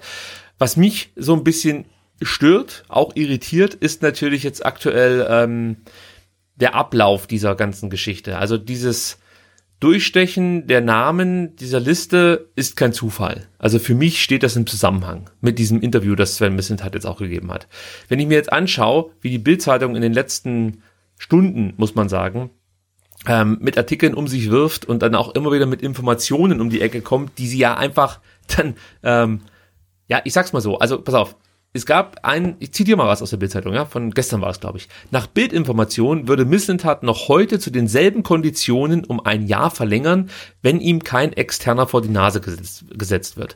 Das ist eine sehr konkrete Information, die ja eigentlich nur von Sven Mislintat stammen kann. Äh, ja. Oder aus dem Umfeld Mislintat. Ja, also, dass das dieselben Konditionen sind und so. Das ist eine so konkrete Aussage, meiner Meinung nach, dass die Bildzeitung hier äh, auch sehr konkrete Infos bekommen hat. So, dann lese ich, oder berichtet die Bild darüber, dass Sven Mislintat in der jüngeren Vergangenheit zwei Anfragen von größeren Clubs äh, abgelehnt habe. Das sind für mich halt Informationen, die äh, nicht durch Zufall durchgesteckt werden. Weil hätte die Bildzeitung vor zwei Wochen davon gewusst, dass ein großer Club Sven Mislintat ähm, gerne verpflichten würde, äh, dann wäre das damals schon ein Thema gewesen. Aber es ist halt jetzt, äh, zwei Tage nach dem Interview, auf einmal ein Thema. Das heißt, äh, hier wird eigentlich mit, ähm, ich, ich, ich, also mit, mit dem Boulevard gesprochen mit Menschen, die ich fast schon verachte für ihre Arbeit und die werden für die eigenen Interessen genutzt und das finde ich halt auch falsch. Also da erwarte ich einfach einen besseren Stil. Also es gibt ja. ja. auch andere Medien und das ist für mich dann schon ein bisschen würdelos. Also wenn ich dann halt wirklich mit den letzten Pfeifen spreche und mit den ja, ja gut, also wer, genau, also wer sich wer sich wer, wer die Bild für sich instrumentalisiert, das ist das hat äh, keinen Stil. Das ist das ist für mich ein Punkt, der mich noch bei der ganzen Geschichte etwas stutzig macht, weil es gibt andere äh, äh ja, Journalisten, mit denen man darüber sprechen kann und sich auch gut mit denen darüber unterhalten kann, die objektiv das Ganze, ähm, aber vielleicht ist genau das das Problem. Könnte natürlich auch sein. Ja, vermutlich. Objektiv äh, aufarbeiten. Aber wie gesagt, das wissen aber wir nicht ich, genau. Aber, genau, aber ich gebe dir noch mal jetzt ein letztes ähm, Update. Das ähm, kam, glaube ich, äh, kurz vor unserer Aufnahme raus. Heute, 18.29 Uhr. Die Misslintat-Attacke. Um diese Fragen geht es jetzt beim VfB. Und ich zitiere. Ähm, Wo ist das erschienen? Wirft Mislintat hin, wenn er die Entscheidungsfreiheit für sportliche Belange verliert? Und dann ist die Antwort, nach Bildinformation hm. gibt es aktuell keine Gedankenspiele beim VfB hinzuschmeißen. Okay, ja. dann äh, Case closed. Also, ähm, ja.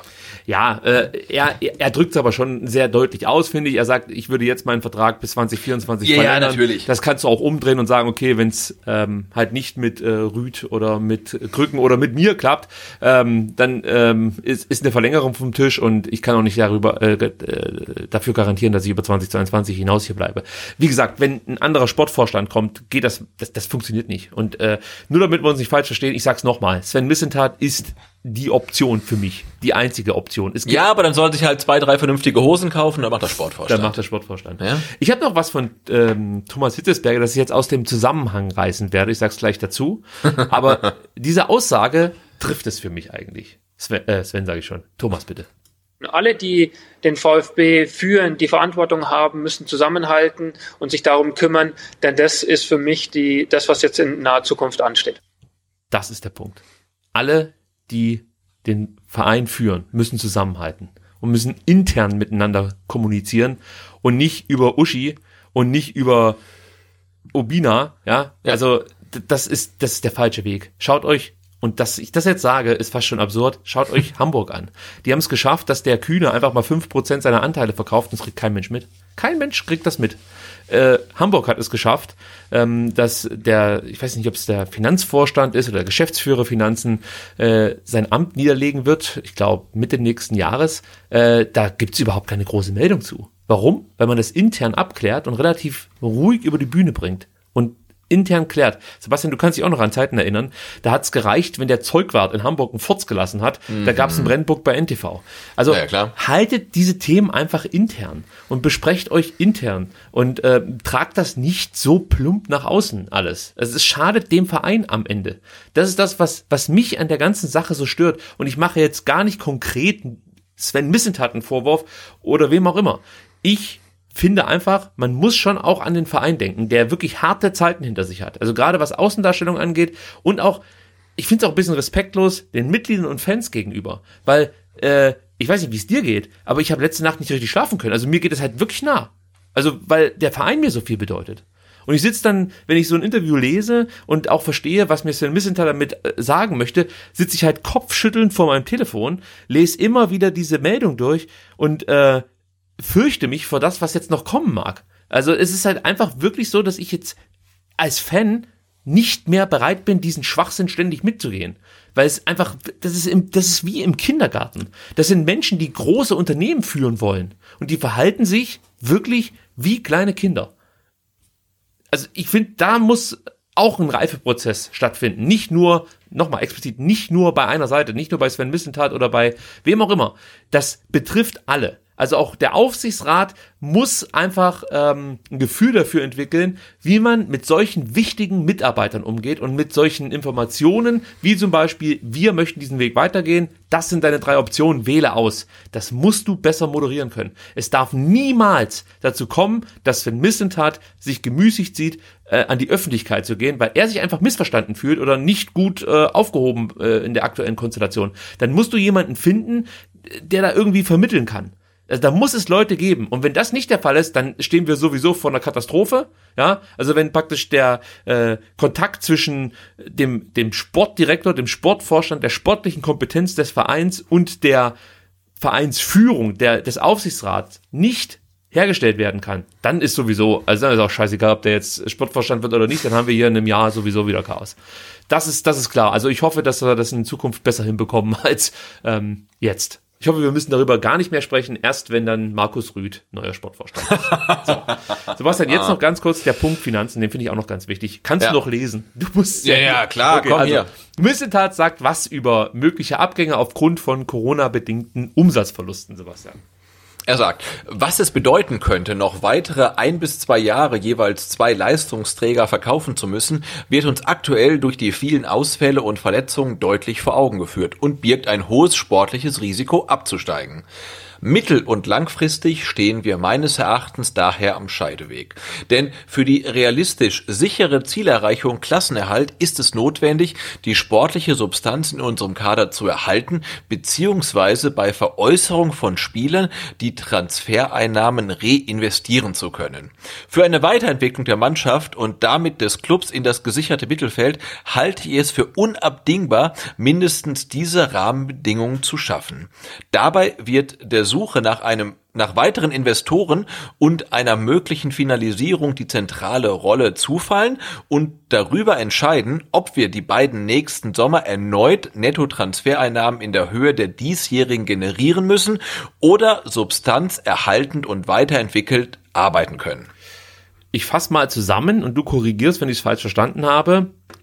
Sven möchte endlich auch mal äh, die Früchte seiner Arbeit ernten und möchte nicht ständig Spieler, die er sozusagen entdeckt hat, groß gemacht hat und dann auch vergoldet hat, abgeben müssen, um dann den nächsten irgendwo aus dem Dumpf zu ziehen und ähm, mehr oder weniger wirklich nur deshalb den VfB am Leben erhalten, weil es ihm ständig gelingt, absolute Ausnahmetalente irgendwo auszugraben. Äh, Habe ich das richtig verstanden, was er uns hier mitgeben möchte? Ja, das sehe ich ganz genauso, weil ähm, Smith hat ähm, generiert durch äh, seine äh, Verpflichtung und dann ja mh, Ablösesummen, die er damit generiert, wobei man auch sagen muss, zum Beispiel Nico Gonzalez, ne, das ist ein Reschke-Transfer, ja. ähm, aber trotzdem, also äh, wenn man jetzt nur ein Ito nimmt zum Beispiel, ne, ähm, oder ein Mavropanos, also da ist sicherlich schon eine Wertsteigerung da, ähm, generiert ja äh, wirklich in Smith mit seinen Transfers Werte und die Werte werden ähm, aktuell dazu genutzt, äh, die Löcher zu stopfen, die halt ähm, Corona reißt. Und natürlich ist das für ihn so mittelmäßig befriedigend, aber ähm, das ist halt ein Gefühl, äh, in dem wir uns alle so in der Pandemie gerade befinden halt. Ne? Hm, schwierig. Mhm. Und ich glaube, wenn er sagt, wir stehen am Scheideweg und entweder wir finden einen Investor, einen zweiten, oder wir finden keinen, dann, boah, da muss ich sagen, ähm, dann sehe ich den VfB eher auf dem Abstellgleis, weil ähm, ja, jetzt äh, während Corona und es wird noch ein paar äh, Monate, Jahre dauern, äh, wird sich kein zweiter Investor finden. Ne? Ne? Und ähm, wenn wir überlegen, der Daimler hat damals 40 Millionen gezahlt, jetzt reden wir darüber, dass Aston Villa vielleicht 30 Millionen für Borna Sosa zahlen möchte. Auch ein ähm, Reschke-Transfer. Ja, auch ein Reschke-Transfer. Ich meine, ich habe es neulich nochmal gedacht, ne? ähm, diese legendäre Pressekonferenz von ähm, ähm, Reschke, ähm, Kempf, Sosa, Gonzales, Massimo und Maffeo, oder? Ja. Also, also bis auf Maffeo, ähm, alle gute Quote, gute Quote, ne? Ja. Also ja. nicht so schlecht, ne? Ähm, ja, also das Investor-Thema sehe ich, glaube ich, ein bisschen anders. Soll ich jetzt die, die, die ähm, Tran äh, gescheiterten Transfers aufzählen, dann hängen wir noch mal eine Stunde dran, oder? Ja, dann, Nein, ich, ich, bin, ich bin bei dir. Äh, das Problem äh, ist halt wirklich, wie du schon gesagt hast, du wirst jetzt halt nicht den potenten Investor finden, wie du es dir vielleicht mal erträumt hast, der jetzt da richtig mal Geld reinbuddert in äh, den VfB, vor allem wenn er sieht, äh, welche Probleme es aktuell im Fußball gibt. Also mal unabhängig von drohenden Geisterspielen, ähm, merkst du halt, dass sich offensichtlich jetzt äh, dann doch nicht die Menschen darum reißen, wieder ins Stadion zu gehen. Und ja. ich glaube, das hängt nicht nur mit Corona zusammen. Denn ähm, die Probleme, die Tickets an den oder an die Frau oder an den Mann zu bringen, hat der VfB auch äh, bei Niedriginzidenzen gehabt, also zu Beginn der Saison. Auch ja. da äh, war es nicht so, dass äh, die Tickets dem VfB aus der Hand gerissen wurden. Ich erinnere jetzt nochmal ans Dauerkärtle, 11.000 verkaufte Dauerkärtle, da, da hättest du dich halt vor drei Jahren drüber kaputt gelacht.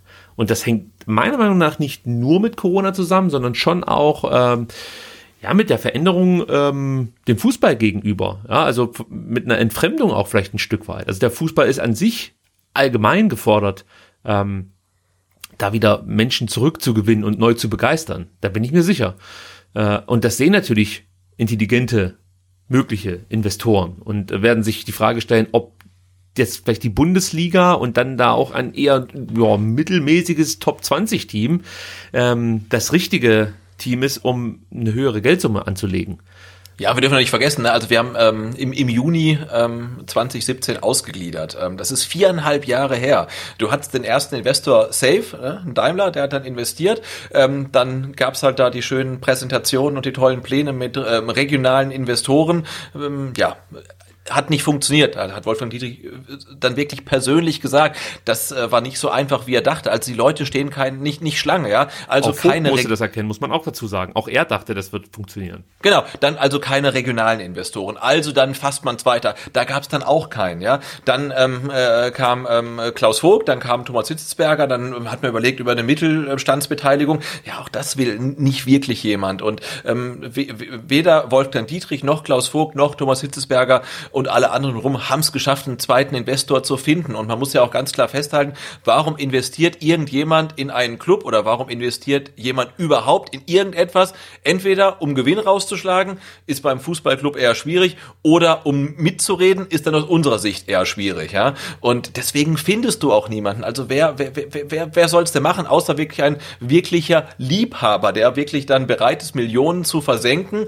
weil er es halt einfach hat. Das ist dann genau. eher ein Mäzen wie vielleicht ein Dietmar Hopp oder so. Aber die Leute, die wachsen ja auch nicht auf Bäumen. Und diese, diese Story, die man uns damals erzählt hat, der Daimler investiert 40 Millionen, dann gibt's einen zweiten Investor und dann sind es 100 Millionen, dann sind es 120 Millionen wegen der Fernsehgelder und Erfolg, bla bla bla. Das war damals eine Lüge und es ist halt heute eine Lüge. Und ähm, du wirst aktuell meiner Meinung nach keinen zweiten Investor finden. Und selbst wenn du einen findest, guck nach Berlin, Lars Windhorst, 370 Millionen und du holst Taifun Korkut. Ja, herzlichen Glückwunsch, ne? Also ja, es ist so, es ist so. Und das Ding ist, äh, für mich ist der größte Fehler aktuell äh, überhaupt mit einem Investor irgendwie zu rechnen. Also wenn so ein Missentat jetzt den Gedanken ähm, oder ja den Gedanken hegt, äh, wenn es hier nicht weitergeht in Sachen Investoren, äh, dann gehe ich, weil dann hat das für mich alles hier keinen Sinn mehr oder macht das keinen Sinn mehr. Äh, dann ist das für mich schon eigentlich sein Problem ein Stück weit, weil äh, ja absolut ja. ja. du wirst halt jetzt wahrscheinlich, wie du so gesagt hast, keinen Investor finden und eigentlich musst du davon ausgehen, dass du auch im kommenden Jahr vielleicht keinen finden wirst. Also ich würde darauf wetten, wir sind ähm, eher Corona los, als dass der VfB einen Investor hat. Ja, dann finde ich damit, ist gut, finde ich damit ab, dass du einfach jetzt hier beim VfB so arbeiten musst, wie du es eben aktuell machen musst. Sprich, du musst irgendwie über Spielerverkäufe die gerissenen Löcher stopfen, die eben Corona-bedingt sind. Und da hast du es schon zu Eingangs sehr gut gesagt. Das geht gerade fast allen Menschen so. Also zumindest die Menschen, die extrem von der Pandemie betroffen sind, wie zum Beispiel Gastronomen oder ähm, ja, der, der, der ähm, na, Schaustellerverband. Äh, ja, Kultur allgemein, ne? Ja, Kultur, Gastronomie und so weiter. Ja, genau, genau, das wollte ich eigentlich sagen. Danke, dass du äh, hier meine Gedanken lesen konntest. Also die Kulturbetriebe und so. Das, das sind doch genau die armen Schweine, äh, die jetzt auch sich die Frage stellen müssen, wie kriege ich das jetzt in Zukunft hin und vielleicht froh sein können, wenn sie irgendwie äh, über die Runden kommen durch, was weiß ich, kleine Auftritte, Spenden, wie auch immer. Und der VfB hat jetzt das Glück, einen sehr guten Kader zu haben und ähm, kann sich sozusagen damit über Wasser halten. Das ist ja erstmal Glück, würde ich sagen. Dass das Sven Wissent hat nicht passt, verstehe ich natürlich komplett, weil damit deine Strategie so ein Stück weit flöten geht. Also ähm, der Plan war ja nicht, äh, die Spieler zu holen und dann mehr oder weniger als ähm, äh, Corona-Sondersubvention ähm, weiter zu verkaufen, sondern man möchte ja eigentlich das Geld nutzen, um dann wieder neue Spieler zu kaufen, die in ihrer Entwicklungsstufe schon weiter sind als die, die man ähm, oder weiter sind als die Spieler, die man verkauft hat zu dem Zeitpunkt, als man sie zum VfB geholt hat. Habe ich das jetzt richtig ausgedrückt? Ja, ich glaube schon. Ich ähm, weiß, was du meinst. Also zum Beispiel, also jetzt Corona hin oder her, wenn ein Kobel so gut ist, wie ein Kobel nun mal war, dann wird der gehen. Ja. ja. Ähm, die Frage ist halt nur, kauft man dann Müller oder kauft man halt vielleicht sogar noch einen besseren Ersatz? Genau, Ähm, das ja. ist der Punkt. Und da sind wir aktuell nicht, sondern aktuell müssen wir die Kohle nehmen und die Löcher stopfen. Und ähm, da kann ich einfach nur sagen, Sven, deal it, weil es wird sich nicht so schnell ändern. Ja, das befürchte ich auch. Und ich sehe wirklich absolut niemanden, der in VfB investieren sollte. Also warum? Also ich habe es auch 2017 schon nicht gesehen. Also wir hoffen, wir haben das ähm, gut aufarbeiten können, ohne zu sehr uns über irgendwas aufzuregen, aber ich glaube, es ist uns eigentlich gelungen und ähm, abschließend sage ich, äh, es wird, äh, es werden wieder bessere Zeiten kommen. So. Lass uns noch ganz kurz in den Jugendbereich schauen und zu den Frauen, dann sind wir auch schon durch mit der Sendung U21, Sebastian, endlich ein Sieg, der STR-Fluch. Er wurde gebrochen und Sebastian, wenn du mich fragst, ist der Beweis, dass es wirklich ein Fluch war, eigentlich Ja, auf der, jeden Fall. dass da die Das Welt Un- untergegangen Ja, ist. das Unwetter. ne?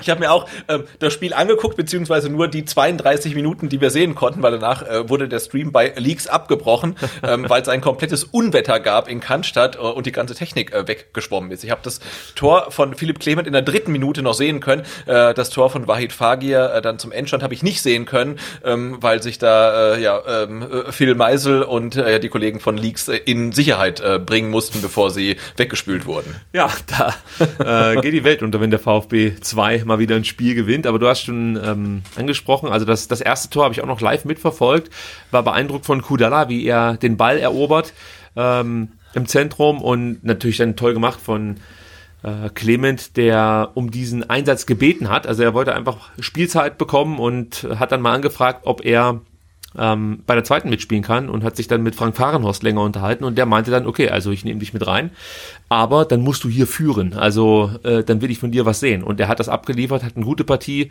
gezeigt, ähm, Lee Eckloff und Wahid Fagir waren dann auch noch dabei von, äh, vom Profikader. Und man hat das schon gemerkt, der VfB ist in der ersten Halbzeit, vor allem in der ersten Halbzeit, selbstbewusster aufgetreten, hat dann mit zunehmender Spielzeit immer weiter abgebaut.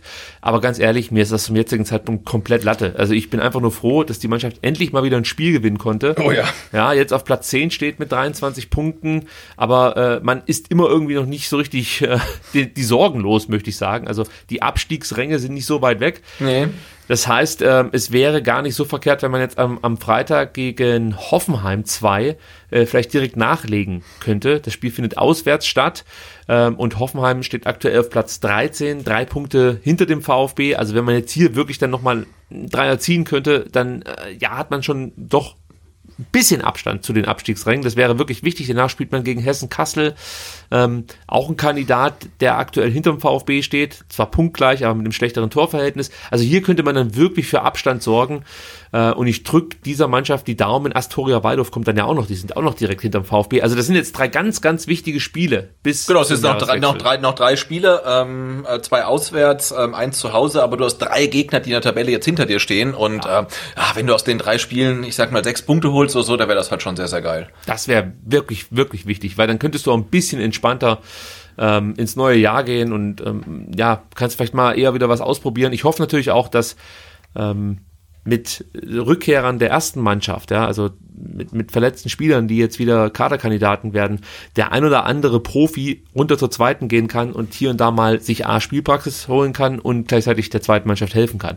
Weil ich glaube, das war auch so ein Plan, dass man schon ähm, ja, äh, Spieler, die nicht in, im Spieltagskader stehen, bei den Profis in der zweiten Mannschaft dann zur Spielzeit äh, verhilft. Aber da beide Mannschaften ja so extreme Verletzungssorgen hatten zuletzt, war das einfach nicht möglich. Ja, Genau, ich habe manchmal bei UN20 auch schon gesehen, zum Beispiel ähm, Lee Eckloff hat auch schon äh, deutlich mehr Akzente setzen können, ist diesmal ja gestartet, hat 62 Minuten gespielt und ich fand in den äh, 30 Minuten, die ich sehen konnte, fand ich ihn äh, ja äh, sehr, sehr auffällig. Ne? Hat viele Bälle gefordert, hat viele Bälle bekommen, hatte gute Aktionen, traut sich jeder was zu. Also ähm, da hast du gesehen, der kommt wieder. ich fand ihn auch gegen Ulm schon ähm, ein Lichtblick. Äh, also das sieht gut aus, da gebe ich dir absolut recht. Äh, kommen wir zu U19, die ähm, haben noch einen Punkt geholt. 2 zu 2 in Hoffenheim. Ähm, das war ein nervenaufreibendes Spiel, muss man sagen. Oh, ja. Also hart umkämpft, gab ganz viele gelbe Karten, war richtig hitzig, muss man sagen. Und am Ende müssen wir uns wieder bei TBD bedanken, der mal wieder einen Elfmeter rausgeholt hat in der 92. Minute, den Castanaras dann äh, glücklich verwandelt hat, denn Ja, äh, wer der Keeper, sonst, ja. ja, Noll heißt er, glaube ich, von Hoffenheim, der war noch dran, Also viel, viel Glück für den VfB in der 93. Minute, dass man hier nicht punktlos aus diesem Spiel geht. Und ich habe mich ein bisschen geärgert, äh, weil ich habe parallel, oder also nicht parallel, sondern ich habe ähm, die Nürnberger auch so ein bisschen verfolgt mhm. über ihren Twitter-Kanal und die lagen ganz lange gegen Augsburg hinten. Also oh, okay. ja, ja, die ähm, spielten zwar zu Hause, aber da stand es lange 2-1 für Augsburg und die haben in der 87. Minute den Ausgleich geschafft und ich dachte so, das gibt's doch nicht, weil zunächst dachte ich, okay, äh, der VfB verliert praktisch äh, mhm. keine Punkte auf Nürnberg. Dann sah es eben äh, schon so aus, als ob Nürnberg jetzt sich dann wieder vom VfB absetzen kann. Dann gibt's noch den Ausgleich für Stuttgart. Also sehr nervenaufreibend. Andererseits hätte ich mich gefreut, äh, wenn der VfB jetzt einfach gewonnen hätte und man hätte sozusagen den Abstand auf Nürnberg ein Stück weit verkürzen können. Jetzt sind es weiterhin die fünf Punkte. Der VfB hat aber noch ein Spiel äh, weniger als die Nürnberger. Das heißt, idealerweise sind's 26 Punkte, die der VfB ja. hat. Und dann äh, könnte man es im direkten Duell Ah, Moment, da gibt ja gar keine Rückrunde. Ich weiß gar nicht, ob der VfB schon gegen Nürnberg gespielt hat. Ah, müssten wir mal nachgucken. Dann kürzen wir das Ganze jetzt hier ab. Äh, der VfB spielt am Samstag, den 4.12. Ähm, gegen Hessen-Kassel, Tabellenletzter, der... Mit einer Tordifferenz von minus 35, also ich glaube, da ist was drin, oder? Ja, 40 Gegentore in elf Spielen, das ist schon eine Ansage, muss ich sagen. Elf Spiele, ein Sieg, zehn Niederlagen. Nicht schlecht. Kein ja. Unentschieden, immerhin. Ja, man äh, bleibt sich treu, ja klar. Ja. Und was natürlich auch noch wichtig ist, am 11.12. spielt äh, die U19 im DFB-Pokal der Junioren im Viertelfinale zu Hause gegen Fortuna Düsseldorf. Anpfiff 10.30 Uhr. 10.30 Uhr. Also wenn da noch irgendwie was möglich ist mit 2G oder 2G Plus, ich glaube, dann äh, gehe ich da zum Frühstücken hin. Ah, guck mal, Sebastian ist live vor Ort. Gut, dann kommen wir abschließend noch zu den äh, Frauen vom VfB Obertürkheim. Die gewinnen ihr letztes Spiel der Hinrunde beim Tabellenletzten Kreilsheim mit 1 zu 0. Ganz wichtiger Sieg natürlich. Ähm, jetzt zum Jahresabschluss. Damit haben die Frauen 10 Punkte auf dem Konto und sind dran an Würzburg, München und Frauen Biburg. Also da gibt's jetzt drei Mannschaften eben ähm, relativ eng beieinander. Äh, eine vierte äh, mischt da auch noch mit, das ist Forstern, aber die haben schon zwei Punkte Rückstand auf ähm, Obertürkheim. Also ganz wichtig, dass man da auch den Anschluss zum Mittelfeld gehalten hat. Es ist ja eine kleine Liga mit neun Mannschaften. Äh, aber trotzdem steigen halt zwei ab und ich weiß gar nicht, wie das äh, genau läuft mit diesen Relegationsplätzen. Da müssten wir uns vielleicht auch nochmal schlau machen ich bin einfach nur froh, dass die Mädels jetzt nochmal gewinnen konnten. Und ähm, jetzt ja, und gleich zwei, zwei Spiele in Folge, ne? Also ja. haben dann ähm, wirklich nochmal äh, dafür gesorgt, dass sie nicht auf einem Abstiegsplatz überwintern, haben, weil das sah ja lange Zeit nicht so gut aus. Und ich muss sagen, es war ähm, ein wirklich sehr, sehr stabiles äh, VfB-Wochenende. Von Freitag mhm. bis Sonntag ähm, gab es ja, gut, die U19 holt immerhin noch ein Last-Minute-Unentschieden, aber sonst äh, die erste Mannschaft gewinnt, äh, die U21 gewinnt, äh, die Damen vom VfB Obertürkheim, nächste Saison dann VfB Stuttgart ähm, gewinnen wichtige Spiele. Also ich bin echt zufrieden. Ja, absolut, ich auch. Also so kann es gerne weitergehen. Wobei, äh, man muss noch abschließend sagen, die Frauen von ja, die machen jetzt Winter, Win Winterschlaf, ne? Ja, die machen jetzt Winterschlaf, genau. die spielen, glaube ich, erst wieder 2026 oder so. also, es dauert eine wenn Weile. Die, Im März, in der Mitte März, wenn die, genau. wenn die Krokusse wieder blühen. Dann da also, geht's dann ja. weiter die fünfte Welle und ähm, auch die Rückrunde. Wenn, wenn, ja, wenn, alle, wenn alle geimpft sind dann vielleicht. Ja, oh, ja genau. äh, anderes Thema. Gut, Sebastian, ich glaube, wir haben es soweit. Ähm, ich, ich bin mir wirklich unschlüssig, ob wir das Thema Missetat jetzt vernünftig aufgearbeitet haben. Ich hoffe schon. Ähm, wenn nicht, lasst es uns gerne wissen. Genau, ähm, schreibt es auf Twitter, da gucken wir gerade eh nicht rein dass du das jetzt so sagen musst. ja, dann schreib's doch auf, auf YouTube. Da gucken wir rein. Spätestens am Sonntag, ne? Äh, ja, stimmt. Beim Fanradio. Stimmt. Mal, ähm, Aber lasst uns, ruhig, lasst uns ruhig wissen, äh, ob euch das so gefallen hat oder ob ihr der Meinung wart, wir waren da in irgendeine Richtung zu äh, negativ zu positiv, wie auch immer ihr das werten wollt. Ähm, ja, wir haben uns Mühe gegeben, das kann ich versichern. Sebastian ähm, hatte sogar kurzzeitig, das habt ihr nicht mitbekommen, ein Problem mit seinem Rechner. Er hat ihn einfach ausgesteckt und wir mussten große Teile dieser Aufnahme nochmal aufnehmen. Die halbe Sendung, ja. Ja, also ich habe jetzt hier eine Recording-Zeit von vier Stunden stehen. Ich glaube, bei euch landen nicht so äh, viele Minuten im Podcatcher. Ich denke mal, wir werden so auf drei Stunden kommen. Ähm, ja, aber das ist ja auch STR angemessen. Gut, Sebastian, vielen Dank, dass du dir wieder so viel Zeit genommen hast. Ja, gerne, gerne. Ähm, und ich freue mich auf Sonntag, Fanradio live aus dem VfB Fanprojekt. Ähm, und ich freue mich natürlich auch auf nächsten Dienstag. Da sprechen wir dann über das Spiel des VfB Stuttgart gegen Taifun Korkutz Big City Club. Ich freue mich schon drauf. Bis ich auch. Dahin, ciao. Bis dann, macht's gut, bleibt gesund. Tschüss.